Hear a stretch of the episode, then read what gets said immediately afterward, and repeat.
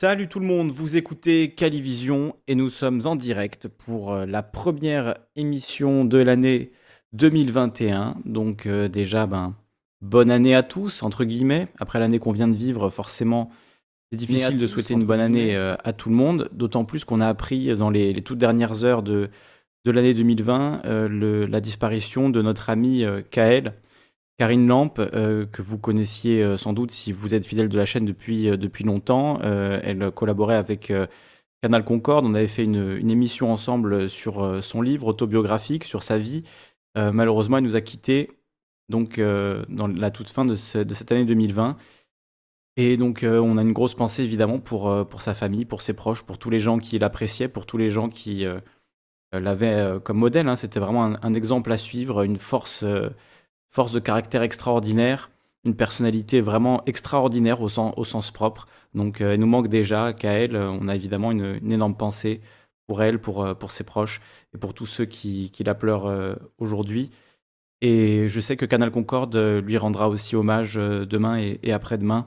ils sont en train de décider ce qu'ils vont faire exactement. Donc je vous mettrai évidemment tous les liens pour, pour retrouver euh, ces, hommages et retrouver euh, ça sur la chaîne de Canal Concorde et l'entretien que j'avais réalisé avec elle. Si vous la connaissez pas, euh, si vous la connaissiez pas, c'est vraiment l'occasion d'aller d'aller écouter son récit de vie qui est, qui est vraiment incroyable. Donc voilà, première nouvelle de l'année qui est qui est pas terrible évidemment. mais on a quand même eu une bonne nouvelle aujourd'hui, une demi-bonne nouvelle, on pourrait dire, une victoire au goût amer pour Julian Assange. Julian Assange, dont eh bien l'extradition a été refusée, bloquée par la justice, mais peut-être pour les mauvaises raisons. On va en discuter ensemble. On va être avec euh, le canard réfractaire, avec euh, Chaminou, avec Victor Dédage. On va discuter euh, de, tout ça. Évidemment, vous pourrez intervenir en direct comme d'habitude sur Calivision tous les lundis à 21h. on ne change pas les bonnes habitudes. 2018, 2019, 2020 et maintenant 2021.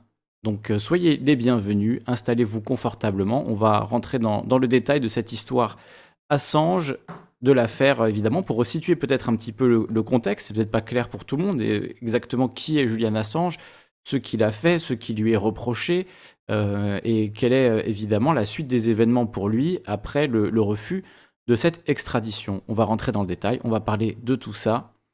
On va mettre un petit peu de musique pour commencer, le temps que tout le monde se rassemble, et on se retrouve tout de suite avec cette émission ce soir. Est-ce la lumière au bout du tunnel dans l'affaire Assange?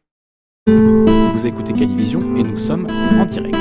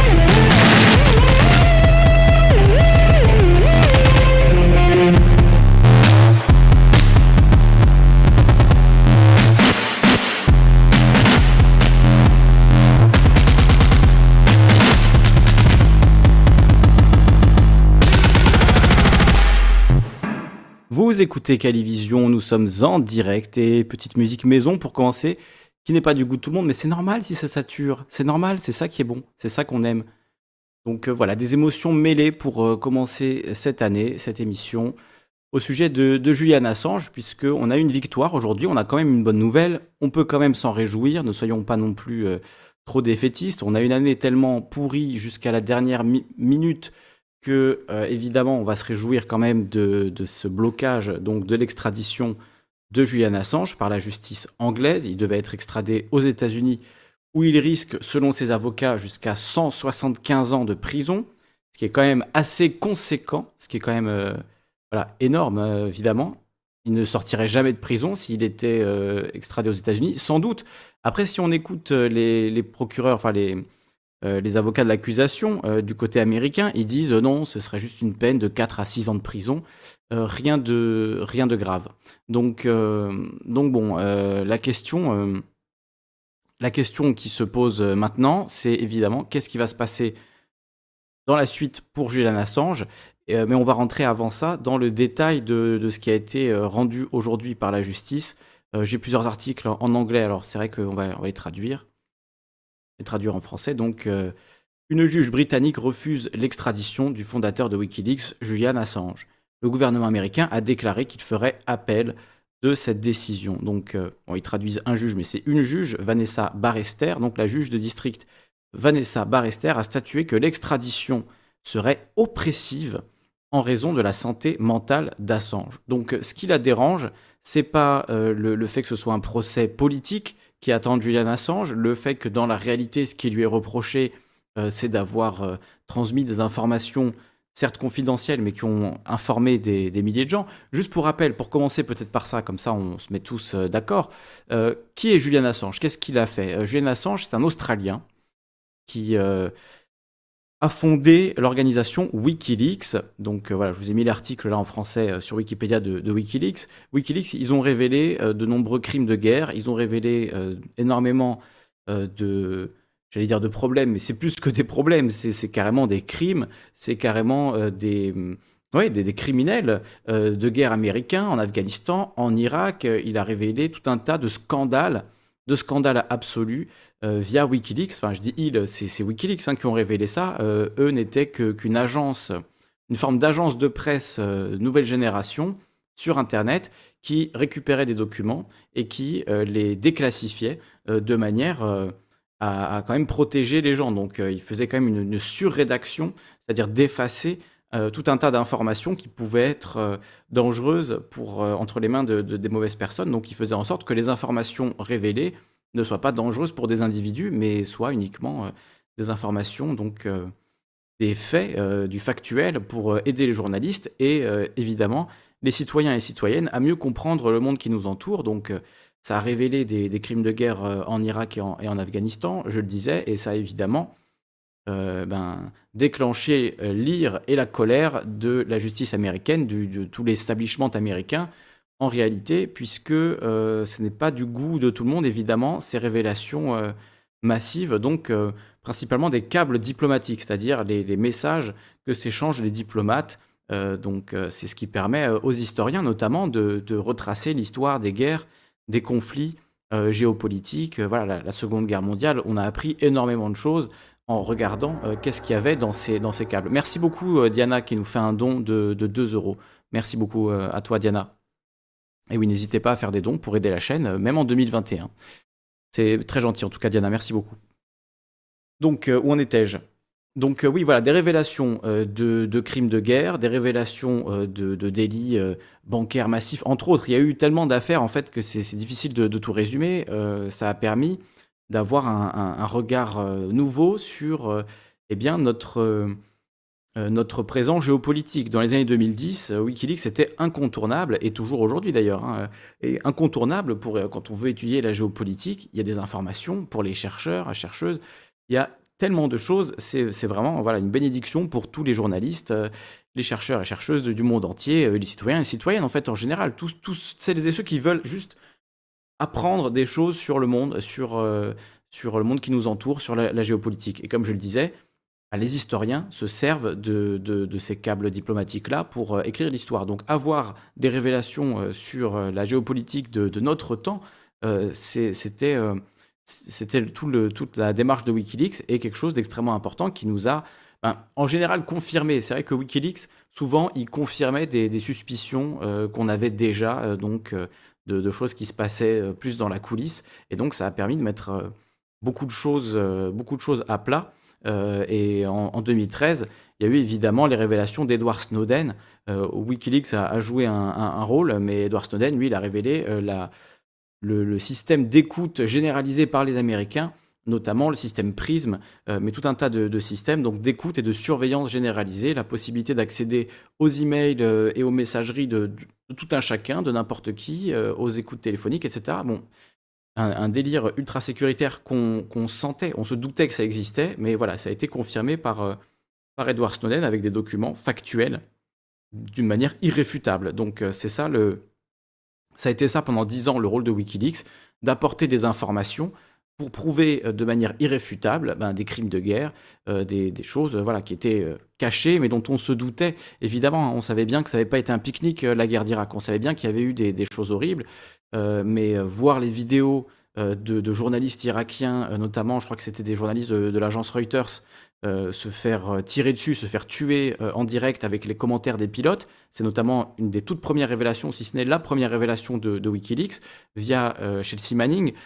Donc ces révélations-là, enfin ces images-là, une fois qu'on les a vues, voilà, c'est difficile de nier effectivement que la guerre d'Irak a été une, apocalypse, une, horreur absolue, un carnage. donc voilà, cette vidéo Collateral Murder, euh, voilà, fameuse vidéo donc euh, où on voit des, journalistes euh, qui se font qui se font tirer dessus et ça a été le début donc pour, pour Wikileaks et vous imaginez bien que quand on commence comme ça à révéler donc le 5 avril 2010 des informations sur le, Pentagone, sur l'armée américaine, des, secrets de, cuisine, Forcément, ça fait pas plaisir, et quand on se met l'Empire américain à dos, ben, ça a des conséquences. Et Julian Assange, depuis dix ans, euh, il subit une forme de torture psychologique, ça a été reconnu par la justice anglaise, euh, une forme de harcèlement moral euh, extrêmement violent, excessivement violent, contre lui, contre ses proches, contre sa famille.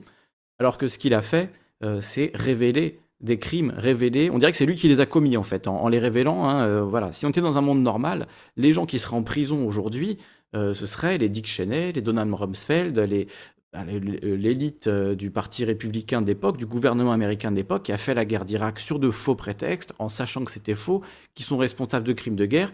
Euh, voilà, ces gens-là ne sont pas ne sont pas en prison. D'ailleurs, Donald Trump a même fait gracier les, mercenaires de, Blackwater.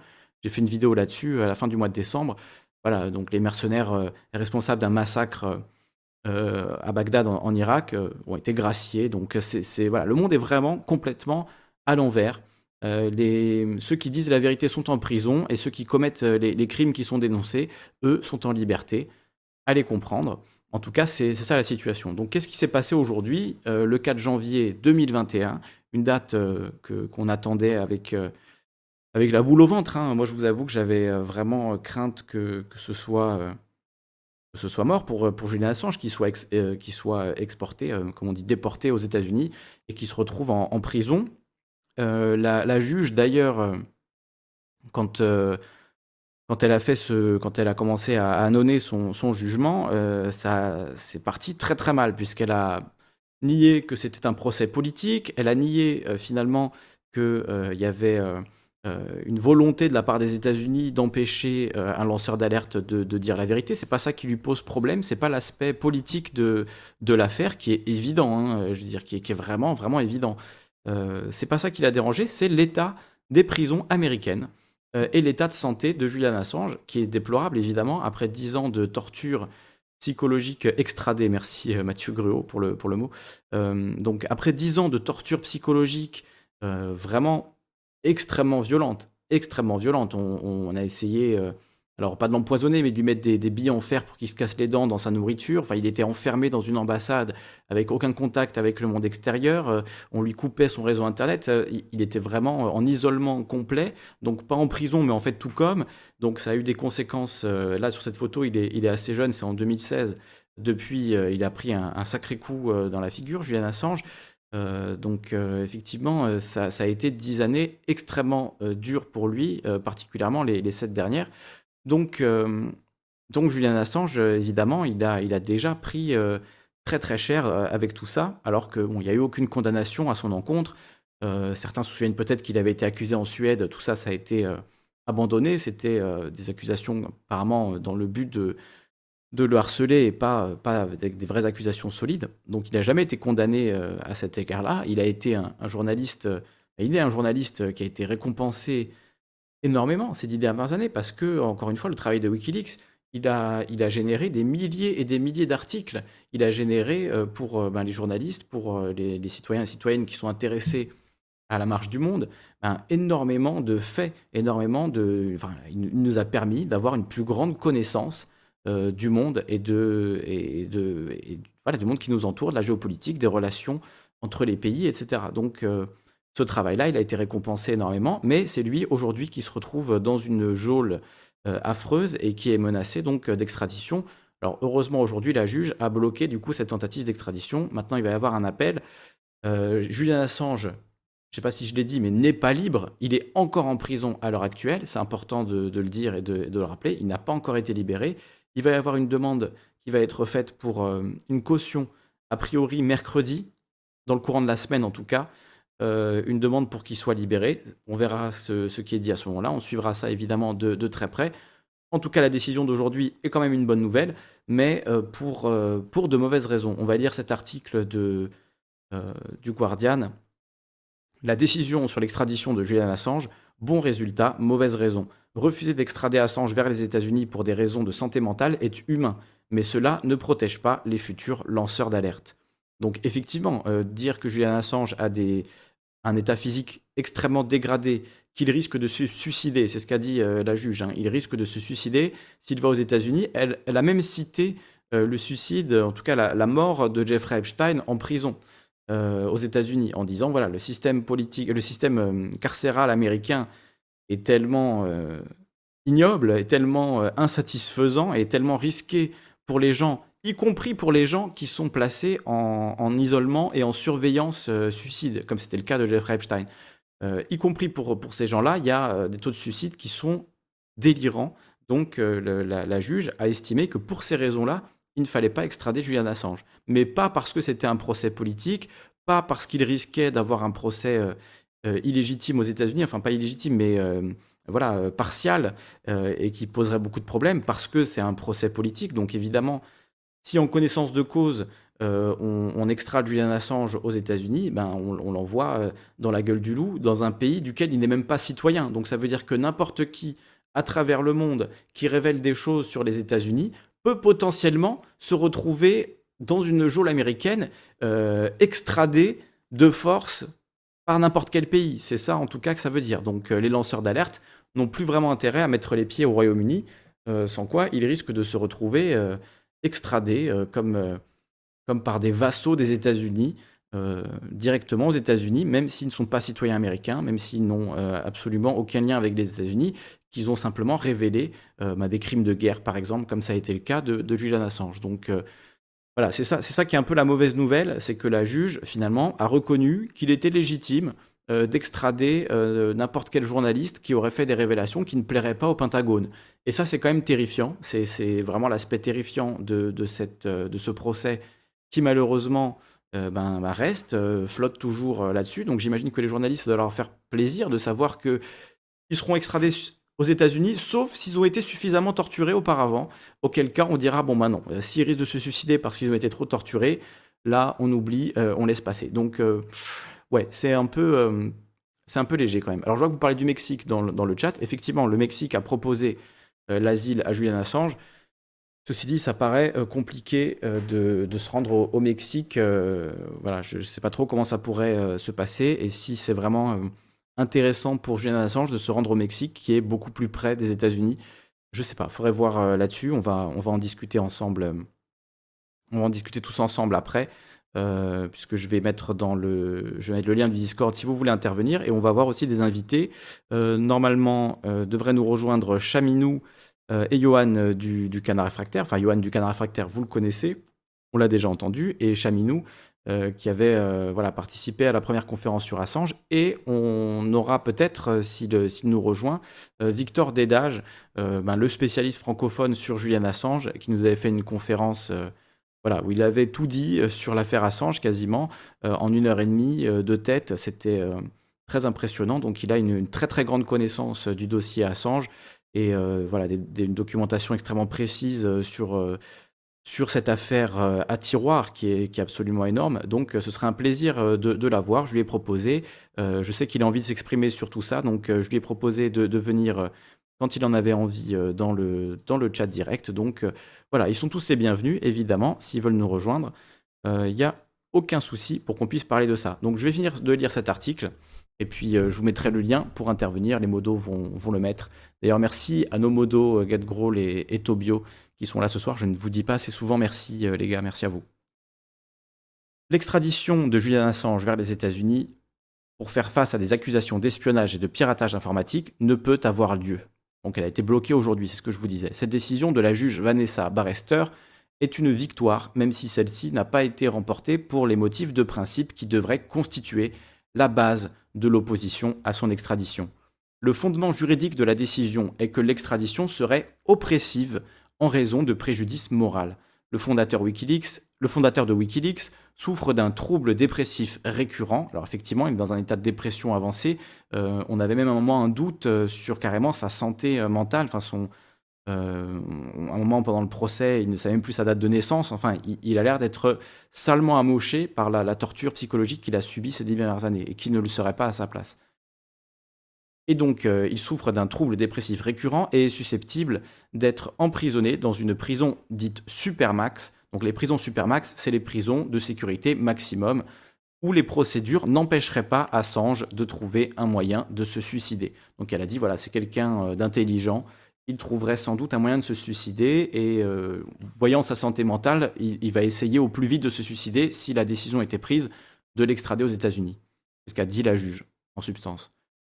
Ce n'est pas pour critiquer le bien fondé du jugement juridique de Barrister que de soutenir que c'était la bonne décision, évidemment mais pour la mauvaise raison. Qu'un tribunal britannique ait jugé que le système carcéral américain était trop barbare pour garantir la sécurité d'Assange raconte sa propre histoire. Alors, c'est pas très bien traduit, euh, mais effectivement, euh, l'idée que c'est parce que les prisons américaines sont trop ignobles que Julian Assange ne doit pas être extradé, euh, c'est quand même un raisonnement ouais, assez tiré par les cheveux. Enfin, je comprends bien l'idée, hein, mais il y a peut-être d'autres éléments avant à prendre en compte pour ne pas extrader Assange, plutôt que de se dire, bon, finalement, ok, il peut être jugé pour avoir euh, été un lanceur d'alerte, ok, les États-Unis vont sans doute le juger très normalement, ce qui euh, est quand même assez compliqué. Si ça avait été euh, la Chine, la Russie, la Syrie, l'Iran ou je ne sais quel autre pays voilà, du même genre, pense pas que le, Royaume-Uni aurait extradé un prisonnier politique de cette manière. Par contre, avec les États-Unis, on dit non, non, ça c'est pas un problème. Le problème, par contre, c'est qu'aux États-Unis, c'est vrai que les prisons, elles sont quand même sacrément dégueulasses, et on est bien d'accord. Euh, mais je veux dire, même si les prisons américaines avaient été euh, impeccables, je pense pas qu'il aurait fallu euh, extrader Julian Assange. Donc, est-ce que ça a été pour finalement la juge? Un moyen de couper la poire en deux, de dire ok, j'aborde pas finalement l'aspect vraiment sensible politique. Enfin, elle a abordé en disant qu'il était mal fondé cette, cette, critique d'un procès politique aux États-Unis, que ça c'était pas fondé en droit selon elle. Euh, mais quand même, on reconnaît qu'il y a un risque euh, que Assange meure, donc on n'est pas prêt à prendre ce risque qu'il se suicide, euh, ou, puisqu'elle a cité l'affaire Epstein, que effectivement y ait des problèmes, on va dire, puisque pour l'affaire Epstein, même si officiellement c'est un suicide, on sait bien que voilà, il reste quand même pas mal de pas mal de doutes sur la question. Sabidouane qui nous dit ne pas oublier tout de même qu'aux États-Unis, les prisons sont les seuls endroits où l'esclavage n'a pas été aboli. Ça a peut-être joué aussi, ça et le fait que masse de monde se soit levé contre. Alors oui, effectivement, heureusement, il y a eu euh, une levée de bouclier, comme disaient les journalistes, contre euh, Assange, encore que beaucoup de journalistes n'ont rien dit, ont préféré ne pas en parler, euh, alors qu'ils se servaient abondamment dans les sources de Wikileaks, évidemment. Hein, c'est on leur demande pas de, ne pas aller chercher leurs informations chez Wikileaks, mais ensuite, quand Assange a besoin de soutien, Là, il y en a beaucoup, on ne les a plus trop entendus dans les grands journaux, etc. Donc voilà, ça c'est un petit point à, souligner. Mais effectivement, sur l'esclavage dans les prisons, tu as tout à fait raison. Et ceux qui doutent de ça, allez voir simplement l'amendement de la Constitution américaine qui abolit l'esclavage. Il prévoit qu'effectivement, l'esclavage est aboli, sauf, sauf, et c'est ce petit astérix-là qui fait tout, dans le cas euh, où la personne purge une peine de prison, auquel cas on peut rétablir l'esclavage pour cette peine de prison. Donc quand on sait qu'il y a des millions de personnes aux États-Unis, que c'est, euh, je crois, un quart de la population carcérale du monde, avec 3 euh, ou 4% de la population, je dis ça de, mémoire, en tout cas, il y a, une population carcérale aux États-Unis qui est voilà, surreprésentée à l'échelle du monde. C'est complètement délirant, les millions de personnes qui purgent des peines de prison pour des crimes non violents aux États-Unis. Et effectivement, ce sont en majorité des Noirs et des, Latinos qui sont dans, ces prisons. Et euh, il y a euh, le fait qu'ils ont euh, très très peu de droits au niveau de leur travail en prison. Donc ils sont payés, mais vraiment, même pas au lance-pierre, quoi. C'est des centimes. Ils sont payés des centimes de l'heure et dans une situation de, quasi-esclavage et même d'esclavage littéral dans certains États notamment l'Alabama, euh, qui pratiquait euh, encore euh, l'esclavage des prisonniers. Donc oui, oui, tout à fait. C'est important de le préciser, Seb, et je te remercie de me donner l'occasion de, de le dire. Il suffit juste d'aller lire l'amendement de la Constitution hein, qui prévoit l'abolition de l'esclavage. C'est quelque chose dont, dont en France on entend très très peu parler, je trouve. Et qui explique aussi Black Lives Matter et beaucoup de choses. Hein. donc c'est très important d'avoir ça à l'esprit. Il y a cette spécificité-là aux États-Unis. Donc, euh, je continue la, lecture. Il s'agit de quelque chose de beaucoup plus grand qu'Assange. Il s'agit de journalisme, de presse libre, et surtout de la capacité à dénoncer les atrocités commises par la dernière superpuissance du monde. Ou la première.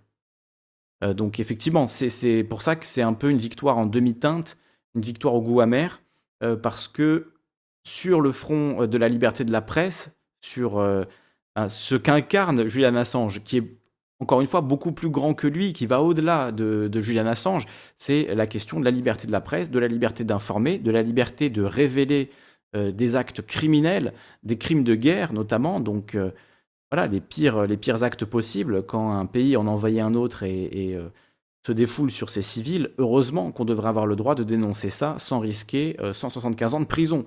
C'est quand même, ça paraît quand même assez basique. Donc on attendait une décision à cet égard-là. Malheureusement, la juge, là-dessus, eh bien, elle n'a pas vraiment défendu, euh, Assange.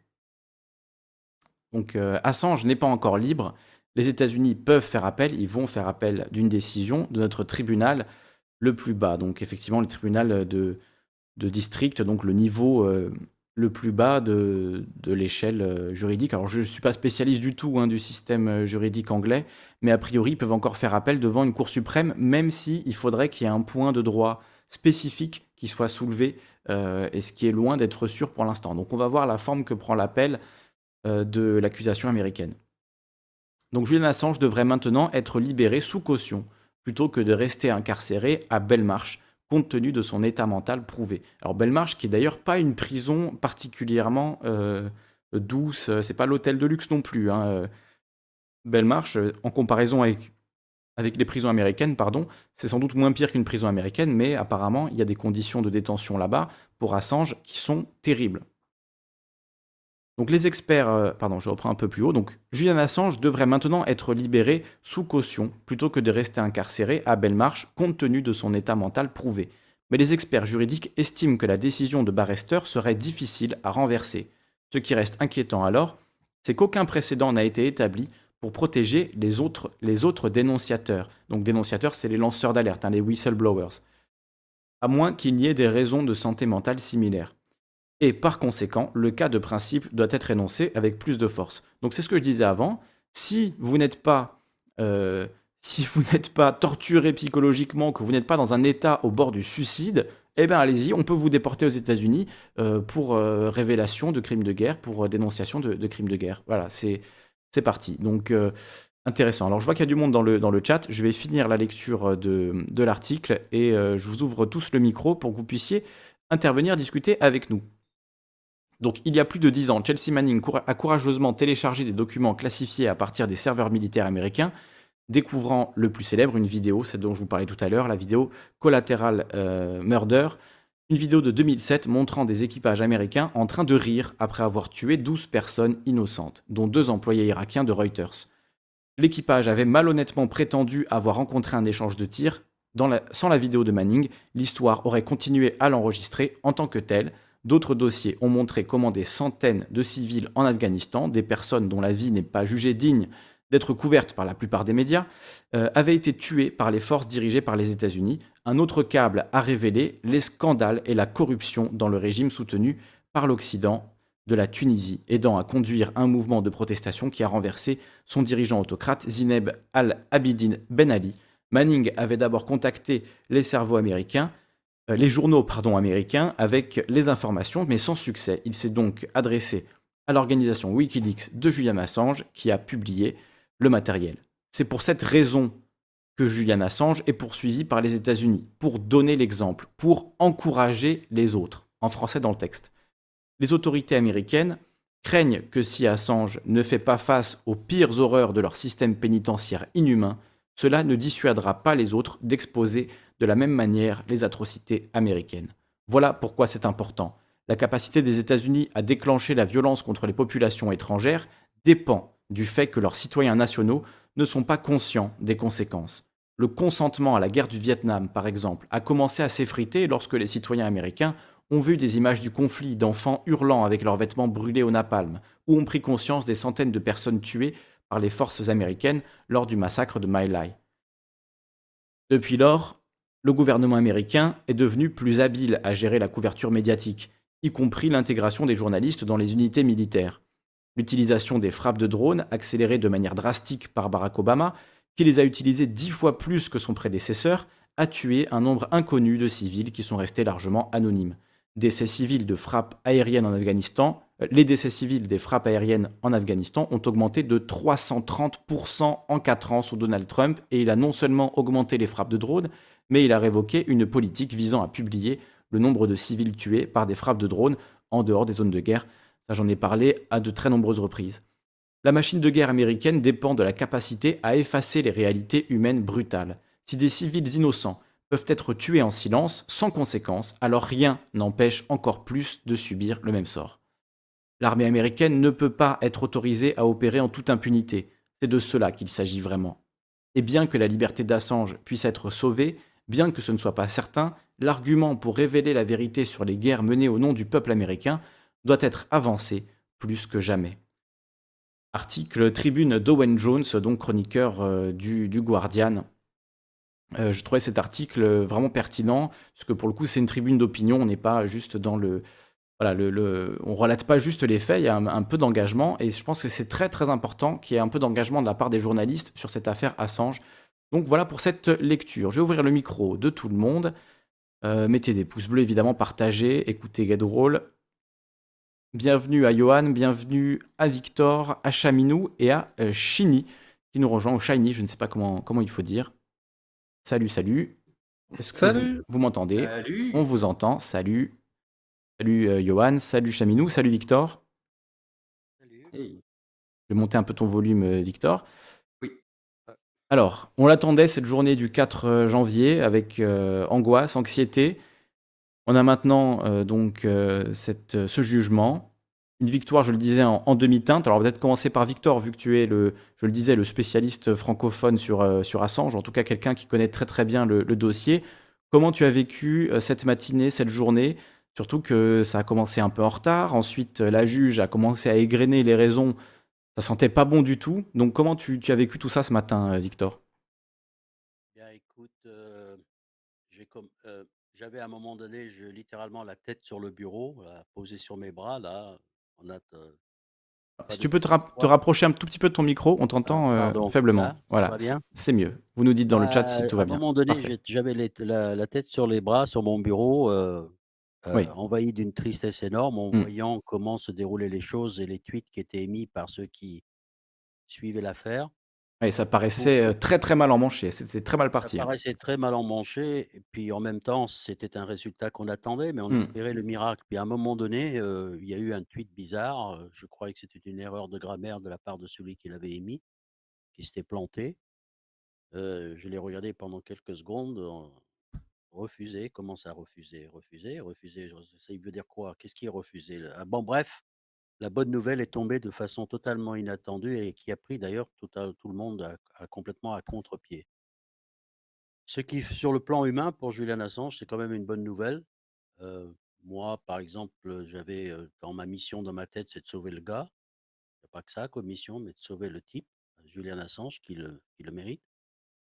Ça, c'est la bonne nouvelle que l'extradition est refusée. On sait que les Américains vont faire appel, mais on sait que alors cette fois-ci, très probablement, heu, l'appel n'aboutira pas à cause de la du motif du rejet de l'extradition qui est basé sur un fait très factuel, très précis, une un une situation, heu, de santé, un état de santé donc peu peu propice à à des débats ou des Mmh. interprétations de la loi.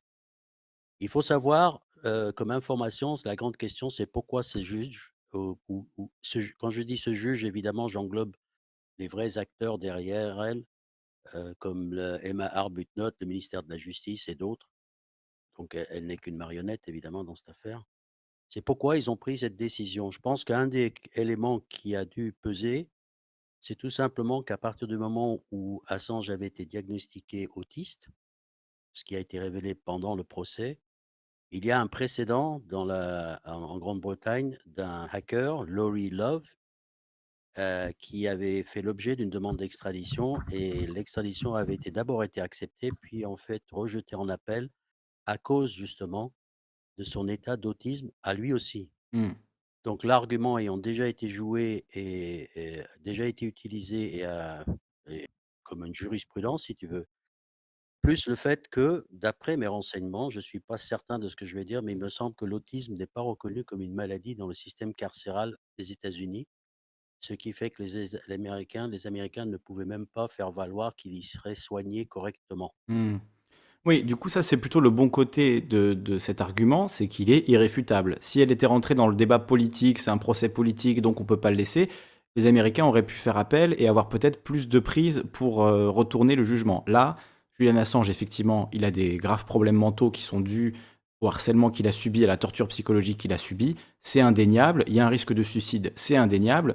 Voilà, il y a pas vraiment, heu, même en appel, grand chose à dire pour contrer, en fait, cet avis de la juge, heu, qui a parlé aujourd'hui, la juge Barrester. Alors ça, c'était donc la bonne nouvelle. La mauvaise, parce qu'il y en a une mauvaise dans cette affaire et très mauvaise en fait, d'un certain point de vue c'est que la juge a entériné et accepté tous les arguments du gouvernement britannique, heu heu, états-unien. Mmh.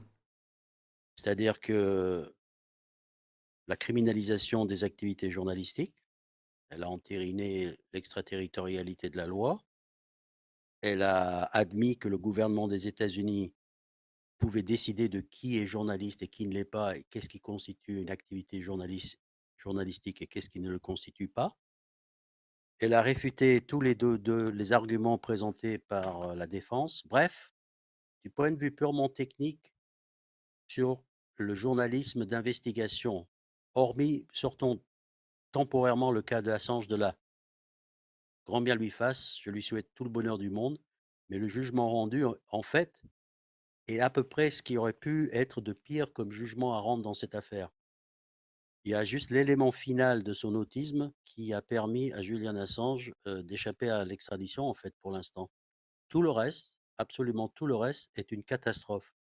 C'est d'autant plus une catastrophe et je m'étonne que ce matin et heu, un organisation comme Reporters sans frontières a trouvé le moyen de tweeter, heu, u une information, un message en fait, qui se félicitait de de la non-extradition de Julian Assange et qui, de façon que je trouve même bizarre, a insisté lourdement que cette décision n'apportait rien de plus, heu, à contre le journalisme d'investigation.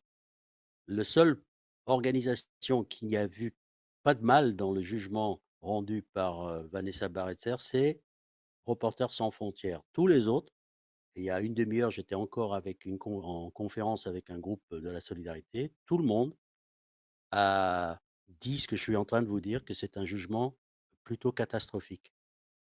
Ça veut dire en gros, si un autre journaliste fait exactement la même chose que Julian Assange, mais que par malheur ou par bonheur selon qu'on voit les choses, il n'est pas autiste, lui il sera extradé.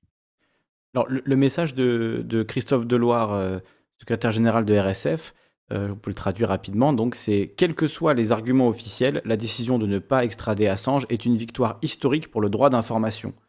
Mh. Heu, cela n'ajoute pas une, menace supplémentaire au journalisme Ça, d'investigation c'est la phrase qui tue. cela n'ajoute pas une menace supplémentaire au journalisme d'investigation. Une extradition aurait créé un précédent pour ceux qui le défendent. C'est une grande victoire, un grand soulagement. Heu, donc effectivement, pas de menace pour le journalisme d'investigation. Quand on lit ce qu'a dit la juge, elle dit que les motifs en fait, heu, ben, justement de liberté de la presse, de liberté d'information ne peuvent pas être retenus pour empêcher une extradition aux États-Unis. Ce qui veut dire que potentiellement n'importe qui dans le monde, s'il révèle des choses qui déplaisent au gouvernement américain, peut être extradé, heu, depuis, le Royaume-Uni. En fait, le procès et tout ce qui a précédé est arrivé au résultat que tout le monde craignait, sauf, si je puis dire, ce petit détail de l'autisme de Julian Assange et de la jurisprudence du précédent qui avait été déjà établi en Angleterre à cause de l'affaire Lauri Love. Mais sinon, il était extradé, c'est ça? Je veux dire, Mmh. il faut pas s'en féliciter, il faut pas se féliciter du fait qu'ils aient réussi à le rendre suffisamment malade parce que la question c'est qui l'a poussé à être suicidaire, au fait? C'est quand même, heu, c'est quand même incroyable que que que ce que ça paraisse, heu, ou que ça disparaisse plutôt. C'est qu'une des raisons pour lesquelles il ne peut pas être extradé, c'est les tortures psychologiques dont il a fait l'objet. Mmh.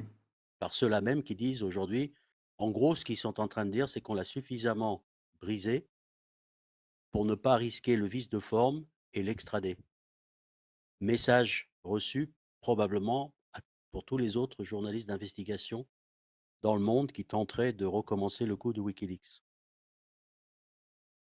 Mmh, oui, c'est une on bonne nouvelle pour la personne, mais c'est pas une bonne nouvelle pour le journalisme d'investigation.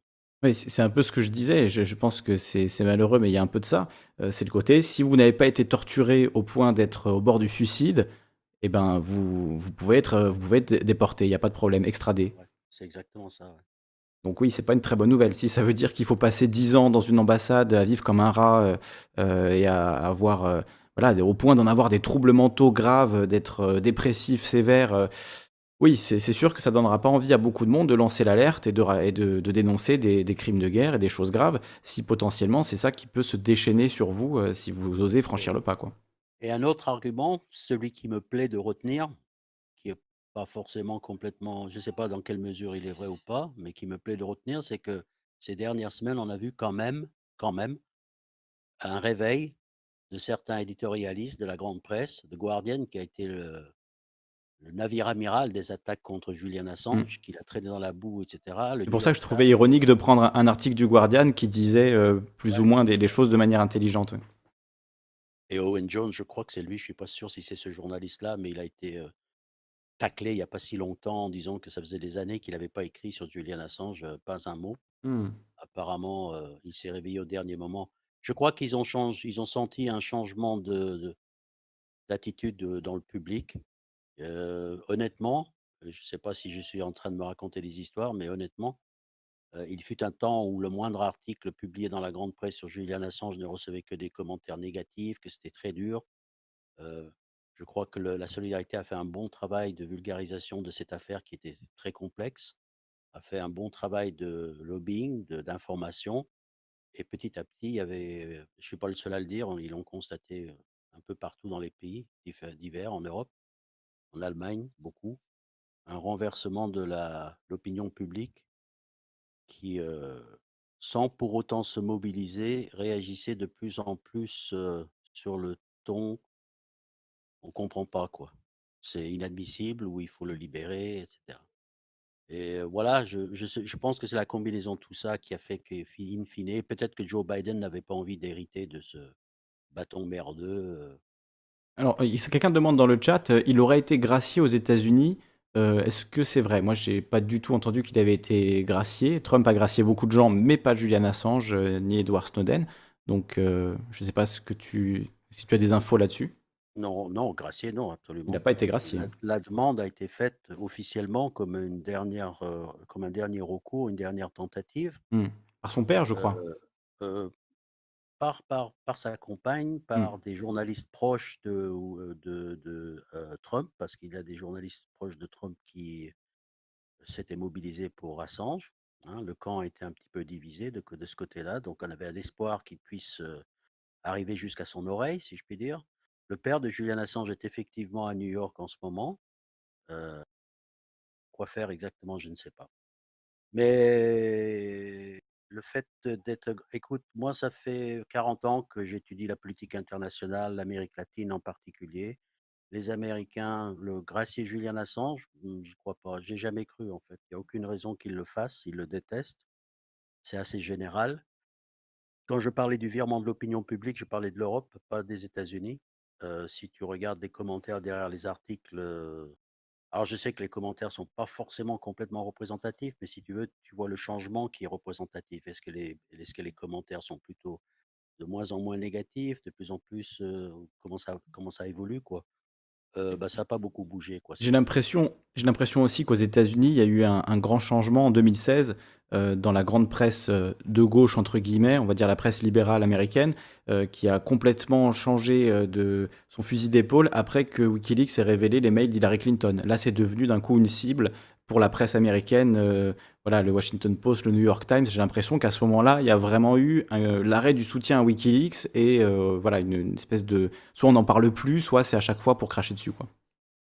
Il y a un problème avec les États-Unis, que ce soit les médias ou le public, c'est leur dissonance cognitive qui est quand même assez grave.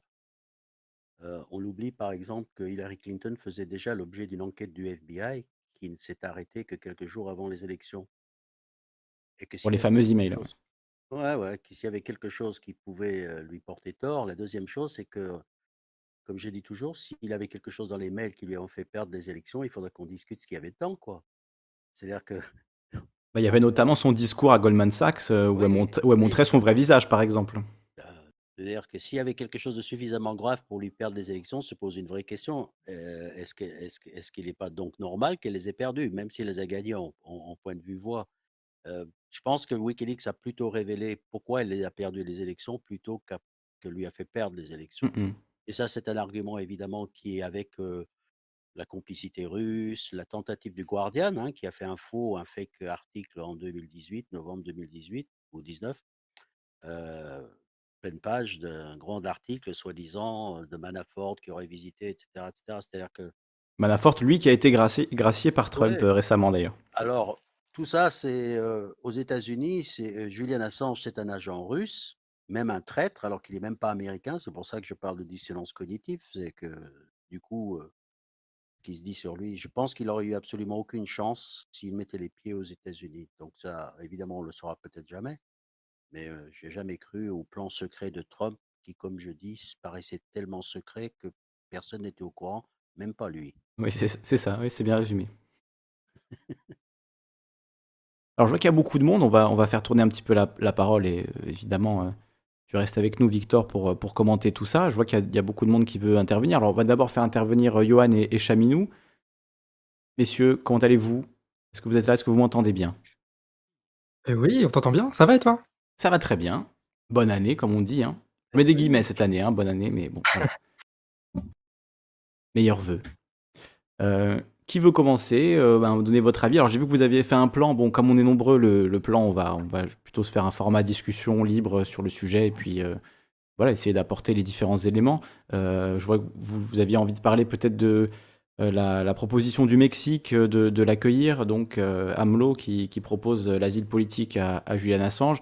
Il y a d'autres points comme ça qu'on va qu'on va accueillir, notamment, la suite des événements. On a commencé déjà à en parler. Donc je sais pas, Heu, par quoi vous voulez commencer, heu, messieurs? Qui veut qui veut prendre la parole en premier? Johan, heu, Chaminou? Bah, de toute façon, moi, j'ai pas j'ai pas grand-chose à dire, hein, à part le le fait que c'était un peu la la fausse, la fausse joie, quoi, où tu vois, plein de médias, plein d'hommes politiques qui étaient d'ailleurs plutôt discrets avant cette affaire, qui disent qu'il y a une grande victoire, qu'il ait pas été, expatrié, que enfin tout ça, extradé. Mais c'est vrai qu'après réflexion, tu as quand même ce cette, joie amère de de voir que, bah, tout a été accepté, la corruption a été acceptée, la torture a été acceptée, le fait qu'ils soient emprisonnés depuis plus de 10 ans a été accepté, enfin depuis 8 ans. Oui et qu'ils puissent subir un procès politique aux États-Unis, finalement, ça, ça semble pas poser problème, quoi. Ouais, C'est ça qui est assez enfin, terrifiant. Enfin, c'est le genre de truc, tu vois, quand tu t'intéresses pas trop au cas Assange, tu vois pas ça, puis quand tu as Victor Dedas qui te le répète 3 fois, tu te dis: «Putain, mais ouais» tu vois plus que ça après, quoi. C'est, Mmh. il a aucun sens ce procès, en fait.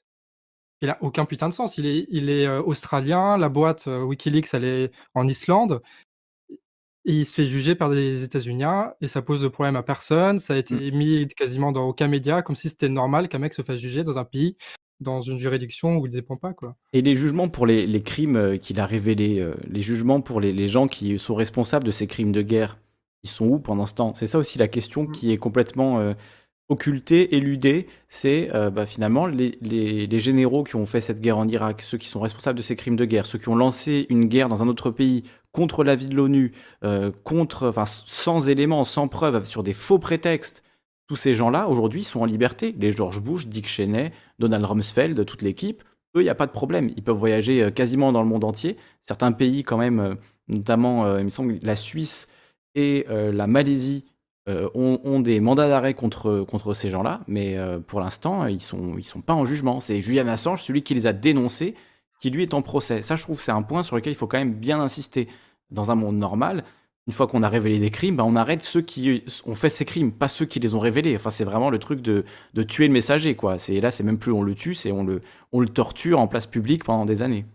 Ah, alors au risque de me de de jouer dans la ligue qui n'est plus la mienne, heu, j'en étais arrivé à imaginer, je ne sais pas si l'histoire retiendra ce procès comme l'anti-Nuremberg.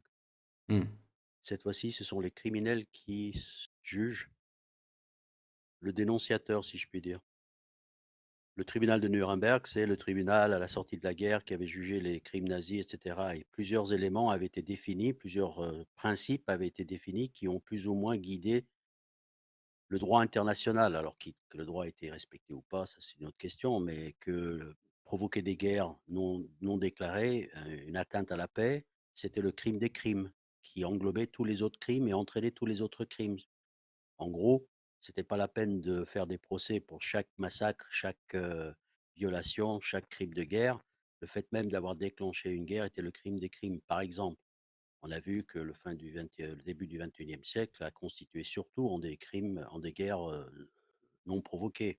Même si le 20e siècle a été jalonné aussi par des guerres non provoquées et que le fait d'obéir à des ordres n'était plus une excuse. Alors qu'ici, on protège, tous les criminels de guerre, tous les soldats. Non seulement on les protège, mais lorsqu'il y a des mandats d'arrêt lancés par l'Allemagne ou l'Italie sur des soldats ou des membres de la CIA qui ont enlevé des personnes, sur le territoire italien ou allemand, les États-Unis menacent de représailles les pays en question ou refusent, le mandat d'arrêt. C'est-à-dire qu'il y a une véritable volonté de protéger les criminels, y compris d'après les propres lois du pays des États-Unis. C'est-à-dire que quand on dit qu'ils ont violé la loi et ils ont commis des crimes de guerre, c'est pas un jugement de l'extérieur, c'est même une violation de leurs propres règles intérieures. C'est-à-dire Mmh. que le système n'applique même plus ses propres principes et c'est là qu'il y a une perversion, une corruption du système. Se et et que c'est le 1 les lanceurs d'alerte qui sont les 1ers à souffrir, mais deuxièmement WikiLeaks qui était, ne l'oublions pas, de par sa son modèle, heu, l'arme nucléaire, si je puis dire, des lanceurs d'alerte. Parce qu'on a tu peux faire des lois ici ou là, comme ils ont essayé comme ils sont en train de le faire à l'Union européenne, pour protéger les lanceurs d'alerte. Mais je dis toujours, c'est comme protéger les délégués syndicaux. N'empêche que quand un patron veut lui pourrir la vie, protégé par la loi ou pas, il lui pourrit la vie et le mec, il aura pas ou la femme, n'aura pas de promotion. Idem pour un lanceur d'alerte et que WikiLeaks pouvait garantir l'anonymat des lanceurs d'alerte. Ça, c'est la protection absolue. Donc c'est pas la peine de faire des grands discours: «On va protéger les lanceurs d'alerte», tout en laissant attaquer la meilleure défense qui soit, qui existe au monde, justement pour les lanceurs d'alerte, qui était WikiLeaks. Chaminou? Chaminou, est-ce que tu es avec nous? On ne t'entend pas. Attends, c'est moi qui ai baissé ton volume parce que tout à l'heure tu tapais sur ton clavier. Ah, Voilà, c'est bon, c'est beaucoup mieux. Non, je je me suis mis en push to talk depuis. Bon. Du coup, il y a il y a quelque chose qui m'a un peu chagriné. C'est, heu, apparemment, heu, de ce que j'ai compris, de ce qui a été rapporté sur Twitter heu, la la juge, même si on pourra revenir d'ailleurs au aussi sur ça plus tard, je pense, disait que, la constitution que le, droit constitutionnel américain s'appliquait pour Assange et que quelque part, le premier amendement qui autorise la liberté d'expression pouvait le protéger. Le problème, et je pense que Victor pourra rebondir là-dessus, c'est que Assange n'a pas le droit à ce, à ce droit-là. Et ça me paraît quand même délirant qu'on en soit dans ce niveau de confusion. Victor? Niveau de confusion de quoi? Pardon, j'étais en train de regarder les commentaires parce qu'il y en a un sur lequel, auquel j'aimerais répondre. Pardon. Juste par rapport au fait que Assange, enfin la, juge, entre guillemets, on reviendra là-dessus, a dit que le premier amendement pouvait protéger Assange. C'est les États-Unis qui ont dit que l'espionnage acte s'appliquait aux journalistes étrangers, mais, mais que ces étrangers n'étaient pas protégés par le premier amendement de la Constitution, qui protège par ailleurs la presse américaine qui a publié les mêmes documents que Wikileaks. Parce qu'une des grandes questions qui était toujours en filigrane et posée ici ou là dans, toute cette affaire, c'est pourquoi est-ce que Wikileaks est attaqué et pourquoi pas le New York Times qui a publié les mêmes documents? Eh bien, parce que le New York Times est américain et protégé par le premier amendement de la Constitution. C'est d'ailleurs pour ça que l'administration Obama n'a jamais intenté, apparemment, c'est pour ça, c'est pas, je dis ça comme si j'étais dans les petits papiers, mais c'est apparemment pour ça que l'administration Obama n'a jamais franchi le Rubicon pour engager un procès, dans la mesure où ça provoquait ce qu'ils appelaient le problème du New York Times. Comment attaquer Wikileaks alors que le New York Times et le Washington Post avaient publié les mêmes documents. Et c'est là qu'il y a eu cette, à mon avis, idée de génie qui a germé dans un cerveau quelconque du département de justice. C'est, je sais, j'ai eu l'idée, on va dire que la loi pénale s'applique aux étrangers, mais pas la protection garantie par la Constitution américaine, le premier amendement. Donc, on, picore à l'intérieur des lois celles qui s'appliquent à un étranger et celles qui ne s'appliquent pas, quoi, en gros. Donc on a les sanctions, mais pas les libertés qui vont avec, quoi. C'est Oui, oui, oui, c'est du droit sélectif, c'est de la instrumentalisation du du droit, c'est du lawfare à l'état pur, c'est-à-dire du jonglage intellectuel pour tordre l'esprit et parfois le texte de la loi pour obtenir un résultat politique que l'on cherche. Mais il y a le, commentaire sur lequel je, voudrais revenir. J'ai vu que quelqu'un passe un commentaire passé comme quoi Cryptome, qui est un site euh, qui publie aussi des documents, existait avant Wikileaks. Mais bien sûr qu'il existait en fait des tas de sites, et il en existe encore euh, avant Wikileaks. Et Cryptome, d'ailleurs, pendant qu'on y est, est venu témoigner, le patron est il n'est pas venu physiquement, il a, il a déposé par écrit, témoigné physiquement, euh, par écrit, pardon, qu'ils avaient été, eux, les premiers à publier les documents qui avaient été littéralement piratés par, de chez Wikileaks par un mot de passe qui avait été publié et, que c'est eux qui l'ont publié en premier. Donc la, question est encore plus pertinente dans la mesure où Cryptome dit Je suis aux États-Unis et moi aussi j'ai publié les documents que vous reprochez à Wikileaks d'avoir publiés dans leur totalité il n'a pas peur de le, dire parce qu'il est protégé par le premier amendement. Mais la différence fondamentale qu'il y, avait et qu'il y a toujours entre les sites comme Crypto et d'autres, euh, c'est que Wikileaks avait une dimension supplémentaire d'offrir un, un, système, ce qui était le Secure Drop, qui faisait que n'importe qui pouvait se connecter à leur site, rester anonyme, transférer des documents dont le contenu aussi était anonyme, c'est-à-dire que même si on captait le réseau, le flux d'informations, on ne savait pas ce qui était transféré. Et derrière, il y avait une équipe, à l'époque, d'une centaine de journalistes bénévoles à travers le monde qui garantissaient l'authenticité des documents. Il y avait une authenticité technique et une authenticité du contenu, ce que d'autres sites ne faisaient pas. Ils publiaient des documents comme ça. En espérant, je crois, qu'ils n'avaient pas cette structure journalistique, cette, oui, cette structure qui permettait de, qui a permis justement à Wikileaks de, frapper fort en 2010. Alors, j'aimerais peut-être qu'on rebondisse sur, le fait que John, Pigler a souvent insisté sur le fait que Vanessa Barreister, non Barreister, je ne sais pas comment le prononcer, n'est pas juge mais magistrate. Est-ce que tu peux détailler ça? Parce que c'est, je pense, important aussi pour dans la catégorie des choses bizarres autour de cette affaire, il y en a plein, hein. En fait, il faudrait écrire un roman, il faudrait écrire un bouquin, il faudrait qu'on peut-être faire un jour un travail collectif. Il y a tellement de choses, qui tu n'arrêtes pas de creuser et tomber sur des trucs bizarres. Le fait que, bon, je pourrais parler des Suédoises là, qui étaient à l'origine de cette légende urbaine de viol, qui ont disparu, qui enfin bref. Et effectivement, quand, quand l'affaire a été, de Julian Assange a été confiée à la juge Lady A. Emma Arbuthnot, c'est tout de suite, a tout de suite sorti dans la presse des conflits d'intérêts manifestes, dans la mesure où son mari et son fils travaillent pour des organisations visées ou concernées par les révélations de Wikileaks, donc un conflit d'intérêts évident. C'est d'ailleurs une juge qui a pour habitude de ne pas se récuser pour les conflits d'intérêts parce qu'elle avait été déjà prise dans une affaire, concernant, comment s'appelle? Cette société qui concurrence les taxis, Uber et qu'elle a s'est finalement récusée que suite à des articles dans la presse britannique. Et là, dans cette affaire, elle s'est retirée, s'est mise en retrait, ne s'est pas récusée et toute l'affaire a été présentée comme un juge qui se contentait de su juge, senior, qui se contentait de superviser le travail d'un juge un peu plus vert, un peu un peu moins expérimenté. Mais la première re sonnette d'alarme, c'est évidemment la première chose que j'ai fait moi, à l'époque, quand j'ai entendu le nom de Vanessa Barrett Barretser, c'est de chercher sur internet qui était cette Vanessa Barretser et résultat des recherches, 0. Aucune trace d'elle, aucune photo, aucune, pour une juge, je veux dire, tu te poses des questions normalement, surtout les autres juges du Magistrates Court, il y avait des informations. Donc on a semé, un peu le doute dans les esprits. Il y a des gens qui ont cherché, des spécialistes du deep web, du memory hole, de tous ces sites qui, gardent des traces, anciennes d'internet et absolument rien de de rien de rien. Les seules traces qu'on trouve aujourd'hui, c'est suite au procès Assange. Pendant ce temps, pendant des mois, un journaliste d'investigation que j'aime beaucoup, très primé, qui s'appelle John Pilger, qui est un Australien lui aussi, qui suit l'affaire de Julian Assange très près, n'arrêtait pas de répéter dans ses propos, dans ses interviews, que Vanessa Barretser n'est pas un juge, mais une magistrate. Fait exprès de prononcer un peu à l'anglaise parce que c'est le terme anglais, magistrate.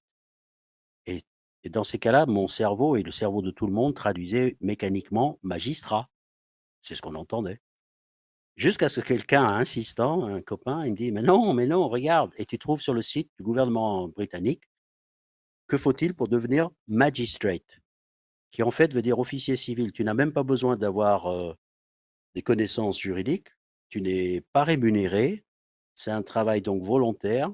Un magistrate, c'est quelqu'un qui, pour postuler, doit simplement avoir 18 plus de 18 ans, moins de 65 ans, pouvoir entendre sans appareil auditif, être capable de rester assis longtemps pendant de longues périodes pour écouter, sic, hein, littéralement et qui s'occupe généralement que des affaires de mineurs de vol, de non-paiement de la redevance télé et des choses comme ça.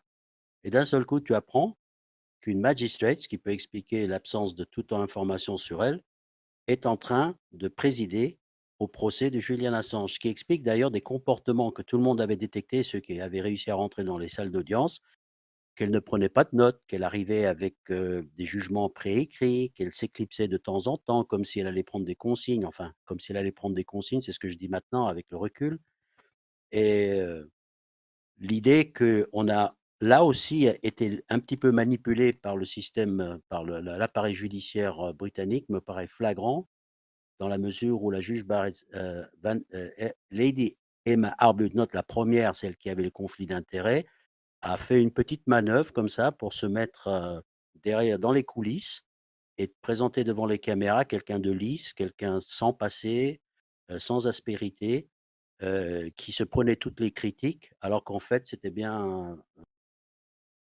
madame Arbuthnot qui tirait toujours les ficelles. C'est une anomalie parmi d'autres, hein. Il y en a des tonnes dans cette affaire, hein. Pour ceux qui ont pas suivi les conférences, j'aime bien raconter celle-là parce que j'ai l'impression que ça touche beaucoup de monde, mais il y en aurait d'autres. C'est le Ju Julian Assange était en préventif, heu heu, dans la prison de Belmarsh, une prison de haute sécurité. D'ailleurs, ça ça faisait pas réagir les journalistes heu, autres journalistes, qu'un journaliste se trouve dans une prison de haute sécurité, en préventif et en isolement. Je veux dire, qu'est-ce qu'il avait bien pu faire pour, subir des conditions pires que les tueurs en série qui étaient dans dans la même prison que lui?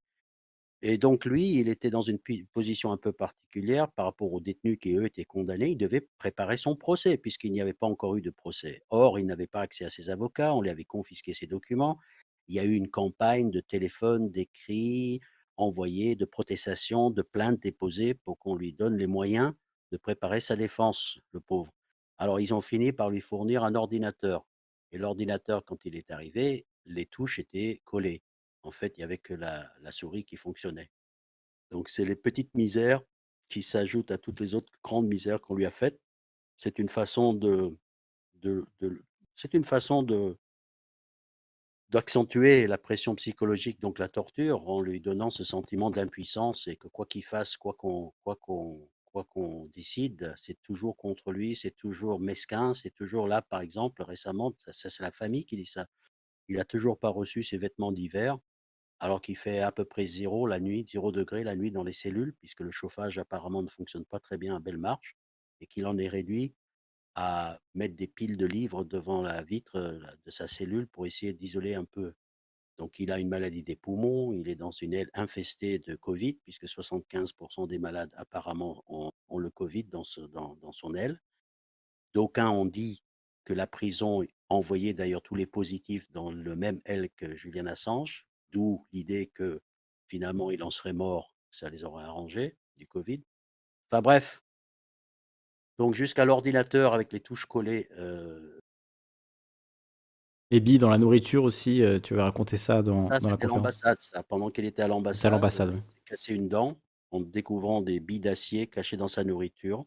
D'ailleurs, il n'a jamais été soigné même les, même les, les, les, criminels comme Pinochet avaient des couloirs humanitaires, avaient eu droit à des soins à l'hôpital. C'est une sorte de pratique. Oui, c'est les conventions de Genève, enfin toutes les conventions humaines au monde euh, prévoient même de soigner le, pire dictateur euh, s'il est malade, s'il a besoin de soins, c'est évident. Assange euh, n'a jamais eu droit à un couloir humanitaire, même dans la prison de Belmarsh où il est, où il y a un devoir de prendre soin. Il n'est pas soigné, il ne reçoit pas les soins adéquats. s'il a un problème des poumons, il a un problème osseux, il n'a pas vu le soleil depuis 10 ans, à peu près. Il a une dent cassée, et ce depuis, ouais, une bonne dizaine d'années, si on additionne tout. Ce qui ajoute à l'ironie de la décision de la juge, qui dit que les prisons américaines ne sont pas suffisamment sécurisées pour recevoir Assange, mais visiblement, dans sa prison anglaise, il n'est pas non plus, pas non plus le paradis, quoi, clairement c'est elle qui a refusé systématiquement. Elle a même mmh. prévenu les avocats qu'il fallait qu'ils arrêtent de demander sa libération sous caution parce qu'elle ne l'accorderait pas. D'où le mystère qui n'en était pas un, de beaucoup de gens qui demandaient mais pourquoi il ne demande pas, puisqu'il est en préventif, sa libération? Il n'a rien à faire dans une prison de haute sécurité. C'est tout simplement parce que la juge avait dit aux avocats que c'est pas la peine, qu'elle le garderait dans la prison de haute sécurité. Mmh. Il faut savoir que dans les coulisses, si je puis dire, oui, dans les coulisses, parce que la presse ne vous en a pas parlé, il y a eu des plaintes qui ont été déposées par des individus, des Français, des avocats français, contre le directeur de la prison de Belmarsh, euh, contre la juge Lady Arbuthnot, des plaintes officielles pour mauvais traitement, pour complicité dans les, pour crimes contre l'humanité en ce qui concerne euh, le directeur de la prison de Belmarsh. Parce que le comportement, si on rentre dans le détail, euh, pas trop prendre trop de temps, il était manifestement destiné à le briser. C'est aussi simple que ça. Oui, ça a été reconnu, cette forme de, de torture psychologique euh, qu'il a, qu'il a subie pendant plus de dix ans. Donc, euh, c'est quelque chose, euh, une torture à laquelle personne ne peut résister. C'est juste, voilà, c'est évident qu'il est brisé émotionnellement, psychologiquement aujourd'hui, après avoir subi tout ça. Fallait lui insuffler un sentiment de désespoir perpétuel. Mmh. que rien ne, pouvait jouer en sa faveur, car quoi qu'on décide, quoi qu'on fasse, le système lui riait au nez. Donc, chose que le système a très bien fait. Maintenant, le mystère du jugement d'aujourd'hui, écoute, on va faire la fête avec les potes, mais ça restera encore pour l'instant un mystère, mais on, saura la fin de l'histoire, je crois, tôt ou tard. On, prend quand même cette. Si on a une minute, peut-être pas forcément maintenant, mais je le dis parce que je suis un peu fatigué, je risque de l'oublier, qu'on aborde un petit peu le après. Bah, justement, je voulais te poser la question avant qu'on écoute euh, euh, ce que les, auditeurs et auditrices ont, à nous dire, parce que tu vois, ils sont nombreux avec nous dans le, dans le chat. Mais justement, sur l'après, euh, là, le, la prochaine étape, c'est cette demande du coup de libération sous caution. J'ai entendu dire qu'elle devrait arriver dans la semaine, a priori mercredi. Ouais, mercredi. Donc, qu'est-ce qu'on peut dire de, cette demande de, libération sous caution? Est-ce qu'on sait si elle a des chances de, d'advenir? A priori, dans le Guardian, ils étaient assez confiants. Alors, je, je ne sais pas quoi en penser à ce stade. Qu'est-ce que tu en, qu'est-ce que tu en dis? Est-ce que, est-ce que c'est fait? Euh, Est-ce que c'est qu'une, c'est qu'une procédure finalement qui va ah. aller très vite? Ou est-ce que c'est un peu plus euh, compliqué que ça? Il y a l'appel des États-Unis. C'est quoi l'après? L'après, euh, l'après dans, alors il y, a, deux, après pour moi. Il y a l'après de la procédure de Julian Assange, mais le après de l'affaire Julian Assange. Je veux dire, est-ce qu'on va hmm. laisser est-ce qu'on va laisser passer le fait qu'on s'est tous fait enfumer pendant dix ans sur ce qu'était cette affaire? Parce que, in mmh. fine, moi comme vous, avouons-le, on a tous commencé à comprendre ce qui se passait et quelle était cette affaire il y a assez peu de temps. Mmh D'accord? Donc, comment est-ce qu'ils ont réussi à nous faire regarder ailleurs, en gros? C'était une très belle manœuvre psychologique, à mon avis, hein, de opération, de, opération psychologique dont il faudrait revenir. Le rôle des médias, Quant au silence instauré autour de Julian Assange, de l'affaire, qui était pourtant soutenu par toutes les organisations syndicales de journalistes, euh, toutes les grandes organisations internationales de défense des droits de l'homme, quelle que soit l'opinion qu'on peut avoir des unes ou des autres, je veux dire qu'il était plutôt bien entouré de prix Nobel de la paix, de chefs d'État, de députés, de, je veux dire, un sorte de dream team, si je puis dire, de la solidarité. Et mmh. pourtant, vous n'en saurez rien, le public n'en a rien su. Donc, euh, ne pas ne pas laisser passer ça auprès des grands médias. Je veux dire, il y a des comptes à rendre là, sur cette affaire, d'autant plus que c'est une affaire qui les concerne, donc leur silence, n'a pas été complètement par accidentel à mon avis. On n'est pas en train de parler d'un cas bizarre quelque part au fin fond du monde, on est à Londres, il s'agit d'une affaire de presse, bon, ça devrait les intéresser et non. Maintenant l'affaire de la procédure elle-même, est-ce qu'il sera libéré? Je pense qu'il devra l'être. Ce sera un grand soulagement pour lui. Je pense qu'ils sont capables de ne pas le faire parce que leur objectif premier, premier qu'ils ont atteint en partie parce que quelque part, en fait, les Américains et les Britanniques, ils ont gagné. Ils ont brisé Julian Assange. On parle de séquelles irréversibles. Il a été réduit au silence pendant des années. Wikileaks a continué de fonctionner, mais on n'en a plus parlé. Vous ne saurez pas quelles étaient les dernières révélations et que finalement la mission a été relativement bien accomplie de ce point de vue-là. Et quant au message envoyé à d'autres, d'autres journalistes qui voudraient tenter la même expérience, je pense que le message est clair. Et même les lanceurs d'alerte ont compris le message puisque les fuites auprès de Wikileaks, c'est Wikileaks qui le dit, ont commencé à se tarir nettement. Bien évidemment, par crainte que Julian Assange soit extradé vers les États-Unis et qu'on l'oblige à parler, à révéler des identités, par exemple. Mmh. Apparemment, même Trump pourrait durer, six mois encore, d'après. Euh, mmh. euh encore six mois. C'est-à-dire que s'il y a appel, euh, l'appel sera jugé dans six mois.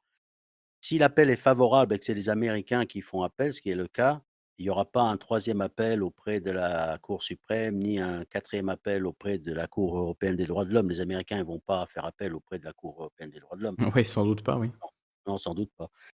Donc, ce c'est pas les deux ou trois ans qu'on pensait si Julian Assange avait été extradé, ou si le jugement avait été en faveur de l'extradition, ce sera plus court, en principe, avec peu de chances de, d'être Être inversé.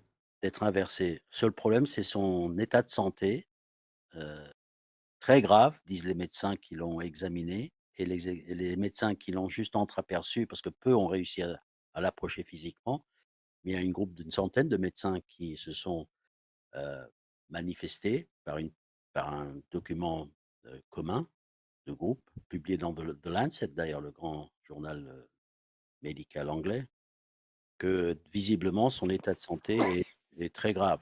Et si ça, il y en a qui craignent que qu'il puisse, par exemple, attraper le Covid. Donc, il y a une sorte d'urgence à le sortir au moins au moins, en fait, nos exigences deviennent pathétiques parfois. L'idéal serait qu'il soit libéré, caution, résidence surveillée, faites ce que vous voulez. le deuxième niveau, c'est qu'il soit transféré dans une prison «normale» entre guillemets, où il est minimum de mais qu'est-ce qu'il fait toujours dans une prison de haute sécurité où il gèle la nuit, infesté de covid? Mmh. Voilà. Oui, puisqu'on le répète, mais Assange n'est toujours pas libre. Ce soir, il dort en prison malgré cette, cette bonne nouvelle, donc toujours, Free Assange, hein, je veux dire, plus que jamais. là, il faut enfin, c'est Plus que jamais parce que, lors du la conférence du Chaos Computer Club qui s'est tenue, le CCC, récemment à Hambourg, ils ont fait cette année une conférence par, vidéo, à distance donc. La journaliste d'investigation Stéphanie Maurizi, lors d'une de ses interventions, a expliqué que grâce à son travail acharné, elle a plusieurs avocats qui travaillent pour elle. C'est une journaliste italienne hein, qui travaille pour, euh, qui travaillait à l'époque pour La République, qui est un grand quotidien mainstream euh, italien, qui doit être le seul d'ailleurs de cette catégorie à former sur l'affaire Assange. Elle, mène donc un travail acharné pour obtenir sous euh, des documents sous le Freedom of Information Act, il y a des, articles de loi en Grande-Bretagne qui permettent à un individu d'obtenir des documents de l'administration à condition de savoir les demander et de bien poser la question et que normalement, j'ai dit normalement, on ne peut pas vous les refuser.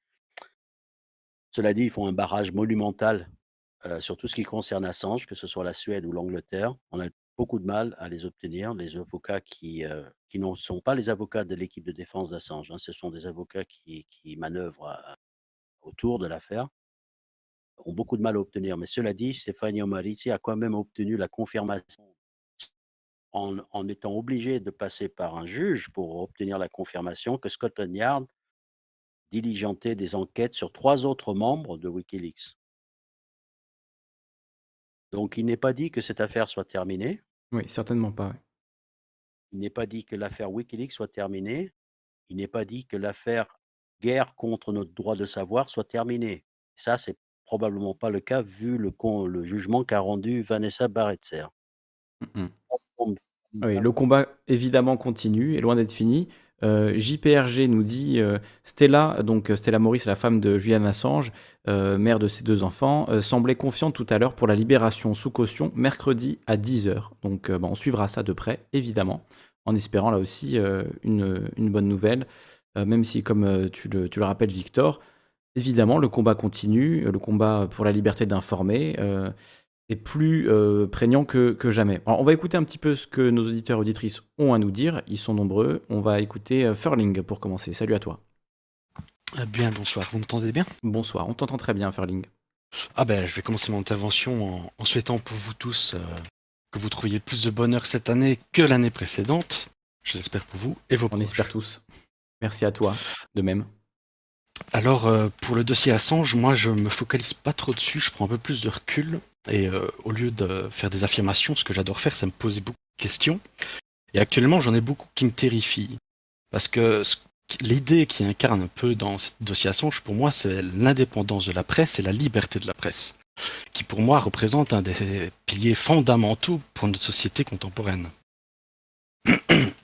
Et euh, je m'interroge sur le fait de savoir pourquoi aucun État ne prennent sa défense ouvertement et le disent et le revendiquent.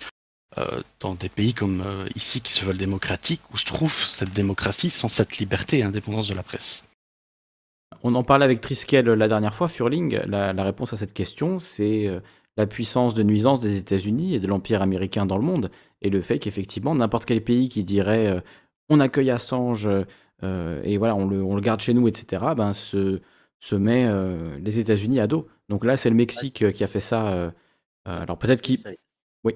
Oui, Victor? Pardon, mais, la Suisse a fait l'objet d'une menace ouverte mmh.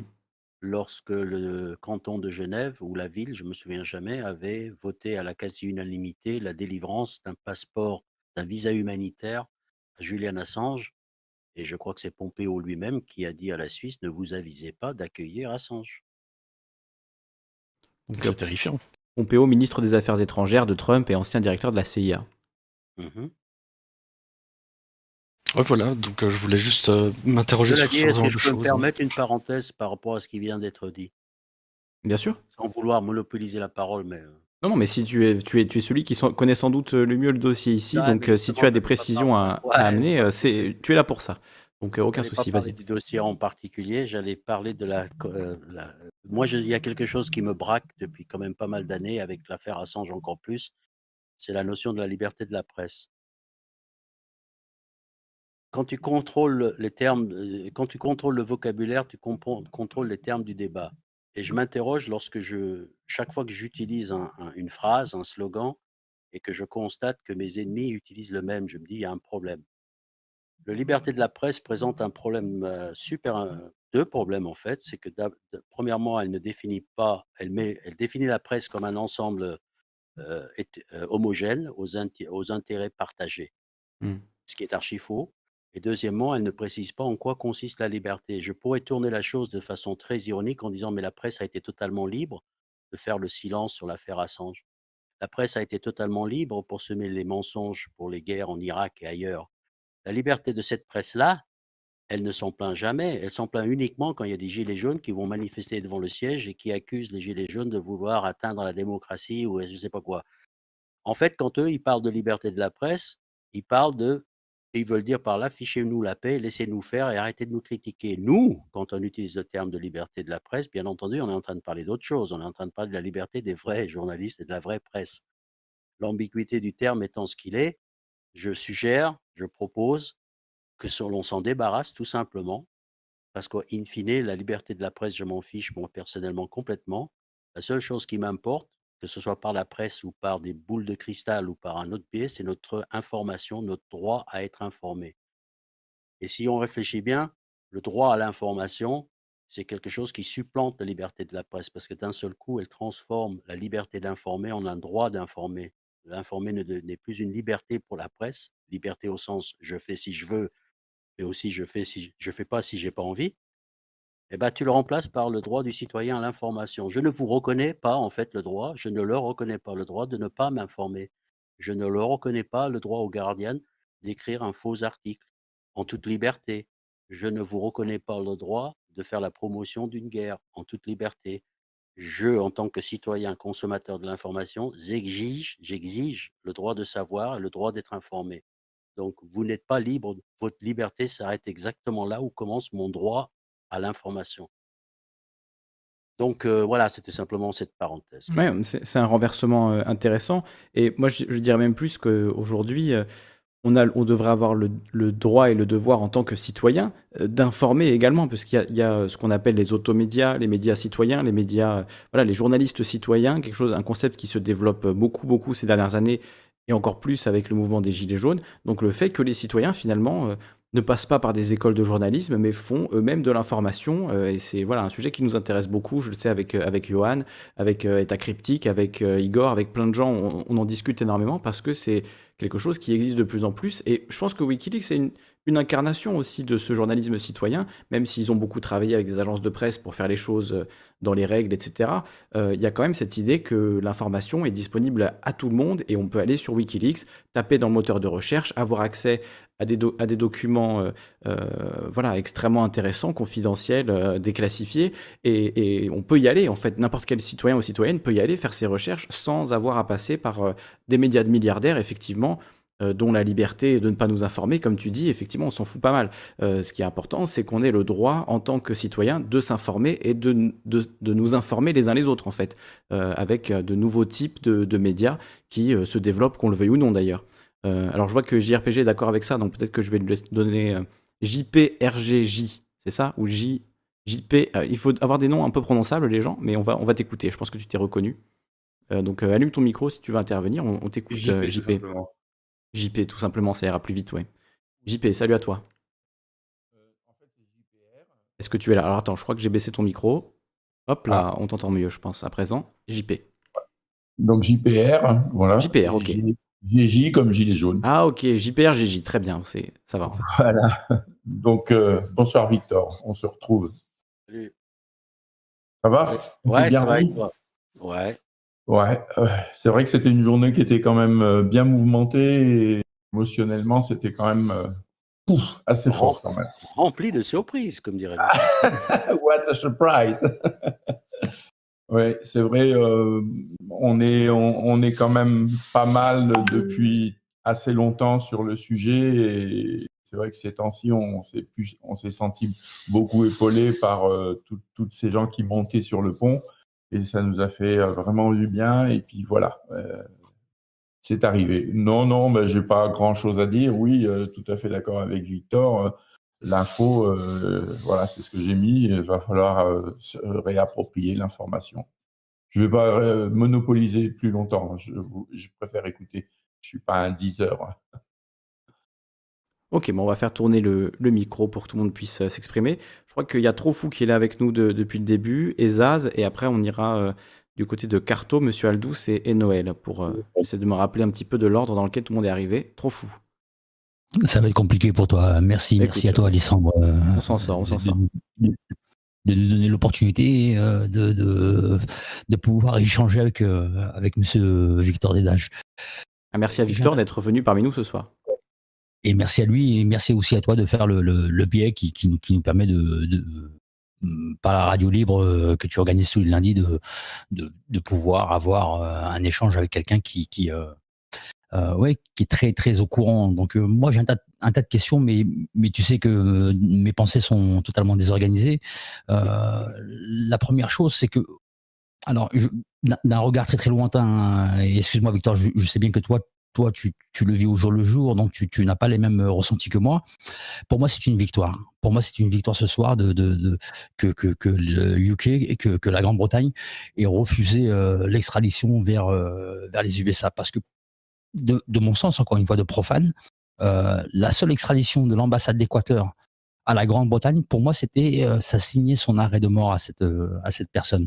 Et j'insiste sur le, terme de personne parce que et, toi, aussi tu le dis, hein, au-delà de, de, de, de, la personne d'Assange, ce qui en réalité est, une défaite, et pas une défaite euh, ce soir-là, mais une défaite sur euh, tout son enfermement, tout, euh, son confinement qu'il a eu, qu'il a eu avant nous tous dans, dans, dans une pièce de je sais pas combien de mètres carrés. C'est la défaite de, pas, pas la liberté de la presse, c'est là, là où je te rejoins complètement, mais de, de la liberté d'être informé, parce que le principe de Wikileaks, c'est pas d'avoir une, une liberté d'information, mais c'est d'informer le citoyen pour être conscient de ce qu'il se passe, de, des choses affreuses qui peuvent être sécurité d'État, qui peuvent avoir des raisons de ne pas être euh, explicitées.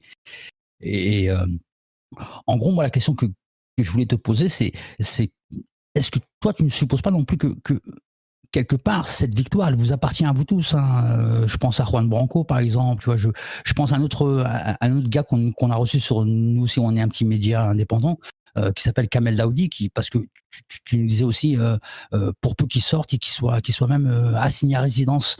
Nous on a reçu on a reçu le, le, le, plus vieux assigné à résidence sur notre canal et ça n'est pas non plus une vie que d'être euh, confiné dans, dans, un environnement socialement bloqué. Nous, on appelle ça une camisole sociale, quoi. Et euh, donc, voilà, de, deux questions, parce que euh, la première des questions, c'est est-ce que, quelque part, pour nous donner un petit peu d'espoir pour cette bonne nouvelle année, est-ce que ça n'est pas pour votre travail à vous tous qui avez été assez proche de lui, une, oui, une mini-victoire? Et la seconde question qui relie la première, c'est et l'après, et l'après, parce que euh, pour sa personne, on, parle plus de liberté de la presse, hein, on parle plus de, liberté d'informer ou euh, de, droits fondamentaux de citoyens à, connaître pour pouvoir euh, décider dans, en, bonne conscience. pour l'après, est-ce que même s'il obtient cette caution et que s'il a signé à résidence, est-ce que le combat s'arrêtera quoi Je ne sais pas si tu tu vois là où je veux en venir. C'est-à-dire que euh, euh, la finalité de la chose, c'est que nous avons une personne humaine et, j'ai bien compris que ce que toi tu cherches à mettre en avant avant tout, c'est pas cette, euh, on va dire, cette chimère de, que, les médias mainstream peuvent avoir quand, quand ils utilisent les leaks de, de, Wikileaks et puis qui après euh, vont véhiculer cette histoire de, de, boîte de nuit euh, en Suède où euh, il n'aurait pas eu des mœurs très, très regardantes et très vertueuses. donc voilà, j'en viens et, et, je m'en arrête là. C'est est-ce que tu ressens pas toi une, une forme de ouais, de, de, de mini-victoire, de, de, de, ouf, de soulagement quand même, quand même. Euh, la Grande-Bretagne ce soir Écoute, a euh, réussi à dire non aux États-Unis. Je vais te, dire franchement, j'ai eu les larmes aux yeux quand l'annonce a été faite. la vague d'émotions qui m'a submergé, c'était, super fort. Je veux dire, je ne veux pas citer d'autres cas où ça m'est arrivé, mais j'ai pensé à tous les camarades, à Jean-Paul qui vient de parler là. À des centaines de camarades partout. Parce que ça a été un combat super long, super prenant. Moi personnellement, c'est juste pour expliquer, hein, je cherche ni, gloire ni rien dans tout ça. À la limite, je dis souvent que le première anomalie de cette affaire, que ce soit un mec comme moi qui qui qui soit en train de le porter partout, c'est des grands journalistes qui devraient être en train de défendre ces ces cas. C'est pas un type sorti d'on ne sait où et cetera. Mais moi, je me suis fixé depuis novembre le 11 novembre 2018, je me ne couchais pas le soir sans avoir fait quelque chose pour Assange. Voilà, ma vie, tout mon temps libre a été dédié à cette affaire. je suis pas un un nouveau venu dans le monde du journalisme citoyen. J'ai déjà fait des choses sur Cuba, sur le Nicaragua révolutionnaire des années 80. Mais cette affaire me prenait particulièrement au cœur parce que je trouvais qu'il y avait deux facteurs. Le facteur d'importance primordiale des questions que posait Wikileaks, sur lequel on pourrait revenir peut-être, et sur la personnalité de Julian Assange, qui était un type que j'appréciais beaucoup, sa façon de penser. Donc, euh, oui, c'est une mini-victoire, mais ma lucidité, si je puis dire, moment, me fait penser que l'ennemi est plus fort que nous d'une manière générale, qu'il s'est révélé beaucoup plus fort que nous pendant tout ce processus. Il nous a écrasés de haut de sa capacité de faire de la propagande, de mentir, de réécrire l'histoire et que nous, on a été quand même des petits acteurs là-dedans en essayant désespérément de mobiliser des députés, d'intéresser les journalistes, de mobiliser les partis politiques, les syndicats, j'ai été les voir humblement trois fois. On m'a dit ouais, ouais, et puis il s'est rien passé. Si tu savais le nombre de personnes, le nombre de portes auxquelles j'ai frappé et le nombre de, fois où je me suis senti humilié, euh, parfois encore, je, je m'étonne d'avoir pu continuer. Enfin bref, mais on a rencontré, ouais, sur le tard, des jeunes, la brigade Discord, comme je les appelle, qui nous ont donné un petit coup de ouf. Maintenant, quant à savoir quelle est la part de notre action sur le résultat, j'ai envie de dire tout, mais je suis obligé de t'avouer, j'en sais rien. Euh, j'en sais rien, quelle était la part, l'importance de ce que nous avons fait. Je pense qu'on a fait une vraie pression médiatique. Je pense qu'on a commencé à gagner et grignoter le terrain. Je pense, et je l'ai toujours dit, que le temps jouait en notre faveur, que la désinformation était en train d'être brisée petit à petit, et que tôt ou tard, si on avait le temps, on, finirait par gagner. voilà, c'est tout ce que je peux te dire. Ouais, victoire. Mais la lucidité, parce que j'ai beaucoup, comme je m'intéresse beaucoup à l'Amérique latine, j'ai beaucoup eu affaire aux Américains. toute victoire avec eux peut se transformer en une défaite. Mmh. ils sont très malins.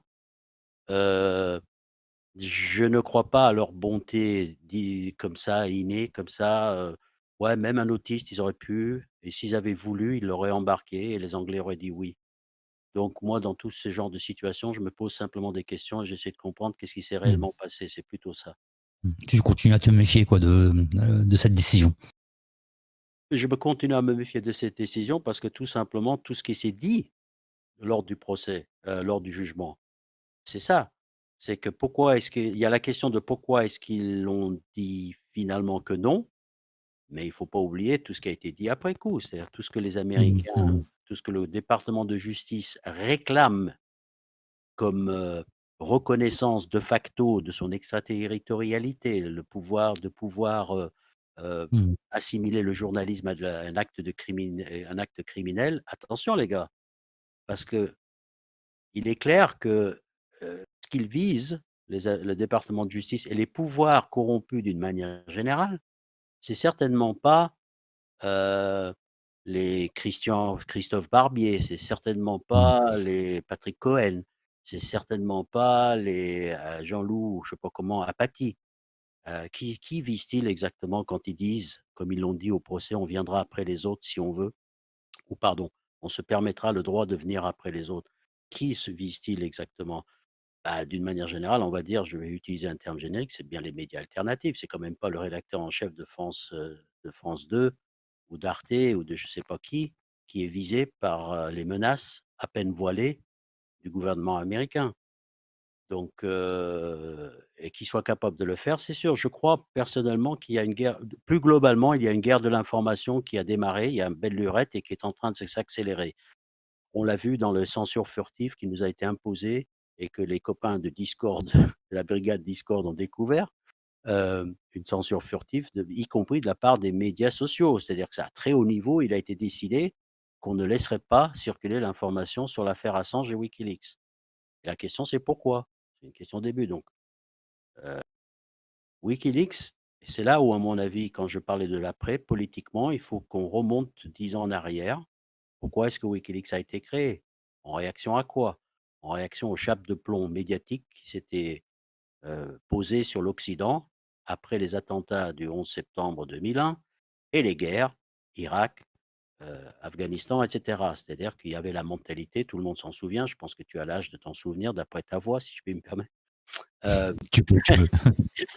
oui, c'était, rappelle-toi, c'était vous êtes contre nous, vous êtes avec nous.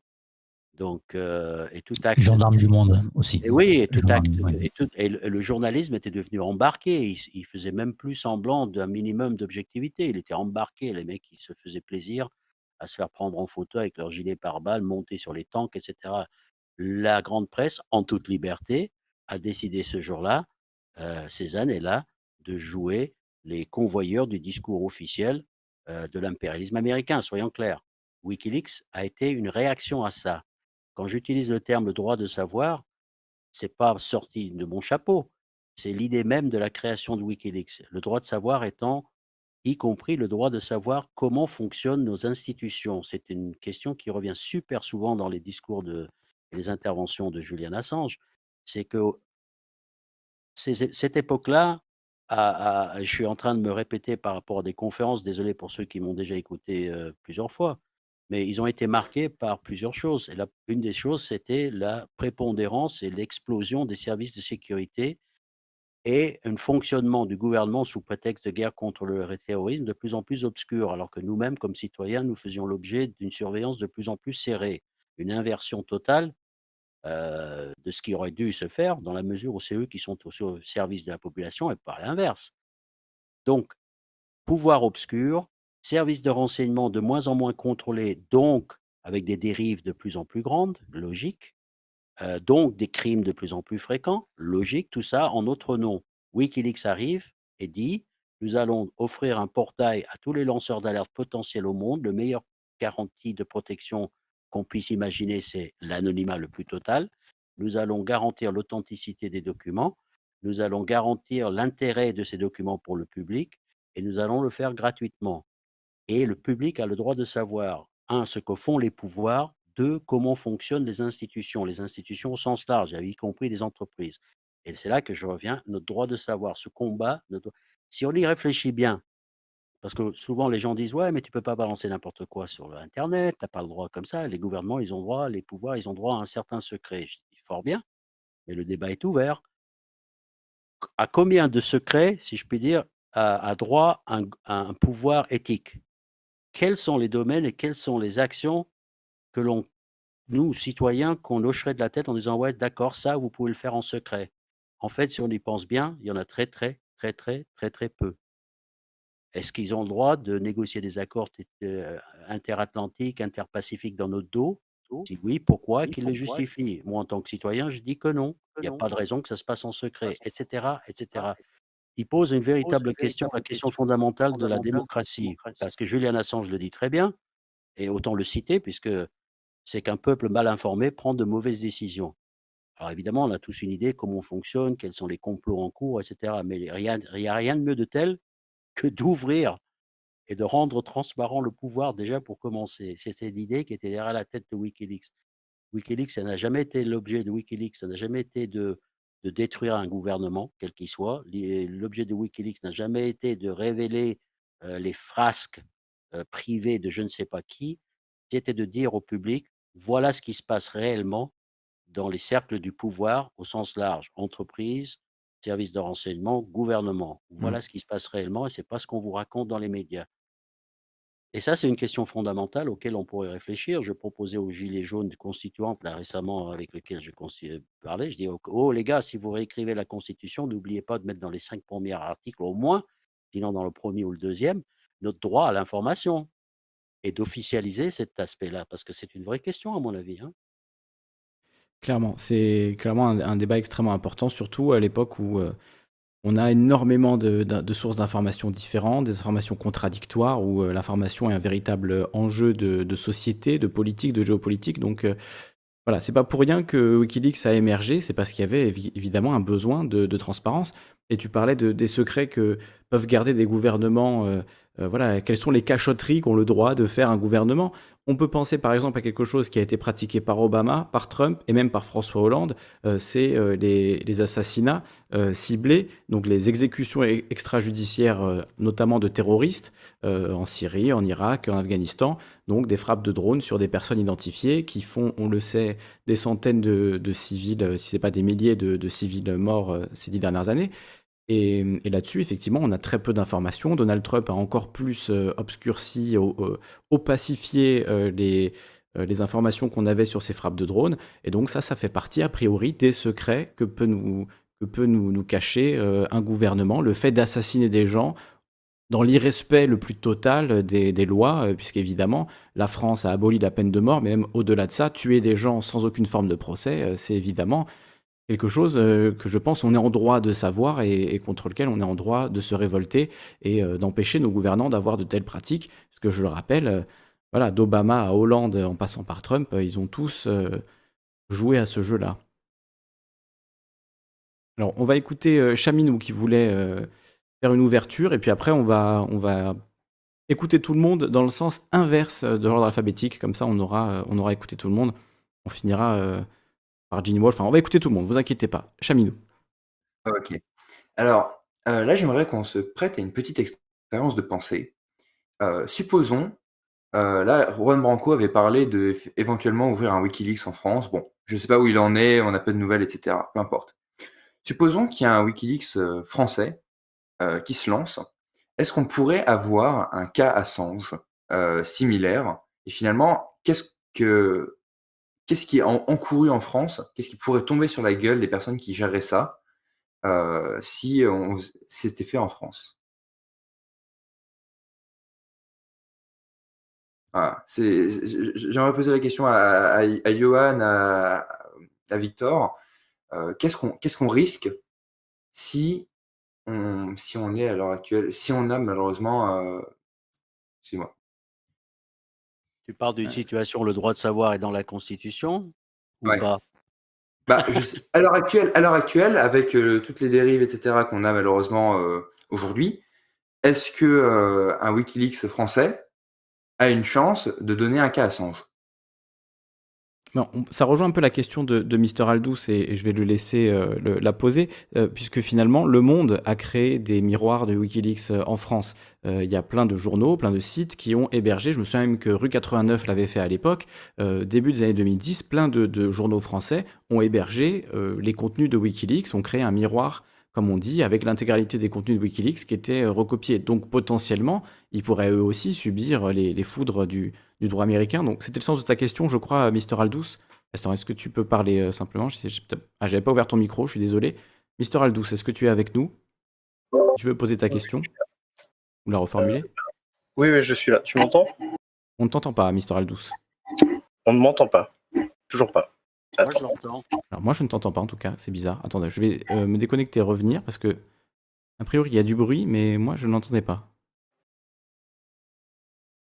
Du coup, tu m'entends Mister est-ce que tu m'entends? Je crois que c'est mon casque qui a un problème. Attends, je vérifie si les paramètres sont bons chez moi. Ah, c'est bon, excuse-moi, Mister Aldous, c'était mon, c'était mon casque qui s'était débranché, en fait, tout simplement. D'accord. on t'écoute. Euh, oui, donc du coup, effectivement, j'avais une question qui rejoint tout à fait la, question de, de Chaminou. Euh, je vais commencer par la mienne et je vais répondre à la sienne dans la foulée parce que j'ai la réponse. Euh, ma question à moi, c'était euh, pour Victor. Bon, déjà, bon, bonsoir à tout le monde. Hein. Et ravi de, commencer cette année avec une, bonne nouvelle, comme, enfin, une pseudo bonne nouvelle. Comme oui, allez, on la, on la prend, on la prend la bonne nouvelle. On n'a pas beaucoup, on va pas se priver. Voilà, on a eu une année de merde, on, hmm. on démarre avec une bonne nouvelle, c'est pas si mal. Euh, toujours est-il que moi, ma question, c'était euh, concernant le, le, fait que les, les journalistes étrangers euh, ne sont pas protégés par la Constitution américaine. comment expliquer que les journaux,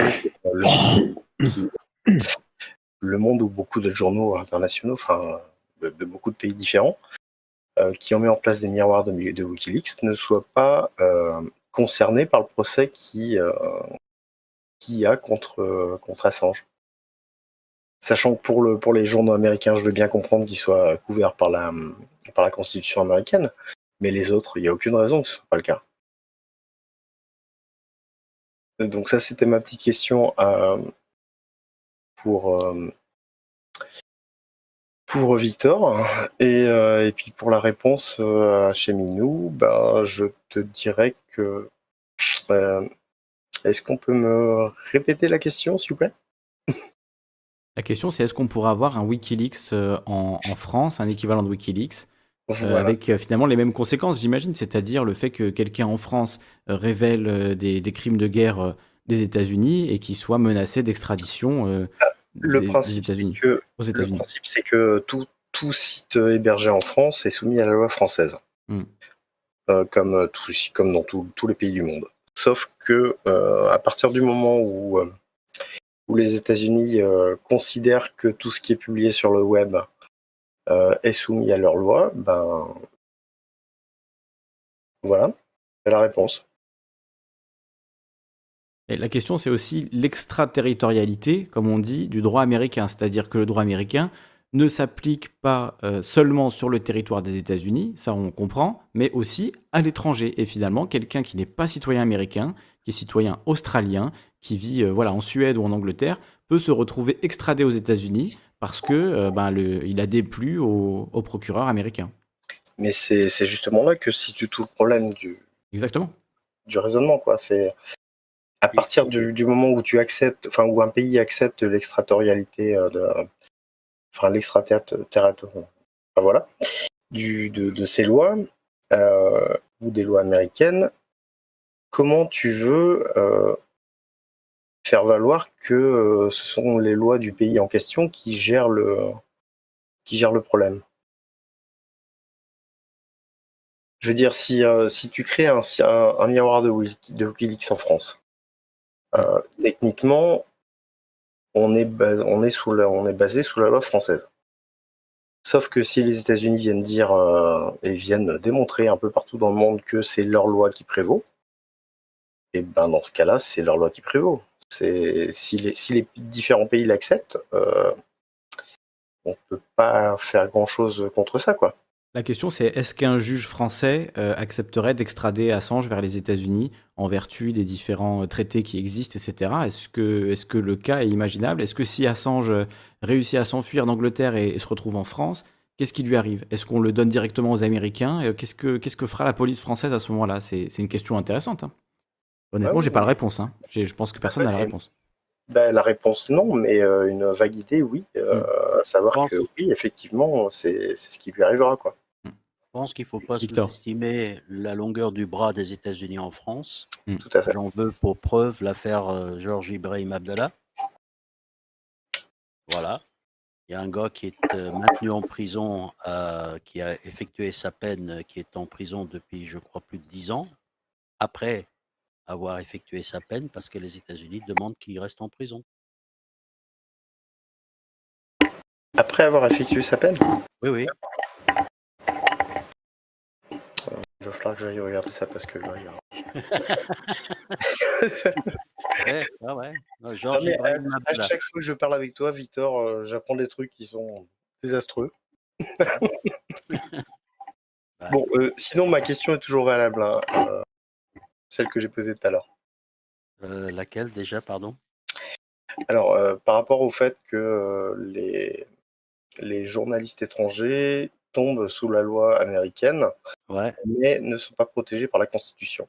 Ça, c'est une trouvaille toute récente. Hein. C'est le département de justice américain qui l'a trouvé récemment. C'est pas. Ouais, ouais, mais justement, du coup, comment expliquer que des journaux comme Le Monde ne soient pas mis en accusation en même temps que qu'Assange, alors qu'ils ont mis en place des, des. Oui, ils ont mis en place, mais qu'est-ce qu'ils ont publié récemment?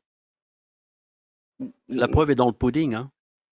Wikileaks, à lui tout seul, a publié plus que toute la presse imprimée réunie du monde entier depuis l'invention de l'imprimerie, d'accord Ils ont mis en place un rapport, enfin un miroir de, Wikileaks. Donc techniquement, ils, sont aussi coupables que qu'Assange. non, ils l'ont fait à une époque. Ils ont mis... Mais mettre en place un site miroir, c'est site miroir, ça voulait dire. Moi, j'étais mon site humble site Le Grand Soir était un site miroir de WikiLeaks. Ça veut dire qu'on hébergeait les archives. Ça veut... On publiait pas les documents. Hein.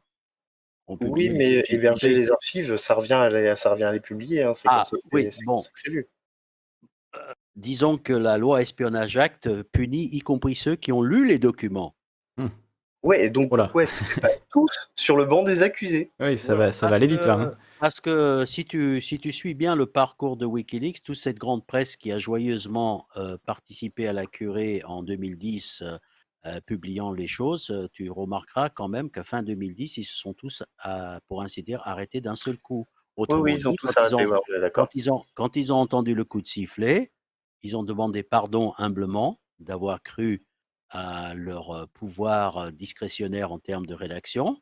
Quand, le, quand l'arbitre leur a dit non, non, non, non, c'est pas comme ça que ça se passe, mais il y a un vilain petit canard qui a dit ben nous, on s'en fout, on va continuer et qui a publié des scoops sur scoops sur scoops sur scoops jusqu'en 2017, si ma mémoire est bonne. Ils ont quand même, et la presse en a très peu parlé, révélé les armes cybernétiques de la CIA. Mmh, oui, c'est vrai. Donc, pourquoi s'en prendre à ceux qui apprennent vite la leçon et qui se taisent, au risque de se faire passer pour un méchant oppresseur de la presse, libre et démocratique, n'est-ce pas? Alors que c'est si facile de se prendre à un site de hackers, entre guillemets, de violeurs, entre guillemets, d'anarchistes, entre guillemets, et des gens qui, comme disait Luc Harding du Guardian, ne respectent pas les codes du métier. Parce que les codes du métier, jusqu'à jusqu'à présent, ont parfaitement fonctionné, puisque Wikileaks a été créé en dépit de ces codes du métier. Wikileaks était un trouble fait. Voilà, c'était des mecs qui avaient mis le droit de savoir du public au-dessus de la ligne éditoriale de tel et tel journal et de ses intérêts des relations. On ne fera pas croire que la rédaction, le rédacteur en chef du Monde, quand il a un document à publier, lorsqu'il en a, la première chose qu'il fait, bah, le New York Times l'a admis, je pense que ça en France c'est pareil, il appelle le gouvernement pour lui dire qu'est-ce qui se passe si on publie ça. Et on leur dit vous pouvez ou vous pouvez pas, ou on négocie. Vous publiez, mais en échange, vous nous faites ça. Et ça ne se passe pas du tout, et je n'en crois pas un mot que ça se passe comme eux, ils essayent de le présenter. Et on se réfère par exemple à l'affaire, euh, comment s'appelait cette affaire Panama Papers. Vous vous rappelez tout le bordel qu'ils ont fait autour de Panama Papers? Ouais. Mais réfléchissez, ils nous ont, la première chose qu'ils nous ont dit, c'est attention, attention, attention, attention, c'est pas des, c'est pas des activités illégales qu'on vous présente. Bon, déjà, l'intérêt tombe d'un cran. Deuxièmement, en guise d'investigation, ils ont reçu une clé USB dans une banette, peut-être fournie par les Russes, on va savoir. Ils ont ouvert, décompressé le fichier. Ils ont passé des journées à faire contrôle F à la recherche de noms. Et ils se sont mis à plusieurs centaines pour faire ça. Maintenant, si tu réfléchis bien, ils ont balancé au public des noms de gens dont l'activité était spécifiquement précisée, n'était pas illégale. En termes de balancer des noms sur, au public, ce qu'ils ont fait, in fine, et je retourne le problématique, était pire que Wikileaks. Wikileaks a peut-être balancé des noms, ou pas, en principe pas, mais au moins, c'était les criminels. Et la grande presse, elle, s'est vautrée, c'est jeter des, des fleurs pour aller balancer des noms de gens qui, de leur propre aveu, ne faisaient même pas une activité illégale. En fait, si tu réfléchis bien, Panama Papers, c'était une opération plus dégueulasse que Wikileaks, en fait, pris comme ça froidement. Et la seule journaliste, et la preuve, c'est qu'aucune répression ne leur est tombée dessus, la, seule journaliste qui a voulu aller plus loin, la Maltaise, dont malheureusement j'oublie le nom, elle a été tuée dans un attentat. Donc, quand une journaliste de ce grand paquet, Sa voiture a explosé, hein, c'est ça? Oui, oui c'est ça. Donc, la seule que, quand elle a voulu faire un vrai travail d'investigation, elle en est morte. Et d'ailleurs, ceux qui font un vrai travail d'investigation, souvent en sont morts. Les journalistes mexicains peuvent en témoigner, c'est le Oui. et et c'est pas innocent que le syndicat des journalistes mexicains soutient à fond Assange. Mmh. Je veux dire, en fait, le constat est simple, tous les vrais journalistes soutiennent Assange, les autres font semblant de pas le connaître. C'est aussi clair que ça, hein. D'où la question, où se trouve le journalisme, le vrai? Se se trouve manifestement, en tout cas les journalistes d'investigation le reconnaissent WikiLeaks comme un des leurs. Que Apathy ne reconnaisse pas WikiLeaks comme un des siens, ah bah, tu m'étonnes, tiens. Euh, concernant WikiLeaks, ils ont aussi révélé des choses, euh, concernant des personnes qui étaient a priori innocentes. Enfin, je pense à, par exemple, Emmanuel Macron, euh, les Macron Leaks, qui ont été, révélés pendant la campagne, dans lesquels il y avait, à ma connaissance, pas grand-chose d'intéressant, mais voilà, ça permettait de d'avoir une forme de vision sur, sur les échanges personnels au sein de sa campagne, et aussi les mails d'Hillary Clinton. Alors après, Hillary Clinton, on peut, on peut la considérer à plusieurs égards comme une criminelle de guerre, euh, notamment pour euh, ses, actions en Libye euh, sous Obama, etc. mais a priori, bon, les, mails ne dénonçaient pas des, crimes, ils, montraient plutôt l'envers du décor de, de la campagne d'Hillary Clinton. Elle a tout à fait le droit d'aller donner des conférences à Goldman Sachs. Ce qui est intéressant pour le public, c'est qu'est-ce qu'elle raconte quand Goldman Sachs lui donne je ne sais plus combien de centaines de milliers de dollars pour qu'elle vienne parler pendant une heure. Et ce qu'elle raconte, euh, c'est absolument édifiant et ça montre effectivement quelles sont ses véritables positions. Et donc il y a vraiment un, intérêt euh, politique, euh, voilà, social, journalistique extrêmement important de, ces documents, même si en soi c'est pas des crimes. Non, non, non, mais là on parle de crimes parce que c'est là-dessus que WikiLeaks est pourchassé pour les mmh. révélations de 2010. Oui, c'est vrai que c'est chef d'accusation, oui. Mmh. Ouais, mais le, mot-clé ici, c'est transparence. Mmh que font les pouvoirs en notre nom et dans notre dos? d'ailleurs, dans les courriers de Hillary Clinton, il y en a un sur lequel tout le monde est passé. Je n'ai pas tout lu, hein, parce que le oui, de 10 millions de documents, je vous rassure, j'y passe pas mes nuits. Mais il y en a un qui est souvent revenu sur le tapis. C'est un mail que Hillary Clinton, en tant que secrétaire d'État, a envoyé à je ne sais plus qui, où implicitement dans son courriel, elle reconnaissait chef de la diplomatie américaine reconnaissait que l'Arabie saoudite et le Qatar, c'est-à-dire nos amis politiques, le Qatar qui organise le TRC, le PMU à Paris et finance le PSG, je crois, étaient, deux États qui finançaient Daesh. Voilà, c'est intéressant de le savoir, mais le silence de la presse par rapport à ça, personne n'a jamais posé la question à Madame Clinton. Qu'entendez-vous par là? Mmh. En fait, il y a un troisième. on a parlé de plusieurs enjeux, il y en aura un troisième, c'est qu'on n'a pas fini de faire le tour des révélations de Wikileaks. Le problème, c'est que personne n'y a plongé le nez dedans, en tout cas pas les grands médias. On parle, on parle, on dit qu'ils ont publié des trucs qu'ils n'auraient pas dit dû publier, mais moi je mets au défi quelqu'un de me mettre le doigt sur quelque chose que d'abord de me dire quoi et ensuite de me dire pourquoi. Mmh. Oui, ça, l'accusation américaine n'en est pas capable de prouver que les révélations de Wikileaks ont mis en danger euh, soit leurs agents, soit leurs soldats. Oui, allez, on est en fin de soirée. Et quand même bien qu'ils auraient mis en danger. Et c'est des mecs qui ont des millions de morts sur la conscience. Bien sûr, oui. en fait, c'est se préoccupe d'un seul coup que les révélations de Wikileaks auraient mis en, vie, en danger des vies, mais des vies de qui exactement? C'est ça, en fait, c'est-à-dire qu'il y a des crimes réels qui sont révélés et euh, ces gens-là sont effrayés par des crimes imaginaires, en fait. C'est par des, possibles possibilités qu'il se passe quelque chose, alors qu'il y a des faits concrets qui ont été avancés. Et pour ça, effectivement, qui est en prison aujourd'hui? Qui croupit dans une geôle euh, humide et, glacée euh, aujourd'hui dans l'élite américaine, enfin, le gouvernement américain de Bush qui qui a été voilà, auteur d'un carnage dans tout le Moyen-Orient, qui a des conséquences, euh, qui aura encore des conséquences pendant des années. Oui, oui. À personne, la réponse. La réponse est personne pour l'instant. On, verra bien. On verra bien dans les, dans les années à venir, mais c'est vrai que ni Obama, ni Trump, ni Biden n'a intérêt à créer le précédent d'un président américain qui serait condamné pour des crimes commis pendant son mandat. Euh, oui, déjà. Il y a une autre question par rapport aux publications de Wikileaks qui est souvent brandie, etc. Comme ça, la phraséologie, les terminologies creux qu'on balance à la figure des gens, c'est ils ont publié des documents classifiés. Et d'un seul coup, on dirait que le crime est, aggravé par le fait qu'il soit classifié. Mais c'est ça veut dire quoi classifié? En fait, ça veut dire qu'il y a un fonctionnaire quelque part qui a collé un coup de tampon pour dire ça, il ne faut pas que ça soit diffusé. La très grande majorité des documents, y compris ceux d'Afghanistan, etc., n'étaient pas classifiés. Ils étaient sur des serveurs qui étaient accessibles par 100 000 personnes ou plus.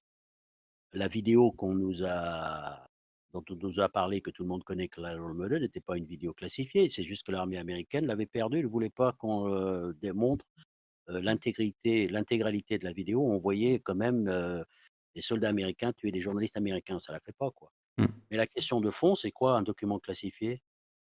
C'est bien heureux le monde où les criminels peuvent classifier les documents qui sont les preuves de leurs crimes. Ça aussi, c'est une question de, démocratie. C'est qui a le droit de cacher quelque chose et sur quels critères? Là, on dirait vraiment, c'est juste des grands coups de tampon qui se, qui se balancent à travers les documents. Le moindre, on a juste, quelqu'un a juste décidé que vous n'en saurez rien. C'est ça le fait d'être classifié. Julian Assange l'a dit. La très grande majorité des documents classifiés ne sont pas pour des raisons de sécurité, mais pour des raisons politiques. Et racatac, on retombe sur nos pieds. Notre droit de savoir de quel droit est-ce qu'on fait des documents pour des raisons politiques. Bien sûr, les Américains ne voulaient pas ils, présentaient la guerre en Irak comme une opération de police, comme une pacification, comme démocratie, comme ils étaient accueillis à bras ouverts par des Irakiens. D'ailleurs, le journaliste à l'époque, un autre journaliste à l'époque qui filmait l'arrivée des Américains a été tué par un tir de tank sur le balcon où il se trouvait, José Cousso, journaliste espagnol qu'il ne faut pas oublier. Non, les documents, par exemple, sur l'Afghanistan, un, un, des éléments d'information parce que j'ai vu tout à l'heure un commentaire, oui, plus on donne des informations à l'ennemi.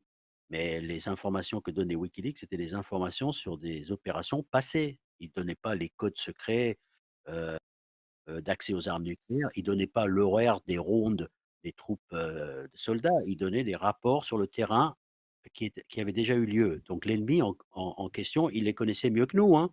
Il savait combien de l'or avait été assassiné en Irak. Il savait que ce pâté de maison avait été rasé le secret, c'était pour, le public occidental, pas pour les Irakiens. Hein. Les Irakiens, ils étaient parfaitement au courant de ce qui était en train de se passer, les gars.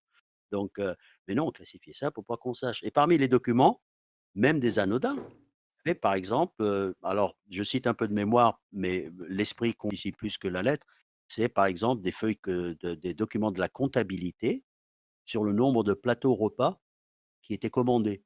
Alors ça paraît banal, mais tu te dis, je compare le nombre de plateaux repas commandés et je compare par rapport au nombre de soldats officiellement stationnés en Afghanistan, et je me rends compte que l'armée américaine et le gouvernement américain, déjà sur un point de détail, si on peut dire, sont en train de mentir sur le nombre de soldats stationnés dans le pays. Est-ce que est-ce qu'ils ont le droit de mentir sur le est-ce que nous, en tant que public bah, Wikileaks, il a révélé ça aussi, que les Américains étaient en train de mentir sur le nombre de soldats qui étaient sur place, simplement en faisant des en recoupant des documents de la comptabilité, de la de la logistique. Le nombre de chaises qui étaient, à commander, le nombre de plateaux repas etc. Donc des informations, politiques, d'intérêt journalistique, d'intérêt informationnel, pour, pour tout le monde. Euh, quand il y a une élection, effectivement, c'est le genre d'informations qu'on aimerait savoir, euh, ce, que, ce que trament nos diplomates, ce que fait notre gouvernement. C'est quand même euh, notre droit d'être informé sur ces choses-là, surtout quand ils tuent en notre nom des gens à l'étranger. Quoi. Exact, ça me paraît clair. Mmh. Et c'est quand même une différence entre un pouvoir qui ne dit rien sur quelque chose et un pouvoir qui ment sur quelque chose. Wikileaks a révélé qu'ils mentaient. Ils auraient à la limite fermé leur gueule. On pourrait dire, non, ils mentaient sciemment. Ils nous trompaient, nous le public. Ils nous racontaient des, contre-vérités, comme, comme disait Georges Marchais à l'époque. Des fake news, comme on dirait aujourd'hui. comme on dirait aujourd'hui, des fake news. Non, mais... Mais est-ce que Twitter, c'est une question que je me pose souvent, est-ce que Twitter aurait sanctionné les fake news à l'époque de la guerre d'Irak Si Twitter avait existé, est-ce que Twitter aurait corrigé? Probablement pas, c'est ça, le, ça le problème. Écoute, tu sais, il y a un phénomène super... déjà, moi, à titre personnel, je peux parler les fake news, ça rien de nouveau. Moi, je peux vous parler dans les années 80 de trois pages complètes publiées dans Le Monde par Christian Delagrange, Bertrand Delagrange, qui était le responsable de la rubrique Amérique latine du Monde. Un fake news sur un, un prétendu génocide. Oui, oui, on peut mentir sur un génocide au Nicaragua. Au Nicaragua, je me trouvais en compagnie de milliers d'autres Français, dont certains étaient au bord du Rio Coco, où avait lieu ce soi-disant génocide. Ça a servi évidemment d'excuse aux Américains pour lancer une guerre contre le Nicaragua révolutionnaire. Je pourrais vous dire, par exemple, que le rédacteur, que le responsable de la rubrique Amérique latine d'aujourd'hui, Paolo Paranagua, vous, peut vous faire un compte-rendu d'une réunion à La Havane alors qu'il se trouve à Rio de Janeiro. Je peux vous dire que j'ai lu récemment dans Le Point un article racontant un événement à La Havane où j'étais, où nous étions plusieurs dizaines de Français, et qu'à l'avant-dernier paragraphe, en lisant un article dans Le Point, publié par l'AFP, signé l'AFP, où le journaliste interviewe des témoins dans la rue, soi-disant, et dans l'avant-dernier paragraphe, dans une tournure de phrase, que tu sens que le journaliste pensait serait logique, mais tu te rends compte qu'en fait, il n'y était pas. Un fake, dans le point. Combien de lecteurs du point ont la moindre idée qu'ils peuvent lire un fake etc., etc. Moi, les fakes, j'ai vu toute ma vie, je les ai connus. quand tu fais du reportage dans un pays en guerre comme le Nicaragua, comme je l'ai fait, etc., c'est que du fake. La guerre n'est que le produit de mensonges médiatiques. Oui, un autre mot, c'est propagande de guerre. Oui, bien sûr. On le voit au Venezuela aussi, on le voit avec l'Iran en ce moment, avec la Chine aussi à certains égards. Hein. oui, bah, bien sûr quand on me dit que tu es pro-chinois parce que tu défends les, tu crois pas aux Ouïghours, je dis je suis pas, je crois pas aux Ouïghours, au massacre des Ouïghours parce que je suis pro-chinois. Et je crois pas aux grands médias sur ce genre de questions. C'est différent. Et c'est quand même pas de ma faute s'ils m'ont rendu cynique. C'est eux qui, euh, c'est eux qui m'ont raconté des mensonges. alors que le, mec qui crie au loup, euh, voilà, je les crois plus. Et je demande à voir plus, plus loin, c'est tout. Bref, c'est pas nouveau les fake news. C'est juste que vous constaterez que les, décodeurs les contrôleurs de fake news de l'IB, de l'AFP, euh, ils font jamais un travail sur eux-mêmes. Euh, ils étaient où les décodeurs dans l'affaire Assange? Ils étaient où les checkers de fake news de Libération dans l'affaire Assange? Ils étaient où les mecs pour aller voir, pour aller découvrir que Julian Assange n'a jamais fait l'objet d'une accusation de viol? Ça vous étonne? Putain, c'est quand même pas rien, quoi. Ça a, ça a servi à distiller, à formater les pensées pendant des années, les inerties. Ah oui, ça reste dans le fond de, ça reste dans le fond de l'air. Hein. il y a une semaine de ça, on a voulu faire intervenir un mec qui, qui tient une chaîne, euh, un YouTube euh, plutôt orienté euh, high-tech, et qui nous a répondu, bah non, parce que je défends pas un violeur. Mmh. Moi, je, alors parmi les gens auxquels j'ai été frappé aux portes, j'ai été frappé aux portes de la quadrature du net, pensant naturellement tout au début quand on a organisé les bus avec les gilets jaunes, on, c'est pas moi. Hein. Quand ils ont organisé les bus pour aller manifester devant la prison, je suis allé à la quadrature du net. si j'avais eu 20 ans de moins, je crois qu'il y a une ou deux personnes qui auraient pris mon poing dans la gueule. Alors c'est con de vouloir faire la révolution quand on a la tête remplie de merde médiatique, mais c'est comme ça que ça se passe aussi. Voilà. On va faire tourner la, parole parce qu'il y a beaucoup de monde et voilà, on n'a pas écouté tout le monde encore. Zaz, qui est là depuis très longtemps. Tout à l'heure, il y avait quelqu'un d'autre aussi, mais il ou elle est, reparti. Zaz, est-ce que tu es là? Est-ce que tu veux intervenir? Allô, Zaz Je crois que tu allumes ton micro. Tu as ouvert ton micro, en tout cas. Zaz, est-ce que tu nous entends? Est-ce que tu es avec nous? Euh, On dirait que Zaz, ton, micro ne fonctionne pas. Essaie peut-être de quitter, de revenir, euh, de quitter le serveur et de revenir. Juste. Euh, attends, je te. Voilà. Zaz va essayer de, revenir. Zaz, je rallume ton micro. Hop. Est-ce que tu es là? Est-ce que tu nous entends? Est-ce que tu peux nous parler? On n'entend pas. On ne t'entend pas, Zaz. Bah, écoute, je laisse ton micro ouvert. Essaye de faire les réglages de ton côté. Et puis dès que tu. Euh, dès que ça fonctionne, euh, évidemment, on te donnera la parole immédiatement. Alors, qui est là? C'est difficile de se souvenir de qui est arrivé à quelle heure. alors, Zaz revient. On va réessayer. Zaz, je pense qu'il faut que tu ailles dans les réglages de Discord, euh, dans paramètres utilisateurs, en bas de la colonne, euh, le petit engrenage. Ah, Zaz, ça a l'air bien là. Je crois qu'on t'a entendu.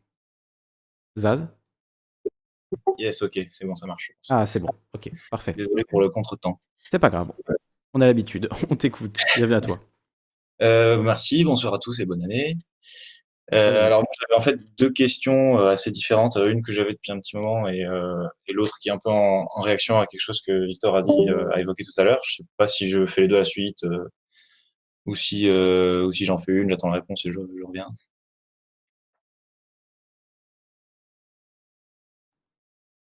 Zaz. Ah, il y a Zitouni qui est revenu aussi, qui était là tout à l'heure. Zitouni. Désolé. Zitouni, est-ce que tu peux couper le retour? Je crois qu'on a eu un écho. Zitouni, on t'entend très mal. On n'entend plus Zaz du coup. J'ai pas compris ce que. Vous avez, pas entendu la question? Non, on n'a pas entendu ta question, Zaz. Ça, enfin, moi, en tout cas, j'ai pas entendu. Je disais que j'avais deux questions assez différentes. une en, enfin, il y en a une, une que j'ai un petit moment et une en réaction à ce que disait Victor tout à l'heure sur mmh le droit informé. Euh, bon, du coup, je, fais, je vais déjà faire la, la première. C'est une question un peu plus technique, on va dire, sur, euh, sur l'affaire Assange. Là. Euh, Est-ce que, vu, le, vu la raison euh, invoquée euh, par Baritzer pour le, voilà, pour le refus d'extradition, est-ce que ça, ça, suffirait de la part des États-Unis qu'ils fassent une promesse, purement en l'air, bien sûr, de, réserver un bon traitement à Assange, etc., de ne pas le mettre dans une prison supermax, etc., euh, pour, euh, dans leur dans, appel, est-ce que ça suffirait pour que euh, du l'extradition soit cette fois acceptée ou pas? Oh putain, excellente question. J'y avais pas pensé. Je crois qu'elle a dénoncé le système carcéral américain dans son ensemble, hein, puisque que ce soit Supermax, une prison Supermax ou pas, le risque de suicide est quand même énorme. Donc je pense que c'est. Après, il faudrait voir exactement qu'est-ce qu'elle a dit, quel était son raisonnement mot par mot. Mais bon, euh, si on réfléchit deux secondes, le système carcéral américain est une catastrophe dans son ensemble. Donc, euh, même avec toutes les promesses de l'État américain, je pense que Assange euh, risque effectivement le, suicide ou en tout cas la mort s'il est, s'il extradé. on va le mettre en résidence surveillée dans un des résidences de Trump à Cayo Largo, à Mar-a-Lago, oui. Il serait capable de le dire. Hein, oui, oui. ils en sont. Putain, tu, viens de me pourrir, tu viens de me pourrir ma soirée. Et voilà. Je suis désolé, c'était pas le mais, mais est-ce que, tu penses que ce serait recevable quoi? C'est... Ça, c'est vraiment des questions d'ordre juridique. Je suis pas assez avocat pour pouvoir le dire. Surtout vu la surprise qu'on a eue aujourd'hui, maintenant on s'attend à tout. Hein. Parce que c'est vrai que tu l'as dit, euh, Victor, mais on était on n'était pas très rassurés à l'avance, euh, à l'annonce de, cette, de cette date. Euh, voilà, on était tous assez anxieux et on s'attendait à la mauvaise nouvelle. Le début, en plus du jugement, était clairement dans le ton de, de dire, euh, enfin voilà, de nous faire penser que c'était terminé. Et ça arrive comme une grosse surprise, cette non-extradition, du coup, pour motif à la fois médical, psychologique et voilà, le risque de suicide. Du coup, la suite des événements reste tout aussi susceptible d'être surprenante. Ah ouais, non, c'est clair que j'étais sur le queue aussi ce matin. Hein. Je peux répondre à une question du commentaire. Là, j'ai vu quelqu'un m'a parlé de Jérémy Zimmerman. Oui. De la quadrature du net? Jérémy Zimmerman est un ami et ne fait certainement pas partie des gens à qui j'aurais mis mon poing sur la gueule si ça peut rassurer les gens. C'est un type bien, lui. Après, la quadrature, c'est un collectif, donc euh, voilà, je ne sais pas quelle expérience tu as eu avec eux. Et ils font un travail par ailleurs, mais c'est vrai que par contre sur Julian Assange, euh, je crois que j'ai jamais lu un article. Enfin, en tout cas, ça doit faire des années, des années que j'ai pas lu un article sur WikiLeaks ou sur Julian Assange euh, sur la quadrature. Non, mais ils m'ont sorti les viols, ils m'ont sorti machin, ils m'ont dit que c'était un cinglé, machin, Julian Assange, puis surtout ils m'ont dit bon, quand t'en as pas marre, alors que je l'avais prononcé en tout et pour tout, à mon avis, dix phrases. Enfin, il, pas il au pluriel. Hein. Mmh. Quelques personnalités là-dedans bon, enfin, ah oui. en tout cas, ça montre que cette, euh, euh, tout cet emballement médiatique autour de ces affaires en Suède euh, et accolé ah en fait Julian Assange et violeur, ça a laissé des traces, ça a laissé des marques et beaucoup de gens ont gardé cette image de Julian Assange alors qu'il n'y a jamais eu de condamnation là-dedans, il faut quand même le rappeler. Même, il n'y a jamais eu d'accusation. Mmh. je, je veux bien passer du temps à réexpliquer ça. Est-ce que l'heure s'y prête J'en sais rien. Il faut le faire rapidement. Il n'y a jamais eu il n'y a jamais eu d'accusation de viol contre Julian Assange par des femmes suédoises. Voilà, c'est la phrase. voilà. C'est une procureure qui a décidé qu'il y avait peut-être matière à poursuivre, à rouvrir une enquête pour ce que les Suédois appellent un viol mineur. Ah ah, c'est quoi un viol mineur? Ça existe des viols mineurs? Oui, c'est des rapports non protégés, y compris consentants, entre adultes. À la question qui a été posée à la procureure, mais pourquoi vous décidez, vous, d'ouvrir une enquête? La réponse, euh, peut-être pas de la procureure, mais de l'avocat de la désigné de la partie adverse, c'était parce que parfois les femmes ne savent pas ce qui leur arrive. D'accord? Ah, Il a fallu du temps, il a fallu qu'on mette la main sur les témoignages déposés des femmes, on connaît leur identité. Le mot viol, le mot violence n'est jamais, jamais prononcé, écrit du moins elles vont à la police parce qu'elles ont eu des rapports non protégés pour demander si la police suédoise peut empêcher Julian Assange de quitter le pays sans avoir fait un test de dépistage du sida.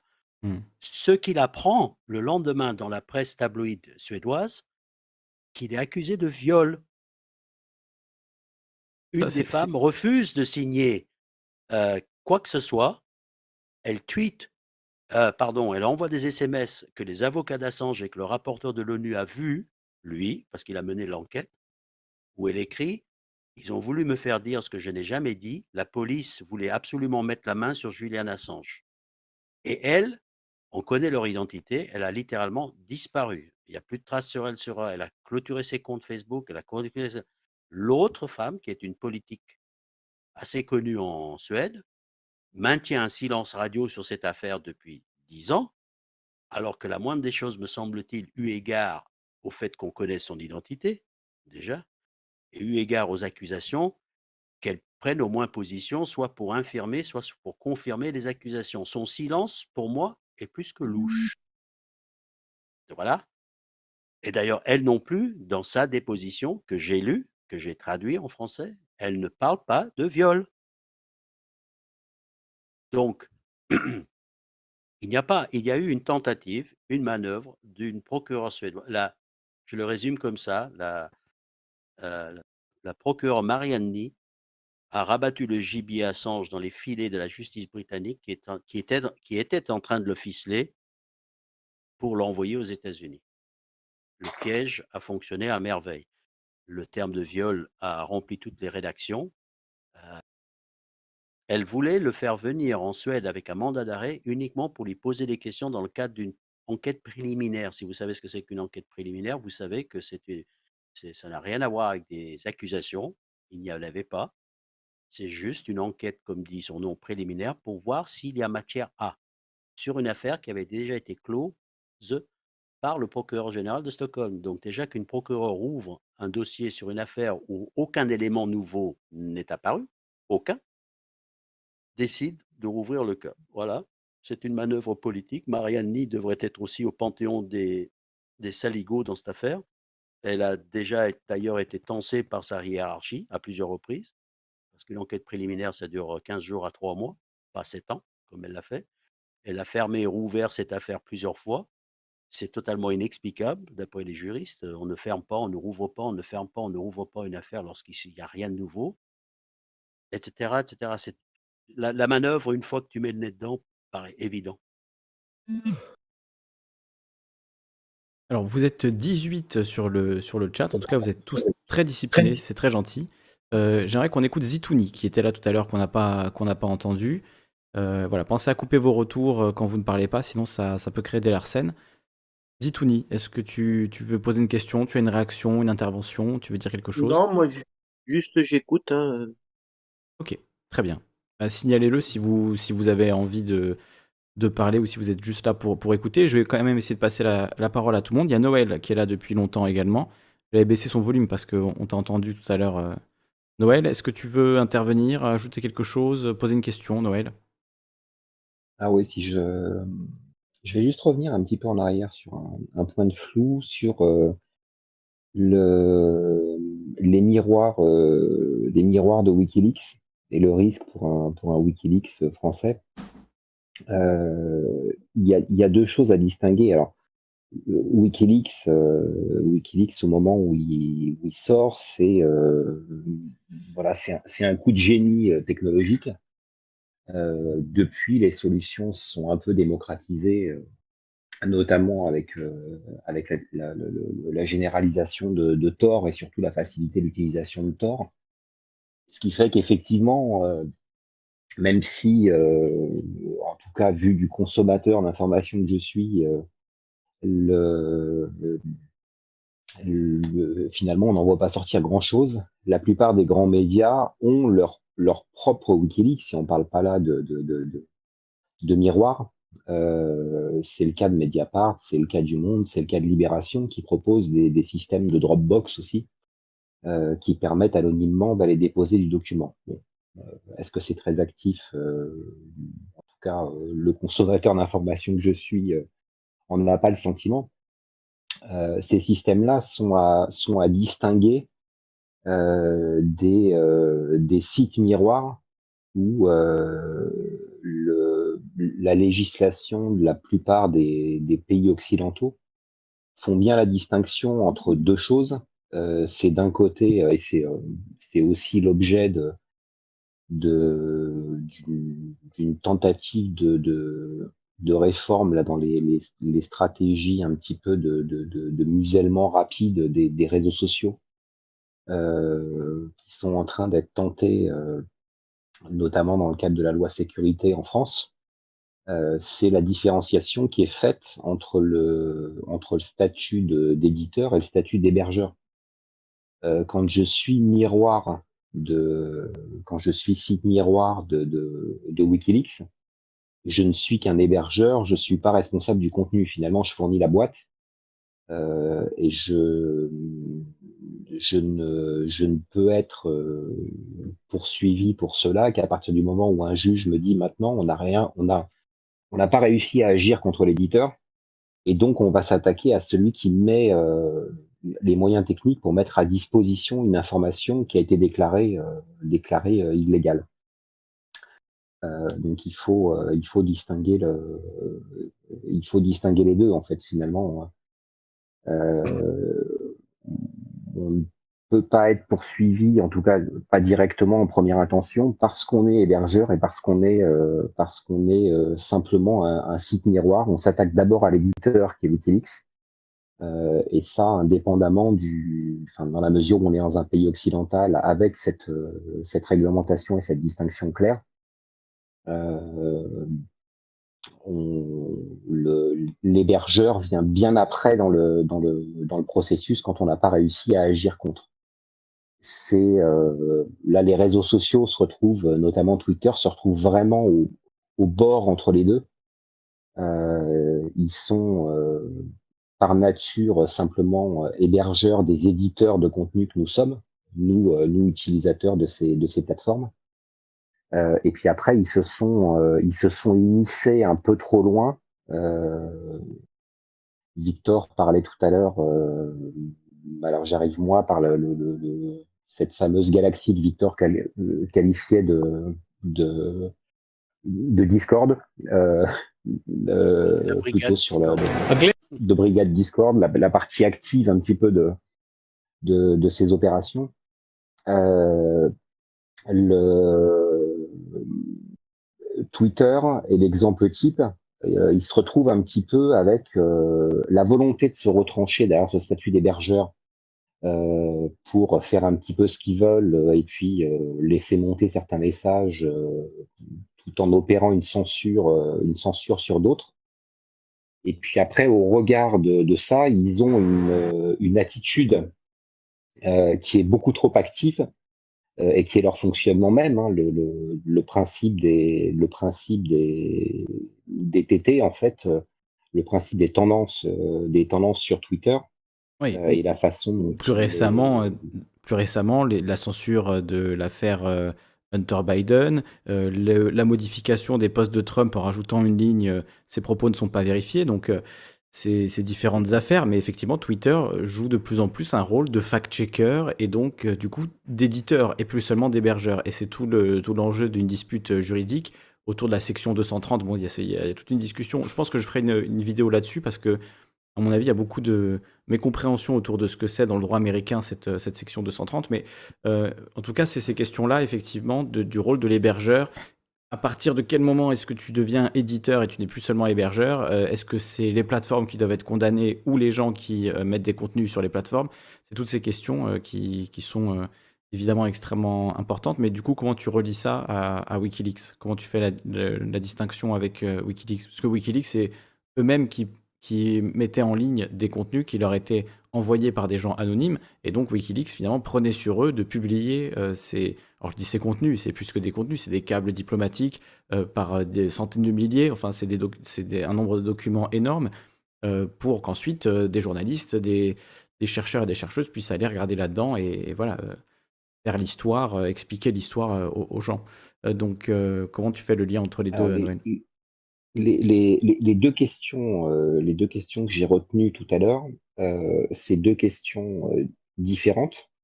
Euh, d'une, est-ce qu'on peut avoir l'émergence d'un Wikileaks euh, français et du coup avoir une affaire qui soit une affaire équivalente à celle d'Assange avec les États-Unis qui du coup demanderaient l'extradition de, de, de, quelque chose qui, enfin de quelqu'un qui serait un journaliste français sur une plateforme française. La réponse, elle a été, elle a été, je pense, assez clairement, assez clairement apportée dans la mesure où le, où le, les États-Unis euh, sont suffisamment euh, puissants pour exercer euh, les pressions qui vont bien sur, la France, finalement, tout est une question de, tout est une question de, de juridiction. C'est le droit, le droit s'applique sur une juridiction donnée. et comme le dit assez régulièrement Victor, nous sommes tous, euh, à l'heure actuelle, en train d'enfreindre un tas de lois de pays totalitaires de l'autre bout de la, planète.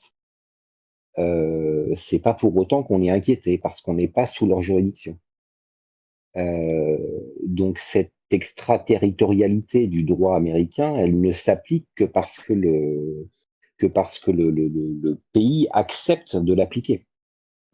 Euh, contraint ou enfin de, de, gré ou de force, mais il accepte de l'appliquer finalement. Donc, est-ce que légalement ça présente un risque en France? Non, euh, absolument pas. Euh, maintenant, est-ce que les États-Unis sont sont suffisamment puissants et et pervers pour exercer les pressions qui vont bien pour obtenir ce qu'ils veulent? Je crois qu'on a tous la réponse. Euh, ça, c'est pour ce premier, euh, volet. Et puis ensuite, il y avait une seconde question qui était sur euh, notamment le monde qui a été miroir pour Wikileaks. En tant que miroir, ils ne craignaient absolument rien. Ils n'étaient pas attaquables parce que n'intervenant pas, n'intervenant absolument pas, en fait, finalement, ils fournissaient les moyens techniques pour, pour rendre insubmersible la plateforme Wikileaks. Euh, c'est aussi pour ça qu'on n'a jamais réussi à la, à la fermer techniquement, en fait. Euh, parce que euh, voilà, si ça fonctionne avec un système de, un système de, de pod. Quand j'ai un serveur qui tombe, bah, c'est pas grave, ça, ça bascule sur, ça va basculer sur un, sur un autre. et instantanément, l'information le, est disponible, même si j'ai réussi à faire tourner, à faire tomber un data center entier qui hébergerait le, la solution. Et dans ce cadre-là, je ne suis qu'hébergeur, je suis fournisseur de moyens techniques et je n'interviens absolument pas, le monde n'intervenait absolument pas, enfin en tout cas pas sur cette dimension-là de, site miroir, n'intervenait absolument pas sur le sur l'hébergement. Donc il faut bien distinguer les deux situations en fait.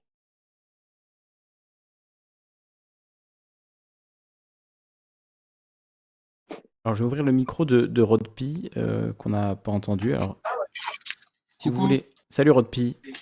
Si vous voulez participer, n'hésitez pas à vous manifester, parce que là vous êtes très nombreux, donc euh, possible que j'oublie quelqu'un au passage. Euh, je vais essayer de faire dans l'ordre. On va écouter après Gene Wolf, euh, l'ours et Scavio. Rodpi. Oui, on m'entend? On t'entend très bien, bienvenue à toi. C'est super. non, mais alors, alors c'était il y a longtemps, hein, mais dans le chat, à un moment donné, alors là, je suis un peu pris de court parce que on a, alors on a un, un gros mascu euh, dans le chat et je sais pas si, euh, enfin, je, voudrais ne pas le bannir. Enfin bref, enfin j'essaye de voir ce qu'on peut faire. Mais, euh, mais donc il y a très longtemps dans le chat, ça a discuté autour de Clinton. Je crois que c'est José Branco Lucio qui me parlait comme quoi il y avait Clinton, enfin Hillary Clinton en 2016 qui proposait d'envoyer un drone sur Assange ou un truc comme ça et euh, du coup, moi, je me disais, mais complètement what the fuck ce truc. Et puis, euh, il m'a demandé d'en parler. Bah, demande à Victor. Du coup, je demande à Victor. voilà, c'est tout. Je demande à Victor s'il y a eu une histoire en 2016 euh, à propos de Hillary Clinton. ah, je sais. Ouais. donc, entre-temps, il y a eu un article qui a été partagé sur, dans le chat aussi, sur Russia Today à ce propos-là. Oui, oui, bah, il y a eu des appels au meurtre. Euh, Occupé à modérer le chat, qui est très en forme. Et voilà. Il y a eu des appels au meurtre. Alors, je sais, je, je, je, sais pas si c'est Hilary elle-même. Euh, je fais confiance à José s'il le dit, c'est probablement vrai. Si c'est pas elle, c'est quelqu'un du même topo. Mais il y a eu des appels Je me souviens d'avoir vu une vidéo de, je ne sais pas, parce qu'on ne les connaît pas forcément, on les identifie pas, d'un gars qui disait oui, on n'a pas le droit d'assassiner, mais on peut envoyer quelqu'un lui mettre une balle dans la tête. À la télévision américaine. C'est le niveau, oui. Que Biden ait, qualifié à 100 Wikileaks, c'est le, le procès de UC Global, la société de surveillance de protection de l'ambassade équatorienne qui a tourné sa veste et qui s'est mis à travailler pour la CIA, qui a posé des caméras avec un serveur parallèle, fantôme, qui transmettait les données directement aux États-Unis, probablement à la CIA ou quelque chose d'équivalent, où tout était enregistré, etc. où les employés de, cette société sont, sont, venus témoigner, où il y a eu des, suggestions de l'empoisonner ou d'assassiner Assange. Ouais.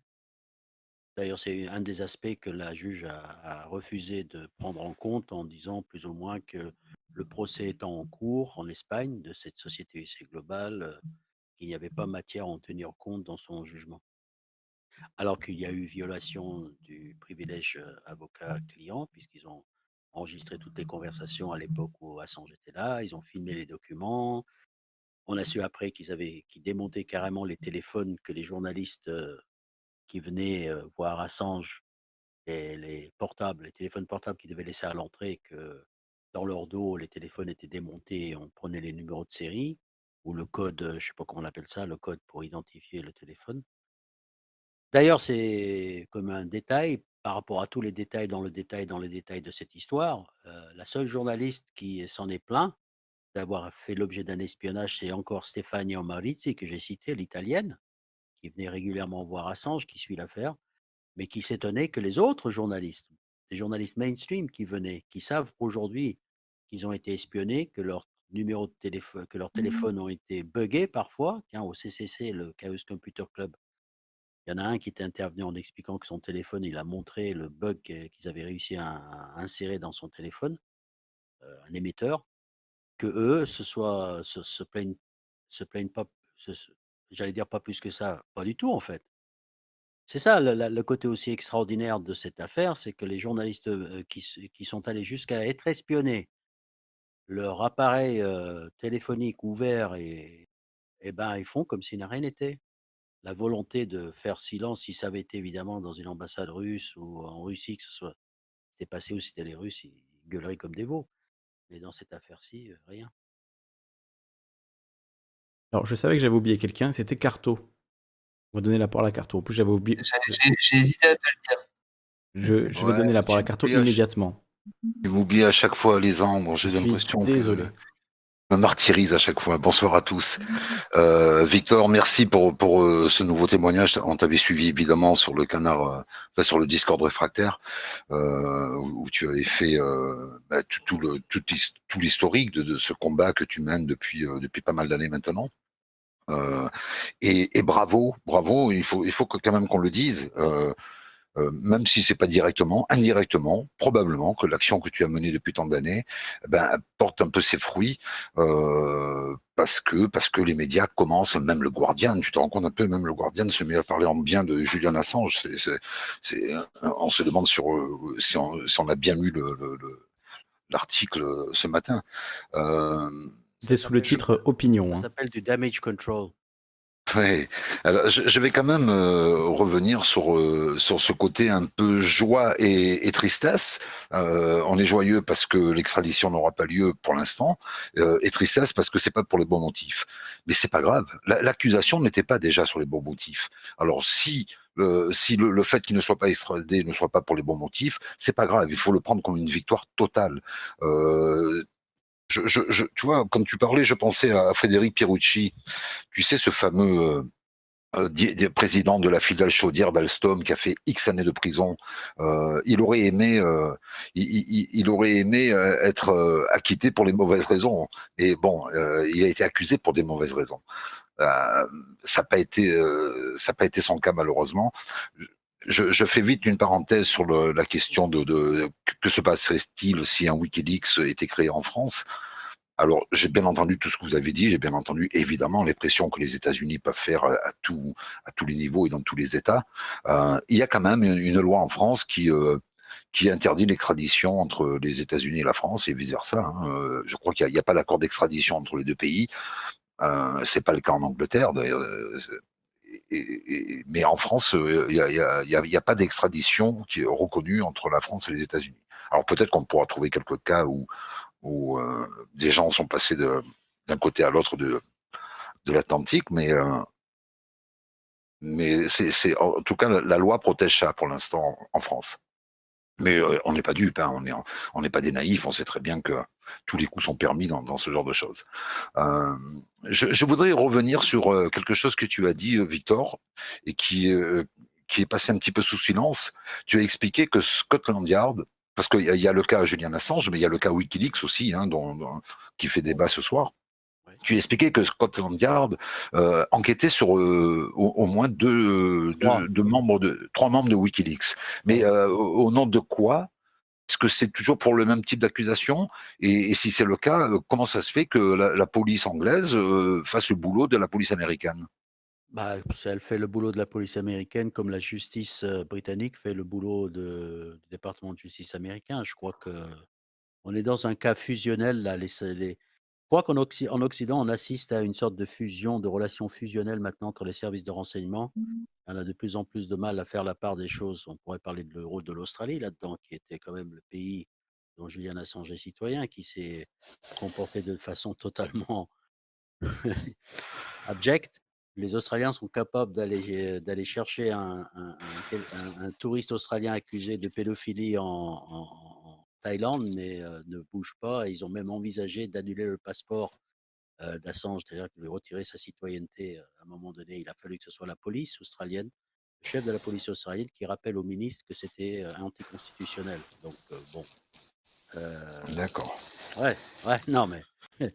Alors que la pétition pour Assange en Australie est l'une des pétitions qui a ramassé le plus de signatures de l'histoire de, l'Australie. Hein. Ça, je crois qu'ils ont dépassé le seuil des 500 000 signatures pour un pays de quoi 15 millions, 20 millions d'habitants. Ouais, c'est énorme. C'est énorme.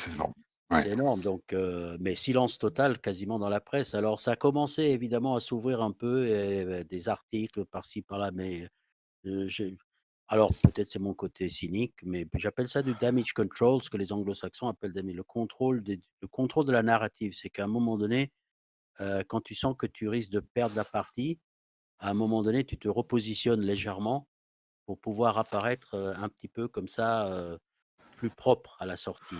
ce que j'appelle la technique Edoui Plenel. Ouais. qui se dit. Alors, Edoui Plenel, je lui en veux particulièrement. en fait, il y a trois catégories de journalistes, comme je dis toujours. Il y a les, il y a, les petits genoux qui comprennent rien à l'affaire, qui l'ont pas suivi, qui étaient trop jeunes ou qui s'occupaient des chiens écrasés à je sais pas où. Il y a les autres qui, ouais, ceux-là, on pourrait en parler. Puis il y a le, nec plus ultra, ceux qui étaient littéralement dans la salle de rédaction du Guardian à l'époque des fuites de Wikileaks quand ils travaillaient ensemble, dont Edoui Plenel en faisait partie. Lui, il n'a aucune excuse. Alors, il dit qu'il soutient, etc. Il s'est réjouit d'eux, mais bon, sauf si je me trompe, Mediapart a pondu deux articles en 2020 sur Assange, dont un, à mon avis, Edoui Plenel le, le regrette déjà. Alors, je ne sais pas ce que vous entendez, chacun entre nous entend par le terme mobiliser, se mobiliser.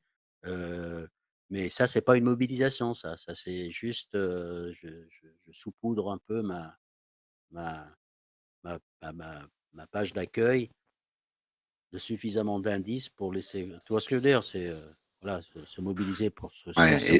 et, par le fait, je prouve que je suis. Ouais, et par le fait, je prouve que je suis un bon journaliste, quoi, voilà. Oui, mon boulot, je fais le job. Ça, ça pue le, le, le, voilà, quoi. C'est, il est, c'est pas d'être, c'est pas, pas, et puis les autres journalistes aussi. Il n'y en a pas un seul qui s'est avancé pour, pour, pour, contester la version des Américains qu'on savait qui était faux, que, que, que, Assange notamment, mais Wikileaks en général, publiait comme ça des documents. On sait historiquement c'est exactement l'inverse, que c'est Wikileaks qui faisait tout pour freiner, que Julian Assange faisait tout pour freiner, qui passait des nuits blanches à essayer de, d'expurger les documents des noms que les autres, euh, les autres journaux voulaient publier le plus vite possible pour avoir le scoop. C'est pas une invention, il suffit de voir un documentaire qui a été tourné à l'époque dans la salle de rédaction d'un autre, par un autre journaliste australien qui le montre clairement. C'est qu'en plus de ça, ils ont réécrit l'histoire C'est ça qui est absolument dégueulasse. La, posture humaine, la position humaine, je trouve qu'ils ont été en dessous de tout, que c'était, qu'ils se sont révélés de parfaites ordures de mon point de vue. C'est-à-dire ce que je considère comme une position éthique ou de principe. Il n'y en a pas un seul qui est allé voir euh, la juge et qui a dit bah, Moi aussi, j'ai publié ce qu'a publié Wikileaks, enfermez-moi, moi aussi. Il n'y en a pas un seul qui a été. Il y en a un seul journaliste de l'époque, celui du Spiegel, qui s'est présenté au procès pour témoigner, pour, pour confirmer que c'était bien la version de Wikileaks qui était la vraie. Un seul. Ils auraient pu tous venir témoigner juste pour ça, dire voilà ce que j'ai vu, voilà comment ça s'est passé. Même pas. Voilà, même Ouais, pas. ouais. Alors tout le reste, tu te dis tout le reste, bah, laisse tomber. Quoi. Si c'est entre les mains, maintenant, au-delà de ça, c'est entre les mains de ces gens-là que nous avons confié notre information. Moi, ça me fait froid dans le dos. Moi, je- ça ne me gêne pas qu'un journaliste soit pas d'accord politiquement a- avec moi, mais qu'il se révèle être des hommes de si peu de principes, j'ose même pas imaginer derrière ce quatrième pouvoir mon œil. Bah, peut-être qu'ils sont un quatrième pouvoir, mais la question de pouvoir contre qui est en réalité Je sens confusément que c'est pas contre euh, les empires, par exemple. Pas contre. Voilà. Donc, si on compte sur eux pour nous informer, on est vraiment mal barré. Alors, la question de l'hébergement, petite parenthèse, je ferme tout de suite après, c'est que je pense que la question, il faut le prendre par le haut. C'est-à-dire que si la France devait un jour s'honorer dans toute cette affaire d'une façon, et même pour nous en tant que citoyens, ce serait véritablement d'aborder cette question sur le plan de la protection de la législation de notre droit de savoir. Celle qui supplante tout. La question ne se pose pas de où est-ce que je suis hébergé, est-ce que je suis un hébergeur, est-ce que je suis un... Le droit de savoir. Et jusqu'où il s'étend, qu'est-ce qu'il contient, qu'est-ce qu'il recouvre, euh, de poser toutes ces questions-là et d'y apporter les réponses. Peut-être que les gens seraient amenés à penser que le modèle Wikileaks était trop euh, ouvert. Peut-être qu'in fine, si on leur posait la question, il n'était peut-être pas assez ouvert, allez savoir. Mais en tout cas, ce qui est certain, c'est qu'on ne veut pas que la question soit posée. Et je propose d'ailleurs justement que l'on pose cette question-là, du droit de savoir. C'est c'est une, une bonne question. hein. Tu parlais que euh, de, la Constitution et que ce soit Ah, inscrit euh, constitutionnellement, euh, le droit à l'information et le droit de savoir surtout. Alors, il y a un piège là, parce que j'en ai discuté avec Étienne Chouard. Il voulait inscrire dans la Constitution, il proposait d'inscrire la liberté de la presse. Je ne sais pas si tu as entendu le début, je dis ça, c'est un piège monumental qui nous attend. Surtout pas la liberté de la presse. oui, bien C'est le sûr, droit bien de sûr, savoir des citoyens. Bien sûr. Le paradigme, il faut le déplacer et pas jouer le jeu de nos ennemis, parce qu'à un moment donné, ils, deviennent nos ennemis quand, quand, ils soutiennent des guerres, c'est mes ennemis. La, la presse devient mon ennemi, c'est clair, net et précis. hein. Je termine sur deux, petits points ou trois petits points. Euh, je, faisais euh, allusion à Frédéric Pirucci, mais euh, on a le cas, trop fois on a parlé tout à l'heure d'ailleurs, Kamel Daoudi en France, qui est le, plus long assigné à résidence en France. D'ailleurs, à ce propos, je, je t'enverrai peut-être un MP. Je me permets de t'envoyer un MP, Victor, puisque maintenant tu es devenu un maître de la galaxie Discord, donc euh, tu, tu, tu, tu, auras la possibilité de, de le lire très facilement. Et ça, ça sera l'occasion peut-être de t'inviter pour discuter sur notre Discord, qui est le Discord de Canal Concorde. Et, et- et à ce propos, euh, on te parlera peut-être si tu n'es pas au courant de, de- du dossier euh, Kamel Daoudi, qui est un, un véritable scandale juridique aussi. Mais enfin, je ne veux pas non plus te lancer dans un nouveau com- combat. Là, tu, tu vas, tu vas fêter quand même le, le- le- la sentence qui est tombée aujourd'hui. Euh, donc, on va te laisser un peu de temps pour, pour ne pas te lancer dans un nouveau combat. Euh, la, la dernière chose que je veux dire, euh, tu, es- tu es au courant, c'est pour ça que je me permets de, le faire ici. Nous avions une collaboratrice sur Canal Concorde qui s'appelait Kael, euh, qui est malheureusement décédée suite à un troisième anévrisme. Elle est décédée le 31 décembre euh, dernier. Et, on va lui faire une petite émission hommage de- demain soir, un petit live. On, va rediffuser une des vidéos euh, à laquelle elle avait participé. Et ben, tous ceux qui la connaissent, et toi y compris, Lisande, si tu as du temps, ben, tu peux venir sur le, sur le live dire un petit mot, euh, puisque je sais que tu, tu avais consacré aussi une émission, euh, euh, un entretien avec elle. Ouais, Voilà, j'ai- commencé l'émission en, en annonçant ça, euh, Carto. Je savais pas. Enfin, je savais que vous étiez en train de préparer quelque chose, mais du coup, je savais pas encore, encore quoi. Mais effectivement, je mettrai tous les liens dans la, dans la description. Je l'ai dit au tout, tout début de l'émission. Donc, oui, effectivement, ben, paix, à, paix à son âme. Et paix à son âme. Voilà, euh, c'est tout, j'en ai terminé, excusez-moi, j'étais peut-être un peu long, mais... Euh, non, il n'y a pas de souci, Carto, mais non, tu, es, tu, es, un des, un des auditeurs historiques de, de Calivision, tu étais, euh, tu étais là au début pour discuter avec moi quand il n'y avait personne d'autre, donc j'ai honte de t'avoir t'avoir oublié, donc voilà, j'espère que tu as, tu as dit tout ce que tu avais à dire. Oui, oui, j'ai dit ce que j'avais à dire.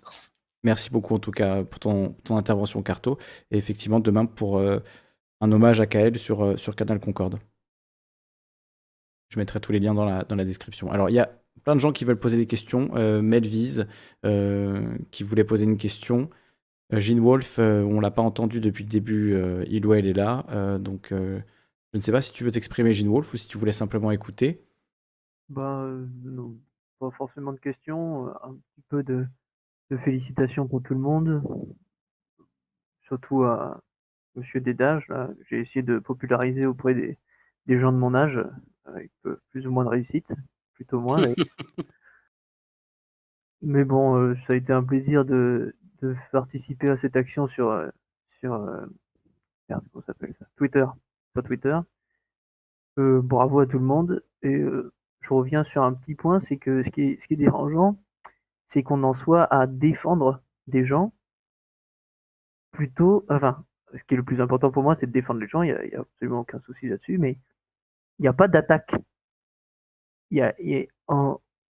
Tous les crimes qui ont été commis aux États-Unis, on s'en fout,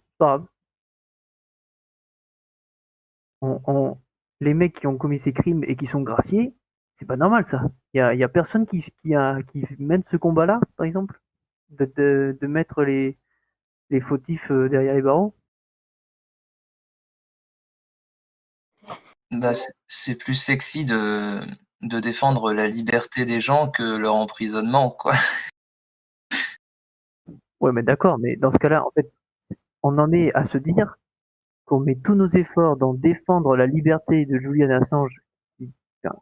C'est le truc le plus important. Bien sûr, c'est là où il faut mettre les efforts en priorité, mais ça nous accapare tout le temps et on n'a pas de quoi attaquer les criminels. Les, mmh.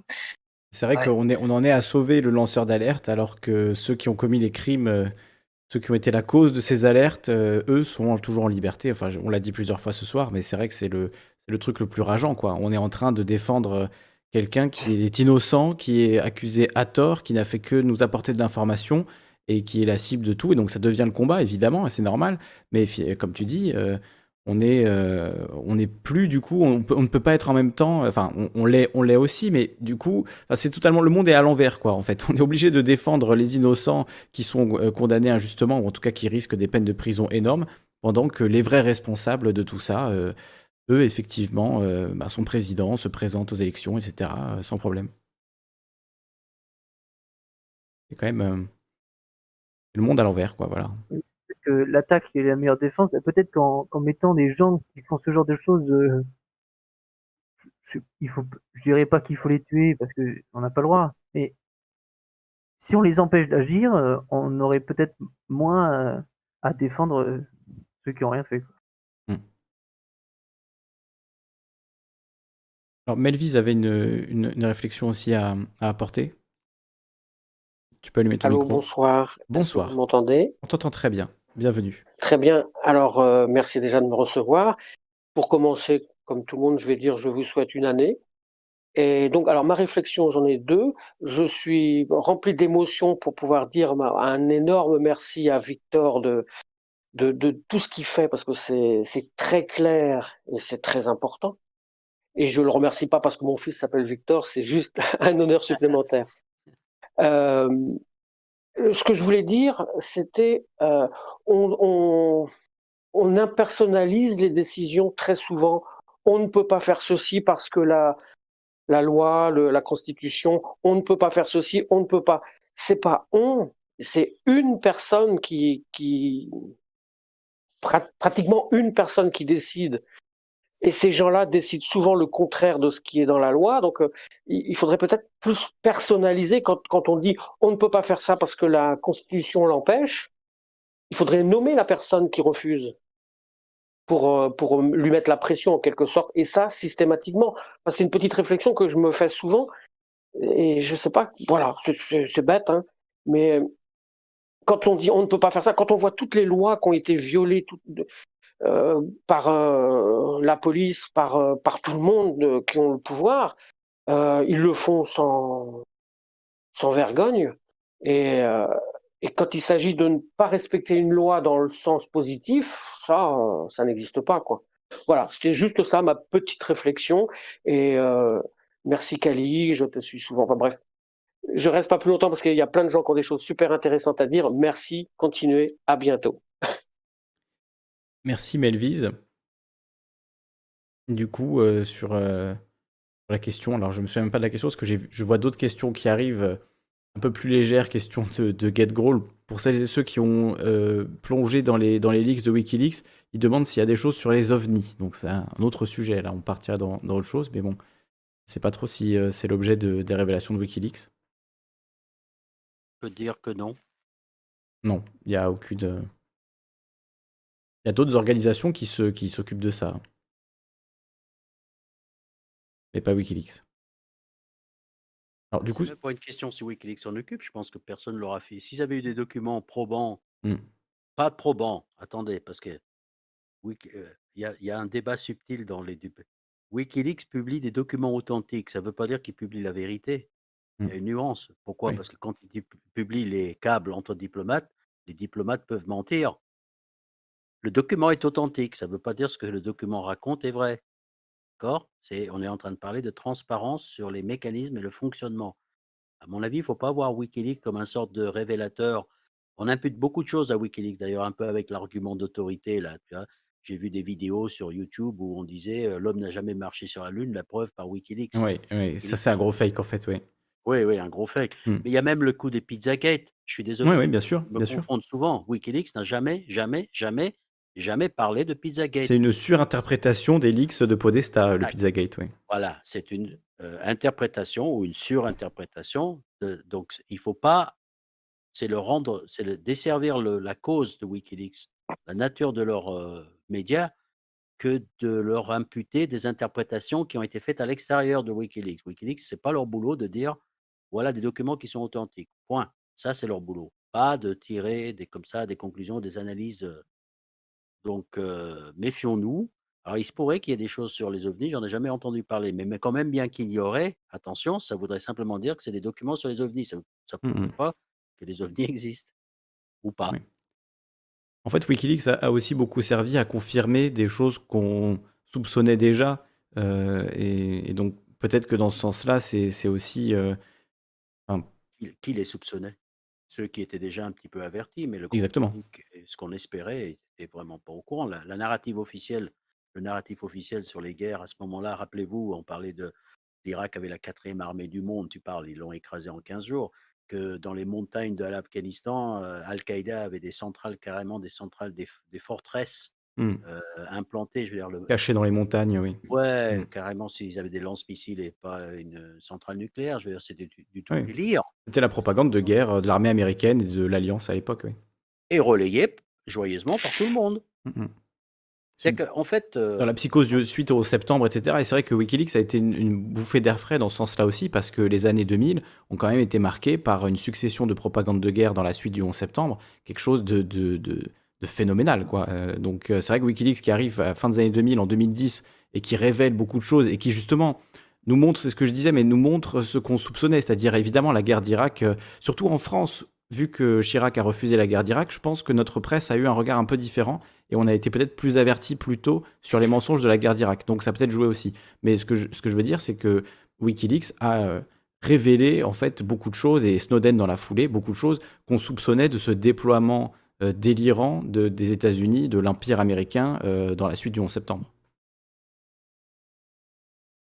Ouais, enfin, euh, juste petite, petite parenthèse. Oui, vous m'entendez? Oui. juste petite parenthèse, moi j'étais à l'époque la guerre du Golfe, la première, hein, enfin la deuxième du coup, enfin celle quand Saddam il a envahi Koweït. Il a envahi le Koweït. Hmm. En fait, moi j'étais au Tchad, j'ai eu des, des, amis qui étaient militaires qui, qui, donc sont partis euh,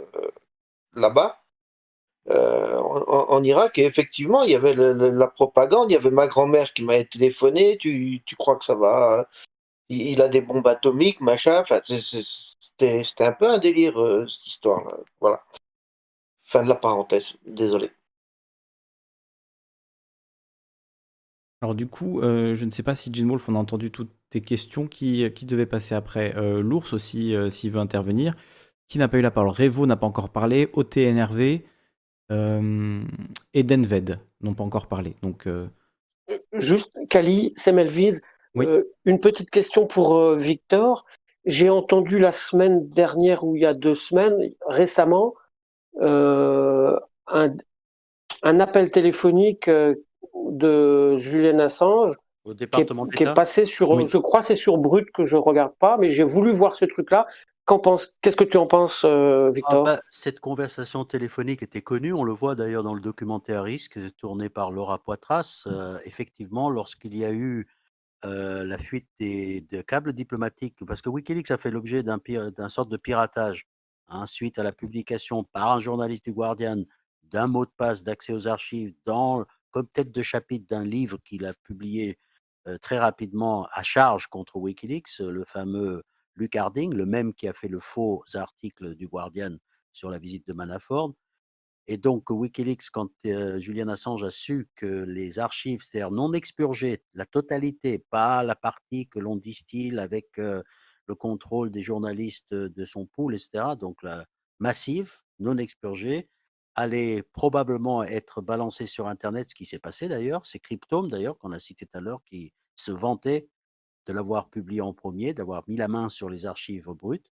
Et cette conversation téléphonique, c'est Julian Assange qui appelle le département d'État des États-Unis euh, pour les avertir et pour leur suggérer des mesures pour essayer de limiter les dégâts. On connaissait donc une partie de la conversation filmée du côté d'Assange, puisque le documentaire n'est pas composé que de cette conversation. Et la conversation dure pratiquement une heure, je crois, si ma mémoire est bonne. Il y a un site américain qui s'appelle Veritas, généralement considéré comme un site de, droite, sinon d'extrême droite, qui publie, qui se spécialise comme ça dans la publication, qui l'a publié en intégralité. Curiosité que je me curiosité, c'est pourquoi est-ce que s'ils l'ont publié en intégralité maintenant, pourquoi on l'a pas eu avant, enfin bref, mais c'est intéressant. On assiste à la conversation entre Julian Assange et un avocat, puisqu'il n'a pas eu l'honneur de parler directement à Hillary Clinton, mais d'un avocat du département d'État à qui il essaye d'expliquer. Mmh bon, c'est un balai intéressant, hein, parce que Assange sait qu'il est en train de marcher sur des charbons ardents. Et l'avocat cherche aussi à le piéger, à lui faire dire le maximum de choses qui pourraient lui tirer comme vers du nez. Donc il y a beaucoup de silence dans ce échange téléphonique qui dure une heure, mais si on le compressait en enlevant les silences et les E, il durait probablement que 20 minutes. Donc on voit la preuve, si je puis dire, que Julian Assange n'a jamais eu comme objectif de mettre en, vie, en danger des vies, de ne pas qu'il était réellement préoccupé par ce problème. Donc, le fait que ça sorte, euh, enfin, que, ça ah. que ça ressorte à la surface, moi, ça m'a donné un tout petit peu d'espoir quand j'ai entendu, quand j'ai vu ce truc-là. Ouais. Est-ce que ça a pu jouer d'une façon ou d'une autre? Je crois que ça a pu jouer parce que Veritas est, est une, une organisation assez connue dans les milieux de la droite américaine. Euh, paradoxalement, il y a beaucoup de gens dans la droite, plutôt dans la droite américaine, à, pour ce que je peux voir, qui défendent Assange justement pour les mauvaises raisons, parce qu'il a fait perdre Hillary Clinton. Et il y a beaucoup de gens, des démocrates, qui détestent Assange pour les mauvaises raisons, parce que justement, il a fait perdre Hillary Clinton. Et là, j'ai vu des commentaires, si tu vas sur le site de Veritas et tu regardes les gens, mais enfin, pourquoi on nous a, ah, pourquoi on l'a pas su plus tôt? Mais c'est la preuve donc qu'il n'était pas, que c'était pas un traître, que machin truc, etc. Ça peut avoir un effet. Ça tape bien dans les, dans les mouvances euh, là. Oui. Oui, parce qu'en en fait, ça illustre aussi au sein du Parti républicain la fracture entre les Trumpistes et plus l'ancienne garde, les Bushistes, on va dire, qui eux regardent les tweets de la fille de, je crois que c'est la fille de Dick Cheney, je veux pas dire de bêtises, mais qui a fait des, tweets en disant que c'était un traître, que lui et Snowden étaient des traîtres, etc. Donc il y a une partie de l'ancienne garde républicaine qui reste extrêmement hostile à, à Assange et par contre, les Trumpistes sont beaucoup plus effectivement, bah, sans doute aussi par, par, Pizzagate, hein, parce que Pizzagate, c'est un peu l'embryon de, de, QAnon, d'une certaine manière. Donc peut-être que beaucoup de Trumpistes ont Wikileaks voilà, plutôt en, bonne, en bonne vue. Quoi. Et je pense qu'ils ont un vrai. idéologiquement, je pense qu'il y en a beaucoup qui sont réellement attachés à la liberté d'expression, mais au sens le plus large. C'est-à-dire que le Ku Klux Klan a le droit d'exister mmh. autant qu'eux, etc. Donc. Ouais, mais il y a une journaliste qui a été assez active dans la solidarité avec Assange, qui est réputée être un proche de Trump, qui s'appelle Cassandra Fairbanks, qui a eu le mot juste lors d'une émission sur YouTube par un YouTuber, un des gros YouTubers américains. Et c'est un idée que sentiment que j'avais eu depuis longtemps, mais qu'elle a clairement exprimé dans ces termes. Elle a dit que les néoconservateurs américains, qui constituent un groupe à part à eux tout seuls, mmh. ce sont des criminels organisés, c'est une mafia pour moi. Hein, c'est eh ben, ils sont tellement intelligents politiquement qu'ils ont réussi à investir les deux partis. Comme ça, ils ont deux feux feu. Donc, ils sont à la fois proches du sommet du Parti démocrate, comme ils sont proches du sommet du Parti républicain. Résultat des courses, ils arrivent à influencer le pouvoir, quel que soit le parti politique qui gagne. Donc, oui, et il y a des gens très identifiables. Hein. Elle, en tant que républicaine, elle, a elle dénonçait clairement, pointant du doigt, les néoconservateurs, qui soient démocrates ou républicains. Mmh. C'est très juste, des gens comme Bill Crystal, par exemple, et on pourra en citer d'autres, euh, sont des gens qui peuvent aller à la fois dans, dans, le Parti démocrate, dans le Parti républicain, qui sont euh, en fait des, voilà, des gens de Washington qui euh, montent des think tanks, qui n'ont pas vraiment en fait d'attachement à un parti, mais qui par contre ont une rhétorique, une idéologie d'extension de l'empire américain, de guerre sans fin, d'occupation de territoires à l'étranger, de conquête des minerais, de suprématie américaine. Et ça, cette suprématie américaine, l'exceptionnalisme américain, effectivement, il est défendu à la fois par des démocrates et par des républicains. Et euh, avec Biden, euh, ça, peut faire très mal aussi euh, de cette rhétorique néoconservatrice qu'il n'a pas trop déployée pendant la campagne parce que c'est pas populaire du tout. On verra une fois qu'il sera au pouvoir qu'est-ce qui va se passer à cet égard-là. Et de qui s'entoure, en tout cas pour l'instant, ça fait assez peur. C'est plutôt les néoconservateurs bipartisans que, que tu évoques. Donc c'est ça fait assez peur. Alors, qui euh, veut prendre la parole pour conclure? Parce qu'il est minuit 3, on va, va pas tarder à, s'arrêter, mais je voudrais euh, vraiment que tout le monde ait l'occasion de, dire euh, son mot. Il y a une question de Mathieu Gruot sur, sur le chat, qui je pense est importante, puisqu'on évoque voilà l'Empire américain, la, puissance américaine à l'étranger. Peux-tu poser la question, vu que les États-Unis n'ont pas obtenu l'extradition, y a-t-il un risque que Julian Assange soit assassiné par les USA quand il sera remis en liberté? Mon opinion, oui. Pas par les USA, mais par quelqu'un au sein des États-Unis. En fait, tout dépendra ce qu'il fera de sa liberté retrouvée, en fait. En gros, s'il fermait sa gueule et que s'il arrêtait et que ce Wikileaks mourait de sa belle mort, euh, pourra prendre une retraite tranquille quelque part. Est-ce qu'il en a encore la force et le caractère? Je n'en sais rien. On verra bien si on le voit sortir dans quel état il est. Est-ce qu'il aura toujours le point levé? Est-ce que.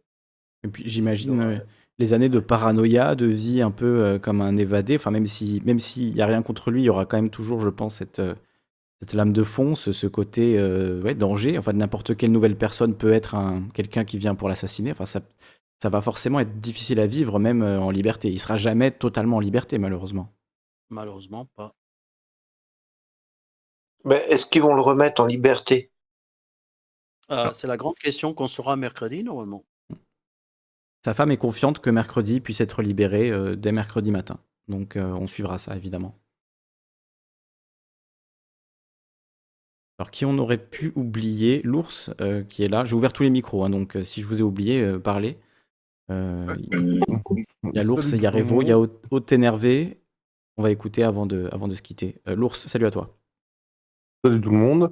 Ouais, ben non, j'allais relancer, euh, j'allais relancer un petit, un petit sujet qui est ma foi pas si petit que ça, mais bon, si c'est le moment de conclure, euh, ça vaut peut-être pas le coup que, que je lance le truc. Pour une prochaine fois. Ouais. Mais Mais bon, je ne vais même pas l'évoquer parce que sinon je sais qu'on va, par- on va partir, on va en parler pendant une heure. Donc, euh, D'accord, bon, le, c'est su- pas la peine. le sujet mystérieux, ben écoute, tu reviendras une prochaine fois. euh, voilà, ça s'attise pour une prochaine, comme ça, c'est très bien. Voilà, tout à fait. Il y a un sujet mystérieux qui, qui plane. euh, L'ours sortira de sa tanière pour, euh, pour nous l'amener une prochaine fois. Euh, alors, Revo dit qu'elle avait une interrogation euh, tout à l'heure, donc euh, on va, on va l'écouter. Bonsoir tout le monde. Bonsoir Revo. Bonsoir Revo. Alors, alors, je dirais qu'à la limite, ma, mon interrogation peut venir comme conclusion.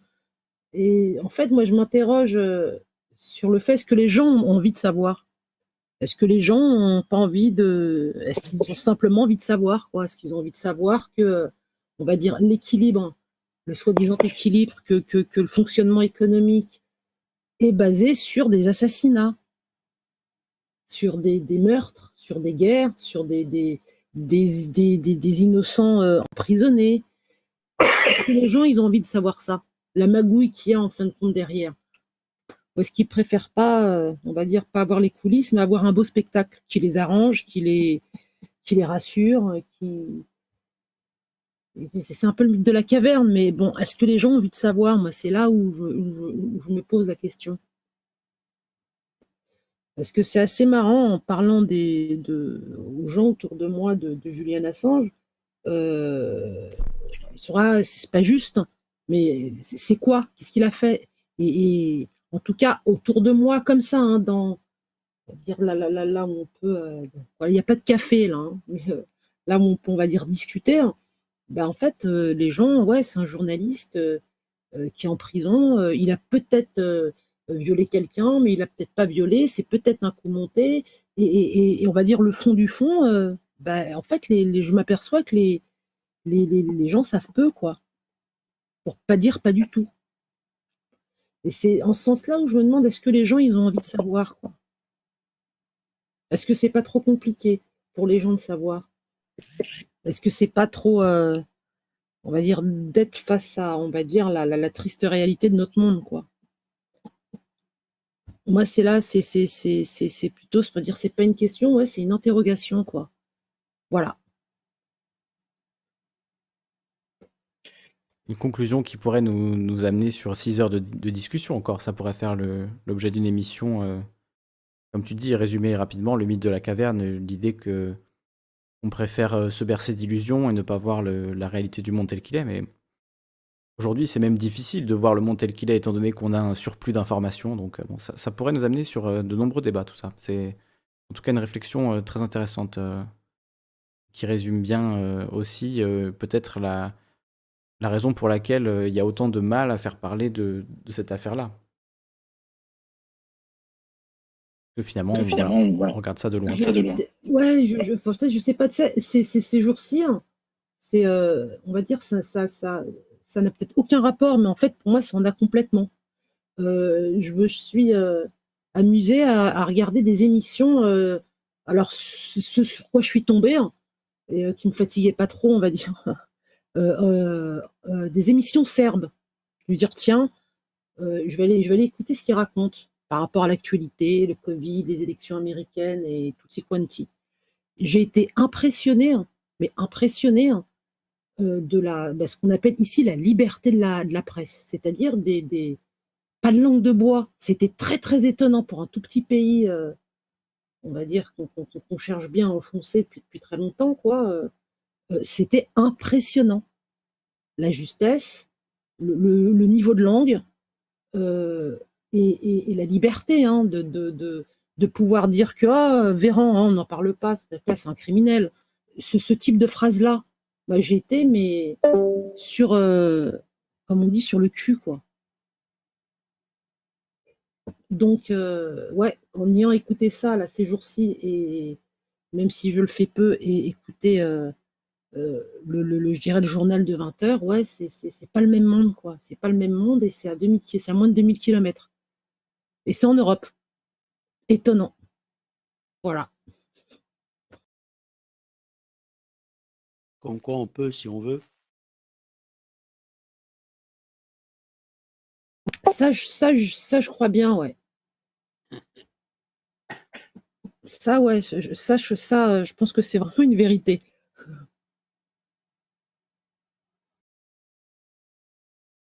Ah, ah. De, façon peut-être un peu plus euh, cynique euh, sur cette même thématique, on peut on peut on peut évoquer Barnez et, propaganda.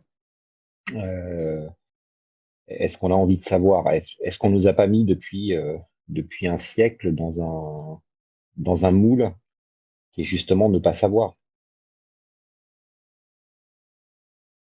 Ce qui nous amène ce, qui nous amène ce, ce petit confort. Barnes, c'est le c'est le, le, théoricien de la manipulation euh, euh, nécessaire euh, en démocratie.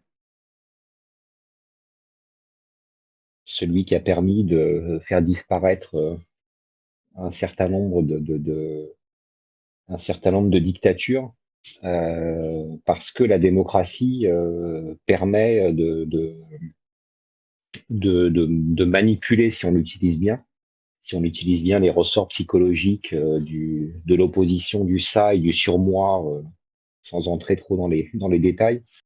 Euh, on aime voilà, le, la facilité et le réflexe du, du ça. Le surmoi est un peu plus coûteux. Donc dans la mesure où on stimule, où on arrive à stimuler c'est un petit peu ces, ces, centres du, ces centres du plaisir, on arrive à manipuler facilement en démocratie en laissant penser aux gens que voilà tout, va bien et que tout est que tout est naturel. Barnes, c'est celui qui a amené dans ses dans ses faits d'armes euh, pas très glorieux. Hein, euh, c'est c'est lui qui amène euh, missionné. Il était consultant. C'est avant de avant de sortir Propaganda hein, qui est qui qu'il a sorti. Alors j'ai plus exactement la date, mais c'est dans, les années 20. Euh, euh, c'est lui qui amène, euh, qui amène le tabagisme des femmes, missionné par, par Lucky Strike, qui cherche à, à, à étendre son marché et qui fait ça très très bien. entre autres faits d'armes. Il en a d'autres plus, plus politiques que ça.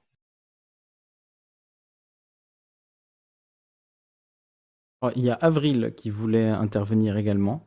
Et je crois qu'après, il y a juste OT énervé qui n'a pas encore parlé. Et je crois qu'on aura fait parler tout le monde. Avril, j'ai allumé ton micro. Donc euh, si, tu, si ça fonctionne, euh, on devrait t'entendre. Tu allumes ton micro de ton côté. Peut-être que tu fasses quelques réglages. OT énervé aussi, si tu veux prendre la parole. Euh, écoute, c'est le moment. Parce que ça fait quand même déjà 3h10 d'émission. Je pense que voilà, il est minuit 15. On va, on va aller se coucher. Il est lundi. On est lundi soir quand même. Hein, c'est la rentrée. Donc euh, voilà. Donc, OT énervé, est-ce que j'ai allumé ton micro Et on t'entend pas? Et Avril euh, non plus. Du coup. Je vais vous laisser le mot de la fin, mais. Euh, je regarde, je fais la liste. Furling, est-ce que tu veux ajouter quelque chose? Puisqu'on t'entendait tout à l'heure, du coup ça devrait marcher. je n'ai pas grand chose à, rajouter, non. Tant qu'Avril Ce que je peux faire, espérer que cet humain puisse se relever euh, de ce qu'il a pu subir. Hein. Je pense qu'on peut même pas imaginer en fait ce qu'il a subi. Donc, je ne peux qu'espérer euh, bonheur pour lui et de la chance. Hein.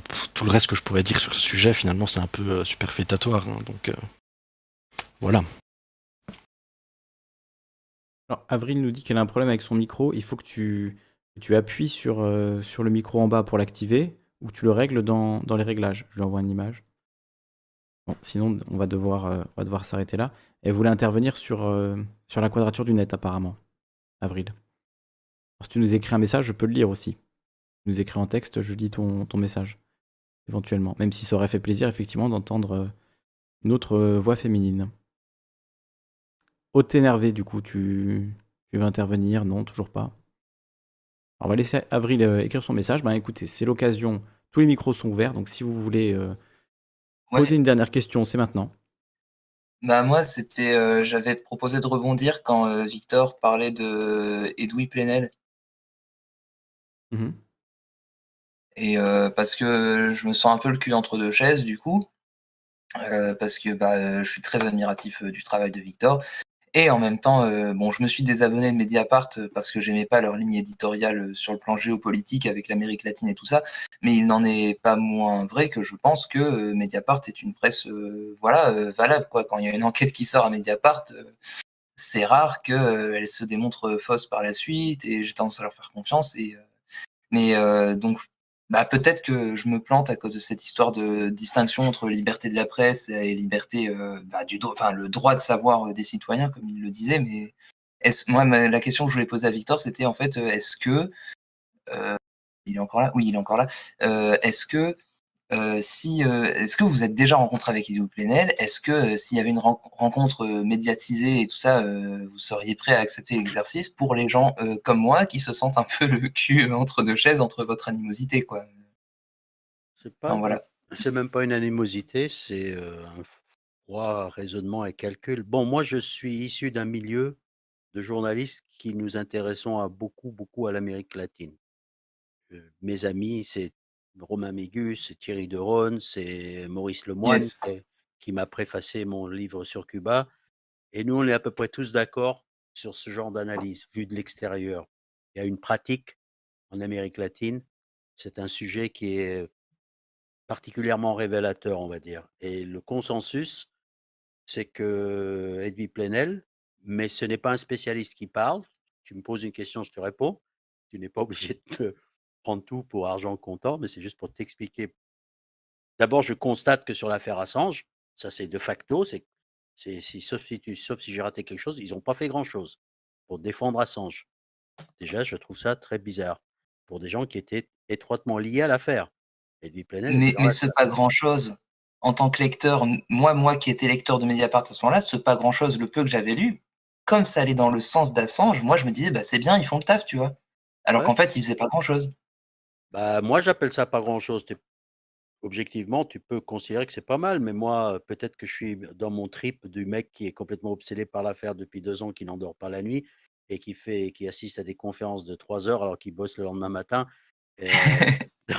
alors, peut-être que mon jugement, mais objectivement, il me semble que deux articles, si j'ai bien compté par an, pour quelqu'un qui représente quand même le sommet d'un pyramide de la liberté d'expression et de journalisme d'investigation, qu'un autre site d'investigation ne fasse pas plus que ça, j'y vois anguille sous roche.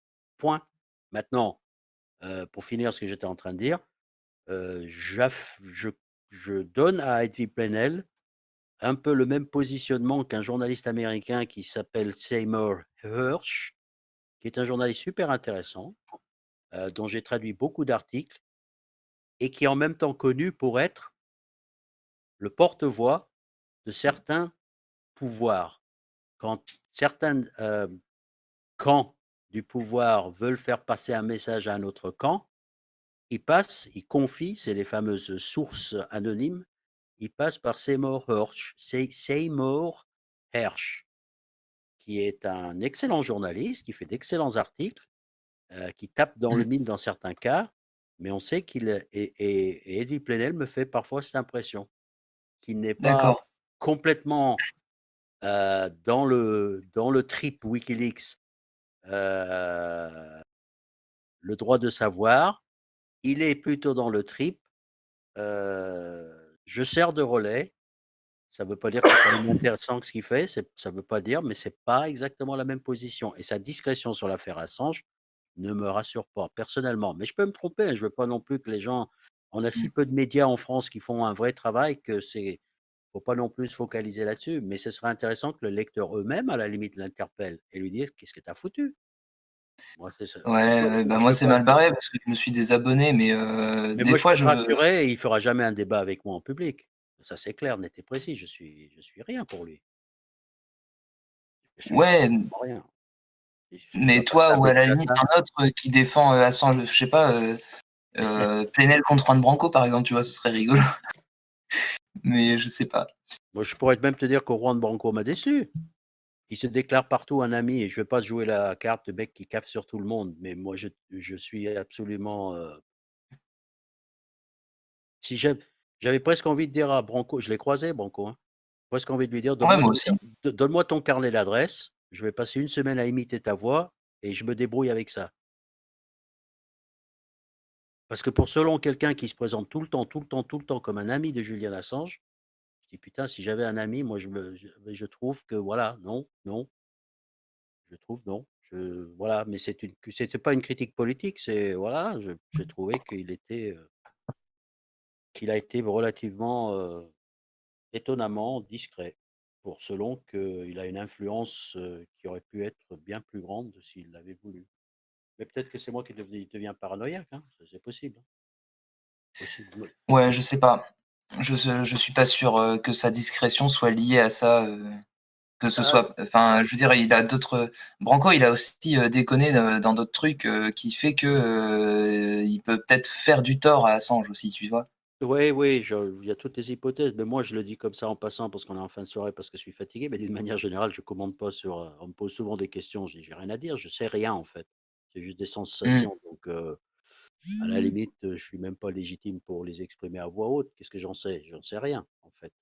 Donc euh, voilà, mais c'est juste pour dire qu'on a compté sur beaucoup de gens qui, à une époque, ah, je pourrais critiquer Jean-Luc Mélenchon, qui à une époque se, se présentait comme euh, s'est déclaré en faveur d'Assange. Et quand on a beau eu l'interpeller, il y a eu un silence radio. Je peux parler de dire la même chose de Asselineau à un moment donné. Il Moi, je m'attendais à ce que tous ces gens-là, à l'approche du procès, euh, reprennent le, porte-voix. Et, puis non. En fait, la- l'appui général est arrivé de là où on ne l'attendait pas le Discord Brigade, c'est d'un seul coup, il y a des tas de gens qui se sont mobilisés. euh, on les attendait pas là. On n'a pas Jean-Paul, s'il est toujours avec nous, je pense qu'il est avec nous. Il a dû aller se coucher. Jean-Paul, Jean-Paul, tu es encore là? On a essayé de faire faire des, des interventions de la part des députés, des questions au gouvernement. Il y en a huit quand même qui ont posé la question au gouvernement en l'espace de un mois sur l'affaire Assange, je crois à peu près, si je me trompe pas Mhm. dans les zones, dont une députée de la République en marche, carrément. Eh, eh euh, dont j'ai pas le droit de citer le nom parce que c'est une lettre privée qu'elle aurait fait à, à- à Macron et pas, et pas une intervention publique, c'est là. Le Ceux ministre, qui ont... ministre de la Justice aussi, qui a défendu pendant longtemps Assange et qui est devenu ministre de la Justice Oui, après. euh. bon, ouais, ça c'est carrément. toute une affaire. hein. Ouais. Euh, longtemps Mais, euh, Dupont-Moretti, oui. Dupond-Moretti, Bah. Dupont-Moretti, oui, d'accord, mais longtemps Bah, il a été en tout cas un défenseur d'Assange. À un moment, il a été avocat d'Assange. Après, est-ce que c'était pour ouais. avoir de la pub? Est-ce que c'était. Bon, ça, je sais pas. Je sais pas les détails. euh, Pour Hier, moi, il était un relais de De février à avril, d'accord, oui, c'était pas très long.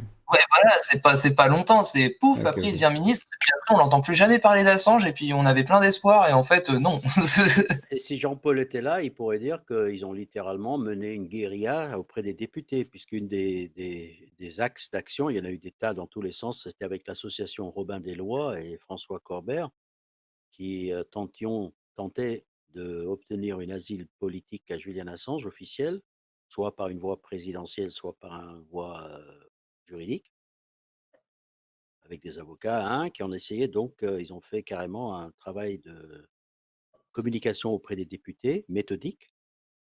Euh, tous les députés ont reçu des mails euh, personnalisés, ont reçu un petit dossier spécialement fait pour, etc. Quoi. C'était pas simplement des emails lancés comme ça à la volée. À la volée.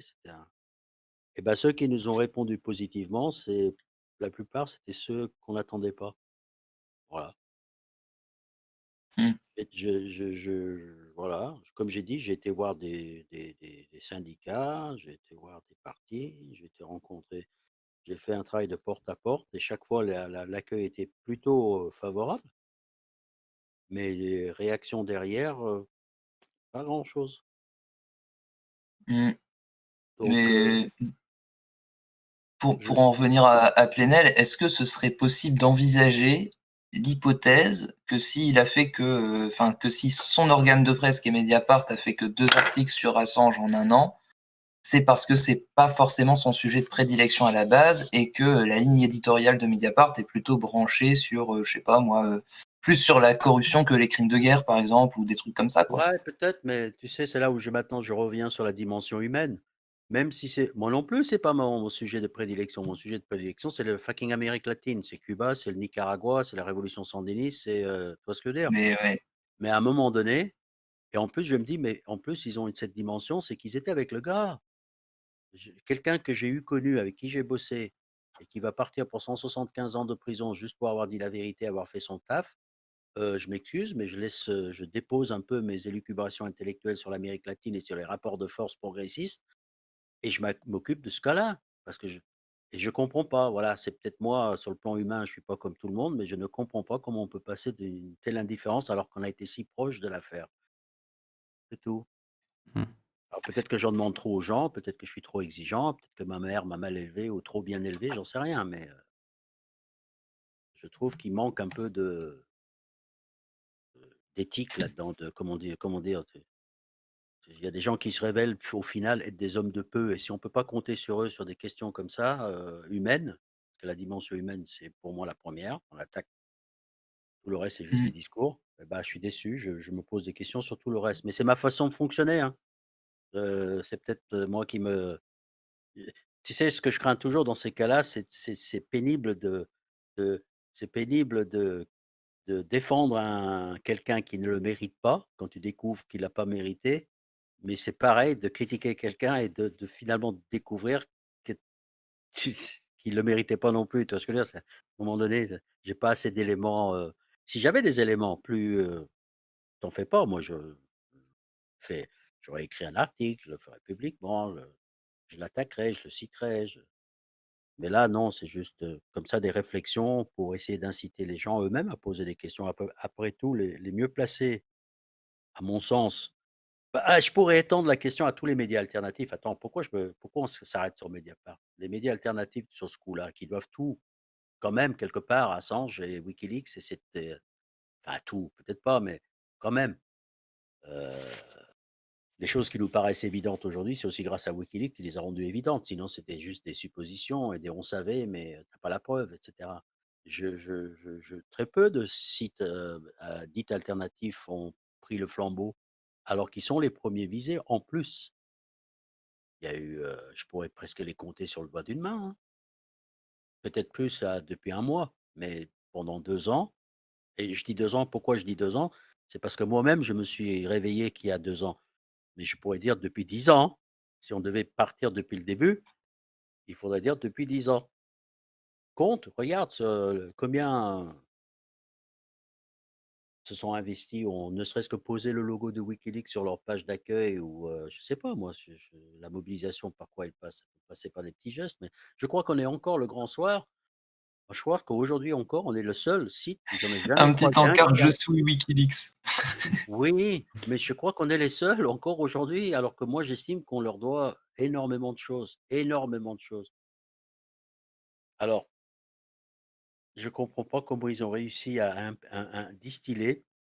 C'est d'autant plus paradoxal qu'on est tous des gens comme ça à dire qu'on fait de l'analyse critique médiatique, qu'on fait du, euh, euh, déconstruction des narratifs mé- médiatiques, etc. Mais in fine, c'est ça le constat qu'il faut, et je suis le premier à me dire, euh, à me désigner comme coupable, dans la mesure où on était presque partenaire de Wikileaks euh, en 2010 c'est qu'on s'est tous fait endormir sur cette affaire. Et c'est une leçon qu'il faudrait, à mon avis, euh, revenir dessus en se disant, mais comment est-ce qu'ils nous ont eu?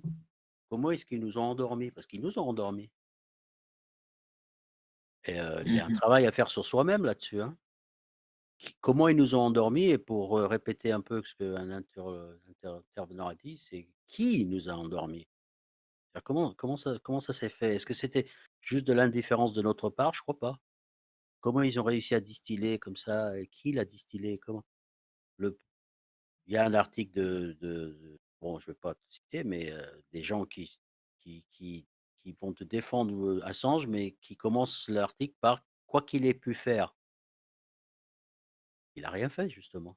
Pourquoi tu fais cet article, quoi qu'il ait pu faire? Parce que tu n'as pas le courage de défendre la vérité ou ouais, parce que tu as envie de laisser planer encore l'idée que c'est un sale type? Ouais. Et là, désolé, hein, j'en reviens encore à Plenel, je suis chiant, mais c'est parce que moi, c'est tellement une même, désillusion.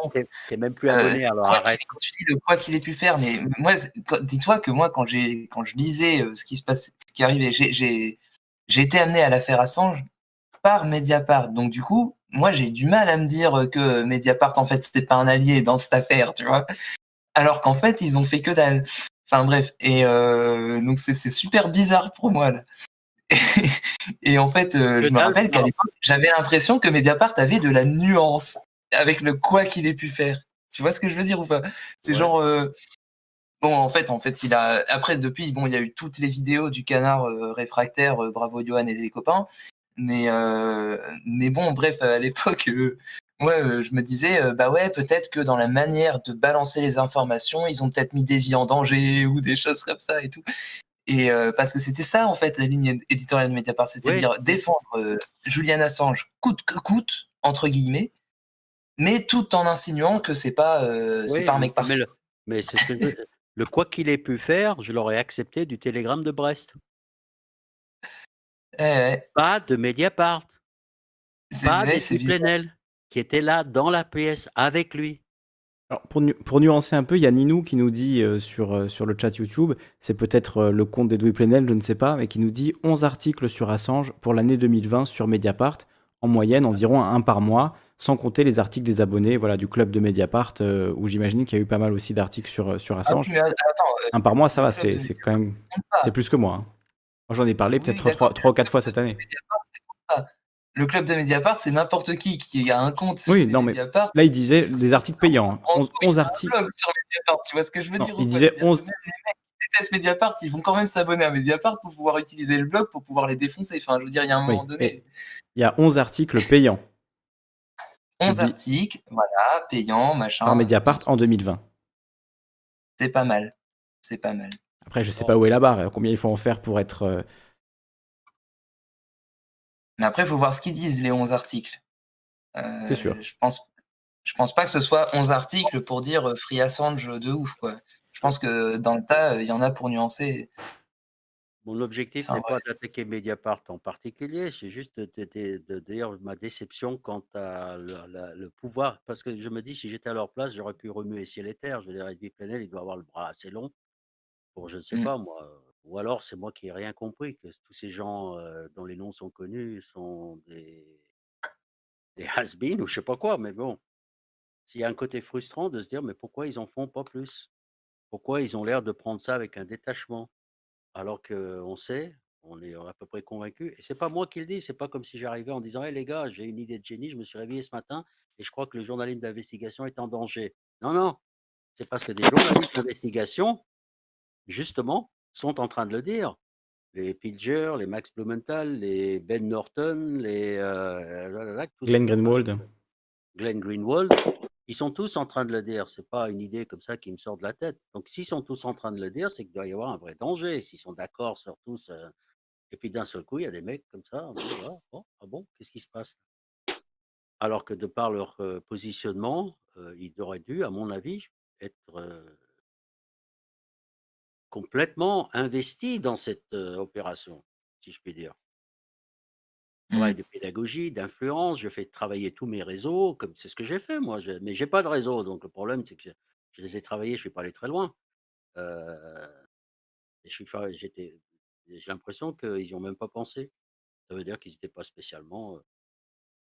Mais encore une fois, c'est pas que Mediapart, on pourrait mettre beaucoup de médias alternatifs dans le paquet. hein, euh, peut-être le, le bon côté de la médaille, euh, Victor, c'est que du coup, euh, beaucoup de citoyens euh, lambda, entre guillemets, se sont, se sont mobilisés. Beaucoup de gens sur Twitter, il y a eu des opérations, des jeunes, euh, des jeunes qui sont intéressés à tout ça, qui ont peut-être même pas vraiment connu Wikileaks en, en 2010, mais qui, qui voilà, ont été touchés par l'histoire de Julian Assange quand on, quand on la comprend au-delà des, des mensonges médiatiques qu'il y a pu avoir. Évidemment, on peut être que touché par ça. Donc, ça a aussi fait que pas mal de gens euh, sont rentrés dans cette lutte-là et qui n'étaient pas des grands noms. Et au final, euh, on l'a fait entre nous et on l'a fait euh, voilà, par nos propres moyens. Est-ce que c'est pas finalement une plus belle victoire, même si je ne sais pas à quel degré on peut, attribuer l'activisme à, la victoire Ça a sans doute eu un rôle, mais bon, ça reste la décision d'une juge, d'une magistrate. Donc voilà, on ne sait pas dans quelle mesure on, a eu d'influence, mais en tout cas, il y a eu un mouvement collectif qui a été euh, très beau, plein de gens qui se sont rencontrés euh, par ce biais-là aussi. Donc euh, tout ça, c'est aussi peut-être mieux que si c'était les pontes des médias qui avaient défendu ça. Au moins, on sait à quoi s'en tenir. Ceux qui n'ont pas défendu Assange, on, sait à quoi s'en tenir. On n'a pas besoin d'eux, quoi. en gros, ouais. En gros, ouais. Mm. Mais bon, je, je suis à la limite de mes compétences là en abordant ce genre de questions. Je- encore une fois, je n'ai pas toutes les billes en main. C'est un ressenti personnel. Quelqu'un qui a le nez dans le guidon, qui consacre tout son temps libre depuis deux ans. Voilà. Je ne me couchais pas le soir, etc. Donc peut-être que je suis un petit peu le mec, heu, tu sais, qu'il y a des gens comme ça qui sont heu, obsessionnels sur une question et qui s'attendent à ce que tout le monde, heu mais Mmh. ce qui me rassure par rapport à ma folie, c'est qu'il y a des gens à l'extérieur que j'admire beaucoup et sur qui je comme j'ai dit, ces gens-là que j'ai cités, eux disent la même chose. Donc je suis rassuré. Si j'étais le seul, je suis pas en train d'essayer de mobiliser John Pilger, c'est fait. Je suis pas en train d'essayer de mobiliser Glenn Greenwald, c'est fait. Heu, c'est ici en France comme ça des gens que je pensais qui mettraient un peu plus le et même encore une fois les médias alternatifs en général. Je crois qu'il y a du on a un comment on appelle ça? Une introspection à faire. Heu qu'on ait pu se faire, heu, embobiner, heu, aussi facilement, se pose évidemment la question: «Est-ce qu'il y a pas ailleurs qu'on est en train de se faire embobiner? Pourquoi que sur l'affaire Assange?» bon, c'est vrai que l'affaire Assange est un peu spéciale, un peu centrale, de droit de savoir, l'information les pouv transparence, c petit côté, heu, on y a mis les moyens quoi. Mais heu, voilà, d'un seul coup ça te ça te repose, heu, ça te ça te ça te rend modeste quoi par rapport à tes capacités, mes capacités de d'autoprotection intellectuelle, tu vois ce que je veux dire? Je me suis dit: «Non, tu es tombé dans le panneau». Il y a une époque, heu, je le dis, hein, je pensais aux chaussettes de Julian Assange, je commençais à penser que c'était un sale type, on me faisait je pensais à son skateboard, je commençais à intégrer en moi tous les éléments et quand j'ai commencé à lire les articles écrits par l'ancien chef de la diplomatie de l'ambassade là, Na Navarrese, Navarro, qui racontait l'histoire complètement inverse, que c'était un type charmant, qu'il était, heu heu, j'ai dit: «Mais pourquoi tu penses à ces chaussettes d'un seul coup? Qui t'a fait penser aux chaussettes de Julian Assange? Qui t'a mis cette idée dans la tête?» et il a fallu que je tombe sur, heu, les déclarations des femmes que j'avais par ailleurs sauvegardées sur mon disque dur 10 ans auparavant, mais que j'avais oublié que je les avais. Pour redécouvrir, si je puis dire, après avoir oublié qu'il y avait jamais eu plainte pour viol. C'est là je fais un travail d'in d'introspection disant: «Mais comment est-ce qu'ils ont réussi à me faire ce coup-là?» moi qui me targue qui me targue d'être un super, heu, analyste des médias, heu, ah moi on me la joue pas. Bah tu tiens Victor, tu sais quoi? Ils te l'ont jouée, mais alors en profondeur et bien comme il faut. Ouais, bah ça, ça a marché. Donc heu, ouais. Faire le bilan. Je crois qu'il y aura un bilan à faire. Je l'ai pas encore fait, hein. Je suis juste en train d'avancer les pions comme ça en me disant: «Qu qu'est-ce qui s'est passé exactement?» Alors, il y a Avril qui aimerait intervenir et qui a, heu, plein de choses, heu, à nous dire. Elle a l'air d'avoir vraiment beaucoup de choses très intéressantes à nous dire sur, heu, la quadrature du net, sur, Adopi, comment les les réseaux Anonymous ont été infiltrés et cetera. Enfin, ça a l'air vraiment passionnant donc c'est vraiment dommage que ton micro fonctionne pas ou que tu arrives pas à le faire marcher. Je sais pas ce qui se passe, mais bon, ça ne fonctionne pas. Heu, on va visiblement pas résoudre le problème ce soir. Donc ce que je te propose Avril, c'est de qu'on que tu reviennes intervenir, heu, pendant une prochaine antenne libre, qu'on te laisse le temps d'intervenir. On fera les réglages qu'il faut avant et même si tu veux déterminer un thème ou quoi, enfin vu que tu as l'air d'avoir plein de connaissances sur, heu, tout le milieu un peu du libre, des années 2000 et heu, je pense qu'il y aurait une conversation super intéressante, heu, à avoir avec toi. Évidemment, si tu veux réagir sur Assange, sur ce que tu veux, tu tu es vraiment la bienvenue. Heu, j'aimerais vraiment qu'on puisse t'entendre et que tu puisses nous dire, ce que tu as à nous dire. Non, mais il y a aucun problème, tu dis: «Je suis pas jeune», mais c'est c'est pas grave, c'est pas grave, on s'en fout. Moi non plus. Voilà, c'est c'est pas un problème. Donc avec plaisir Avril pour une prochaine fois, enfin on reste en en contact, puisque là visiblement ton micro ne ne marche pas malheureusement. Heu, donc heu, voilà, ce sera pour une prochaine fois. Ben Victor, merci beaucoup en tout cas d'être venu ce soir. Heu, je vous laisse, mon Discord si vous voulez, continuer la discussion, il y a a aucun problème vu qu'il y a beaucoup de monde. Je sais que Victor parfois tu tu préfères continuer la discussion, jusqu'à très tard plutôt que de de ruminer dans ton lit. Donc si tu veux rester dans le sur le Discord, il y a aucun réputation problème. Mais Ouais, voilà, ça je vais tirer mon ma révérence là parce que voilà, là ça fait tu quand même 3:36 qu'on discute donc heu, on peut dire qu'on a fait, heu, qu'on a fait un bon point et puis on va continuer à suivre évidemment ce qui se passe dans les jours à En venir, remerciant. dans les semaines à venir. Merci à toi Victor, pour C'est ton intervention. parle là? C'est toi? Je connais pas les voix. Oui, C'est c'est moi, c'est Heu, oui. bah écoute, je voudrais d'abord te, féliciter pour le compte rendu que j'étais en train d'écouter, les 25 minutes, les 30 minutes que tu as fait.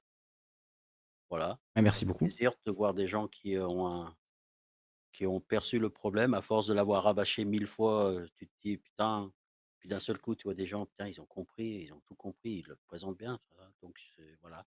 félicitations. Quoi. Bah, merci, merci beaucoup. Mais c'est vrai que tu citais des journalistes américains, voilà, des gens comme Glenn, Glenn Greenwald, Matt Taibbi, Richard Medhurst. Enfin, il y a pas mal de, gens qui font un, très bon boulot. Et donc c'est vrai que quand on écoute, quand on écoute pas mal les, médias alternatifs américains, bah, on a un autre regard quand même que ce qui est proposé en France. Donc ça doit, ça doit aider aussi à, avoir un niveau. Disons-le franchement, c'est d'un autre niveau. Oui, oui, certainement. Ça, c'est ça. Donc on continuera à suivre, à suivre l'affaire Assange, en tout cas, n'en doutez pas, et on continuera à en discuter. Encore un grand merci à Victor, et merci à toutes celles et ceux qui sont intervenus ce soir, euh, qui étaient nombreux et nombreuses. Donc euh, Zaz qui recommande The Grey Zone, The Grey Zone, effectivement, avec Max Blumenthal et, et d'autres aussi euh, très bons. Il y a le, le Katie Alper Show, enfin, il y, a, beaucoup de, de, gens qui font du très bon boulot aux États-Unis. on va continuer à en parler de toute façon, puisque le programme là, c'est que mercredi, 6 janvier, il va y avoir le vote sur les grands électeurs, la ratification du vote des grands électeurs euh, qui devrait être assez euh, spectaculaire a priori. Il va y avoir un grand rassemblement à Washington. Donc on suivra tout ça, je pense, à partir de 18h mercredi. Et ce sera l'occasion aussi de parler de politique américaine, de revenir sur euh, évidemment les suites de, de, ce qui va se passer avec Assange. Est-ce qu'il est libéré sous caution, etc. Donc ce sera mercredi, un long live à partir de 18h pour parler de, politique américaine et suivre euh, les événements en direct. Encore un grand merci à tous et toutes. Et à très bientôt. Une bonne nuit. Merci. Ciao, ciao. Vous écoutez Calivision. Passez une belle nuit.